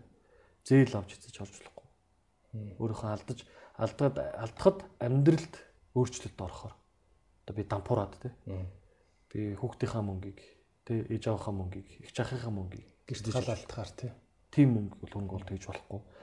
Аа миний амьдралд нэг сайхан өөрчлөлт оруулах гоё л. Тэ? Аа хүмүүс ногоод гантик одоо тэр мөнтөн байлгүй дээ гэж гэдэг хүмүүс өндөө байд. Аа би яг үнэн гэлэх тэр мөнтөн биш. Ягаад тэгэхээр би одоо мэдчихсэн бол би тэр мөнтөн бочихлээсэн баг тий. Хаяа боддог байхгүй. Мөрөөдөхөд гоё шүү дээ тий. Тий. Би тэр үед Түи 10 онд гэлөө. За 10 ч яг уу те 17 онд би ингээд те 18 онд би ингээд оролцоод түрүү жил түрүү жил биткойн 6 7000 8000 тахт би ярьж яг л явчихсан. Тэр үед би мэдчихсэн бол бас өөр л байх биш байна шүү дээ. Тэгэхээр би мэдэхгүй болохоор өөрийнхөө одоо яг л нөгөө юм дээр бодол дээр л явж байгаа болохоор тэгэхээр хүмүүст дахиад зөвлөхөд бол нөгөө хүний үгээр гэхээс биш өөрийнхөө зорилго, өөрийнхөө зарчмыг тодорхойлцоод тэрийг баримтлаад явбал одоо хүн илүү өөртөө бас алдагдал багтаа ядаж эрсдэл багтаа. Аа. Бусдад бас одоо ядаж гай болохгүй байх хэрэгтэй байна. А мэдээч хэрэг мундаг залуучууд байгаа. Мундаг аналистууд. Би миний ажил аналист биш. Би одоо өдөр болго нэг койныг ухаа суухгүй шүү дээ. А дуртай гой төслүүд гарч ирвэл би үзэн, уншин, мэдээг дагна. Тэ ардлын жоохон ойлгоод а ийм юм байна, ийм өөрчлөлт гээд байгаа юм байна гэд жоох ухаад явна. Тэгвэл одоо ийм өсөлттэй үед бас бас нэг юм хэлэх. Өсөлттэй үед нүдэн ханад нэг coin авахд тэр coin өссөн бохоо, өсдөг бохоо. 2010 онд ч гэсэн яг тэгсэн. Тэгэхээр энэ үед одоо энэ coin-ын илүү тэр нь муу гэж хэлэхэд арга хэцүү болчиход байгаа. Бүгдээ л өсөд байгаа. Харин унаад эхлүүл яах вэ гэдэг тэр. 17 оноос 18 он 1 сар гараад амар унсан шүү дээ. Тэгээ хэдэн жил уналттай л байлаа шүү дээ. Өсөөгүй шүү. Тэгтээ өсөөгүй. Тим үе ирэхгүй байх гэдэг баталгаа байхгүй. Тийм тий. Биткойн одоо өста будаа болох нь 200 мянга хүрнэ гээл байгаа. Хизээч гэсэн 20 мянган доллар болцсон явж байгаа ч юм билээ. Бүрэн боломжтой биз тий. Тэгээ яг уу өнөөдөр бас нүглээ ингээд сануулад тий олон талаас ингээд ярьж байна л та. Тэгээд хэрэглээ мэрэглээ гэд. Тэгээ би зүгээр бас төсгөлд нь бас нэг жоохон нэг нэмэт хэлчихэл та. Тэгээд одоо манай арткоин хүмүүсээс асуудаг ард чи ард руу яагаад орцсон гэдэг ч юм уу. Би бол ямар ч байсан арткоиныг олон улсад энэ хөрөнгөний санхүүгийн үйлчлэгийг үзүүлж чадах бас энэ DeFi дээр ороод гой үйлчлэгэнд үзүүлж чадах тийм мундаг төсөл болно гэж бодож байгаа. За маркетинг болон арталтаа том дэд үтцтэй, том юм бүтцтэй ийм байгууллага. Тэгээд олон улсад криптогийн салбарт иймэрхүү байгууллагууд их цөөхөн байдаг. Тэгэхээр ард санхүүгийн нэгдэл чинь өөрөө юм том мотор явж байгаа. Тэрний нэг бүтээгдэхүүн нарткоин. Тэгэхээр би бол ямар ч ихтгэлтэй байгаа. Олон улсад бол гадныхны аппетитыг бол маш сайн ойлгож байгаа. Яг юу хүсэж байгаа. Аа DeFi чинь өөрөө ингээд криптогийнхаа одоо өнөөдөр баахан гэдэг нөгөө нэг юм бас хүмүүсийн шүүмжлэлтийн талаас нь хоёлаа ярьлаа шүү дээ. Аа нөгөө тал дээр ингээд дэмждэг юмнууд нь DeFi. Энэ DeFi чинь тусдаа нэг юм ингээд урсгал гараад ирж байгаа. Ингээд салаад нэг гар гараад ирж байгаа. Тэр энэ гар маань өөрөө криптогийнхоо энэ савлгааг давах уугүй юу гэдгийг бас бид нар одоо одоо харах байхгүй энэ эх хэдэн жил. Тэгэхээр би бол нэлээд тустай явах уу гэж боддог. Яг тэр эн чинь уламжлалт санхүүгийн үйлчлэгээтэй айгүй ойролцоо үйлчлэг үзүүлээд байгаа байхгүй. Хадгаламж, зээл, даатгал үт юм те. А эдгээр бол криптогийн тэр үн ханшилт бол үнийн савлгаа бол нэг чухал биш юмнууд би харагдаад байгаа. Тэгэхээр одоо арткоиныг жишээлбэл те. Харахтаа би үнийн савлгаа криптотойгоо бас хэр амар ойрхон байх нүггүй юу? Одоо айгүй сонирхолтой үе ирж байгаа. Ирэх нэг хэдэн жил бол айгүй их ажлууд хийгдэн угаасаа. Аа манайхан бол жоохон тийм юм жоохон уулгамж хандж байгаа баг. Тэ? Өдөр болгон лайв хийгээл тэ. Заримдаа энэ чинь ажлууд чинь маш удаан цаг хугацаа орно. Технологийн шийдлүүд, хөгжлөлтүүд тэр одоо код бичин тэ. Тэр чинь ингээд нэг өдрийн дотор ингээд гаргачихгүй шүү дээ. Маш их ажлууд хийгдэж байгаа. Тэгэхээр эцсийн зорилго бол ерөөсөө л тэр шүү дээ. Монголчууд бид нар энэ гоё салбраас, энэ гоё зах шин зах зээлээс яаж ашиг хүртэх вэ? Төрөний бидний үнийг ярьдаг карбон төсөл. Тэрийг ингээд бүр улсын хэмжээнд дэмжиж тэг зөвшөөрлийн гаргаад хөрөнгө хөрөнгө оруулагч нар бэлэн бүр. Шууд хөрөнгө оруулалт бүх юм гаргаад хийгээд бид нар тэр дата центр тэр олборлолт хийдэг тэр юмнуудыг бэлдээд өгчлөлт хүмүүс сөрж ирээд олборлолтоо хийгээд бүр эрслээ бид нар тэгж хааж болно эрчим хүчүүл хийж яаж зарж бол тэ?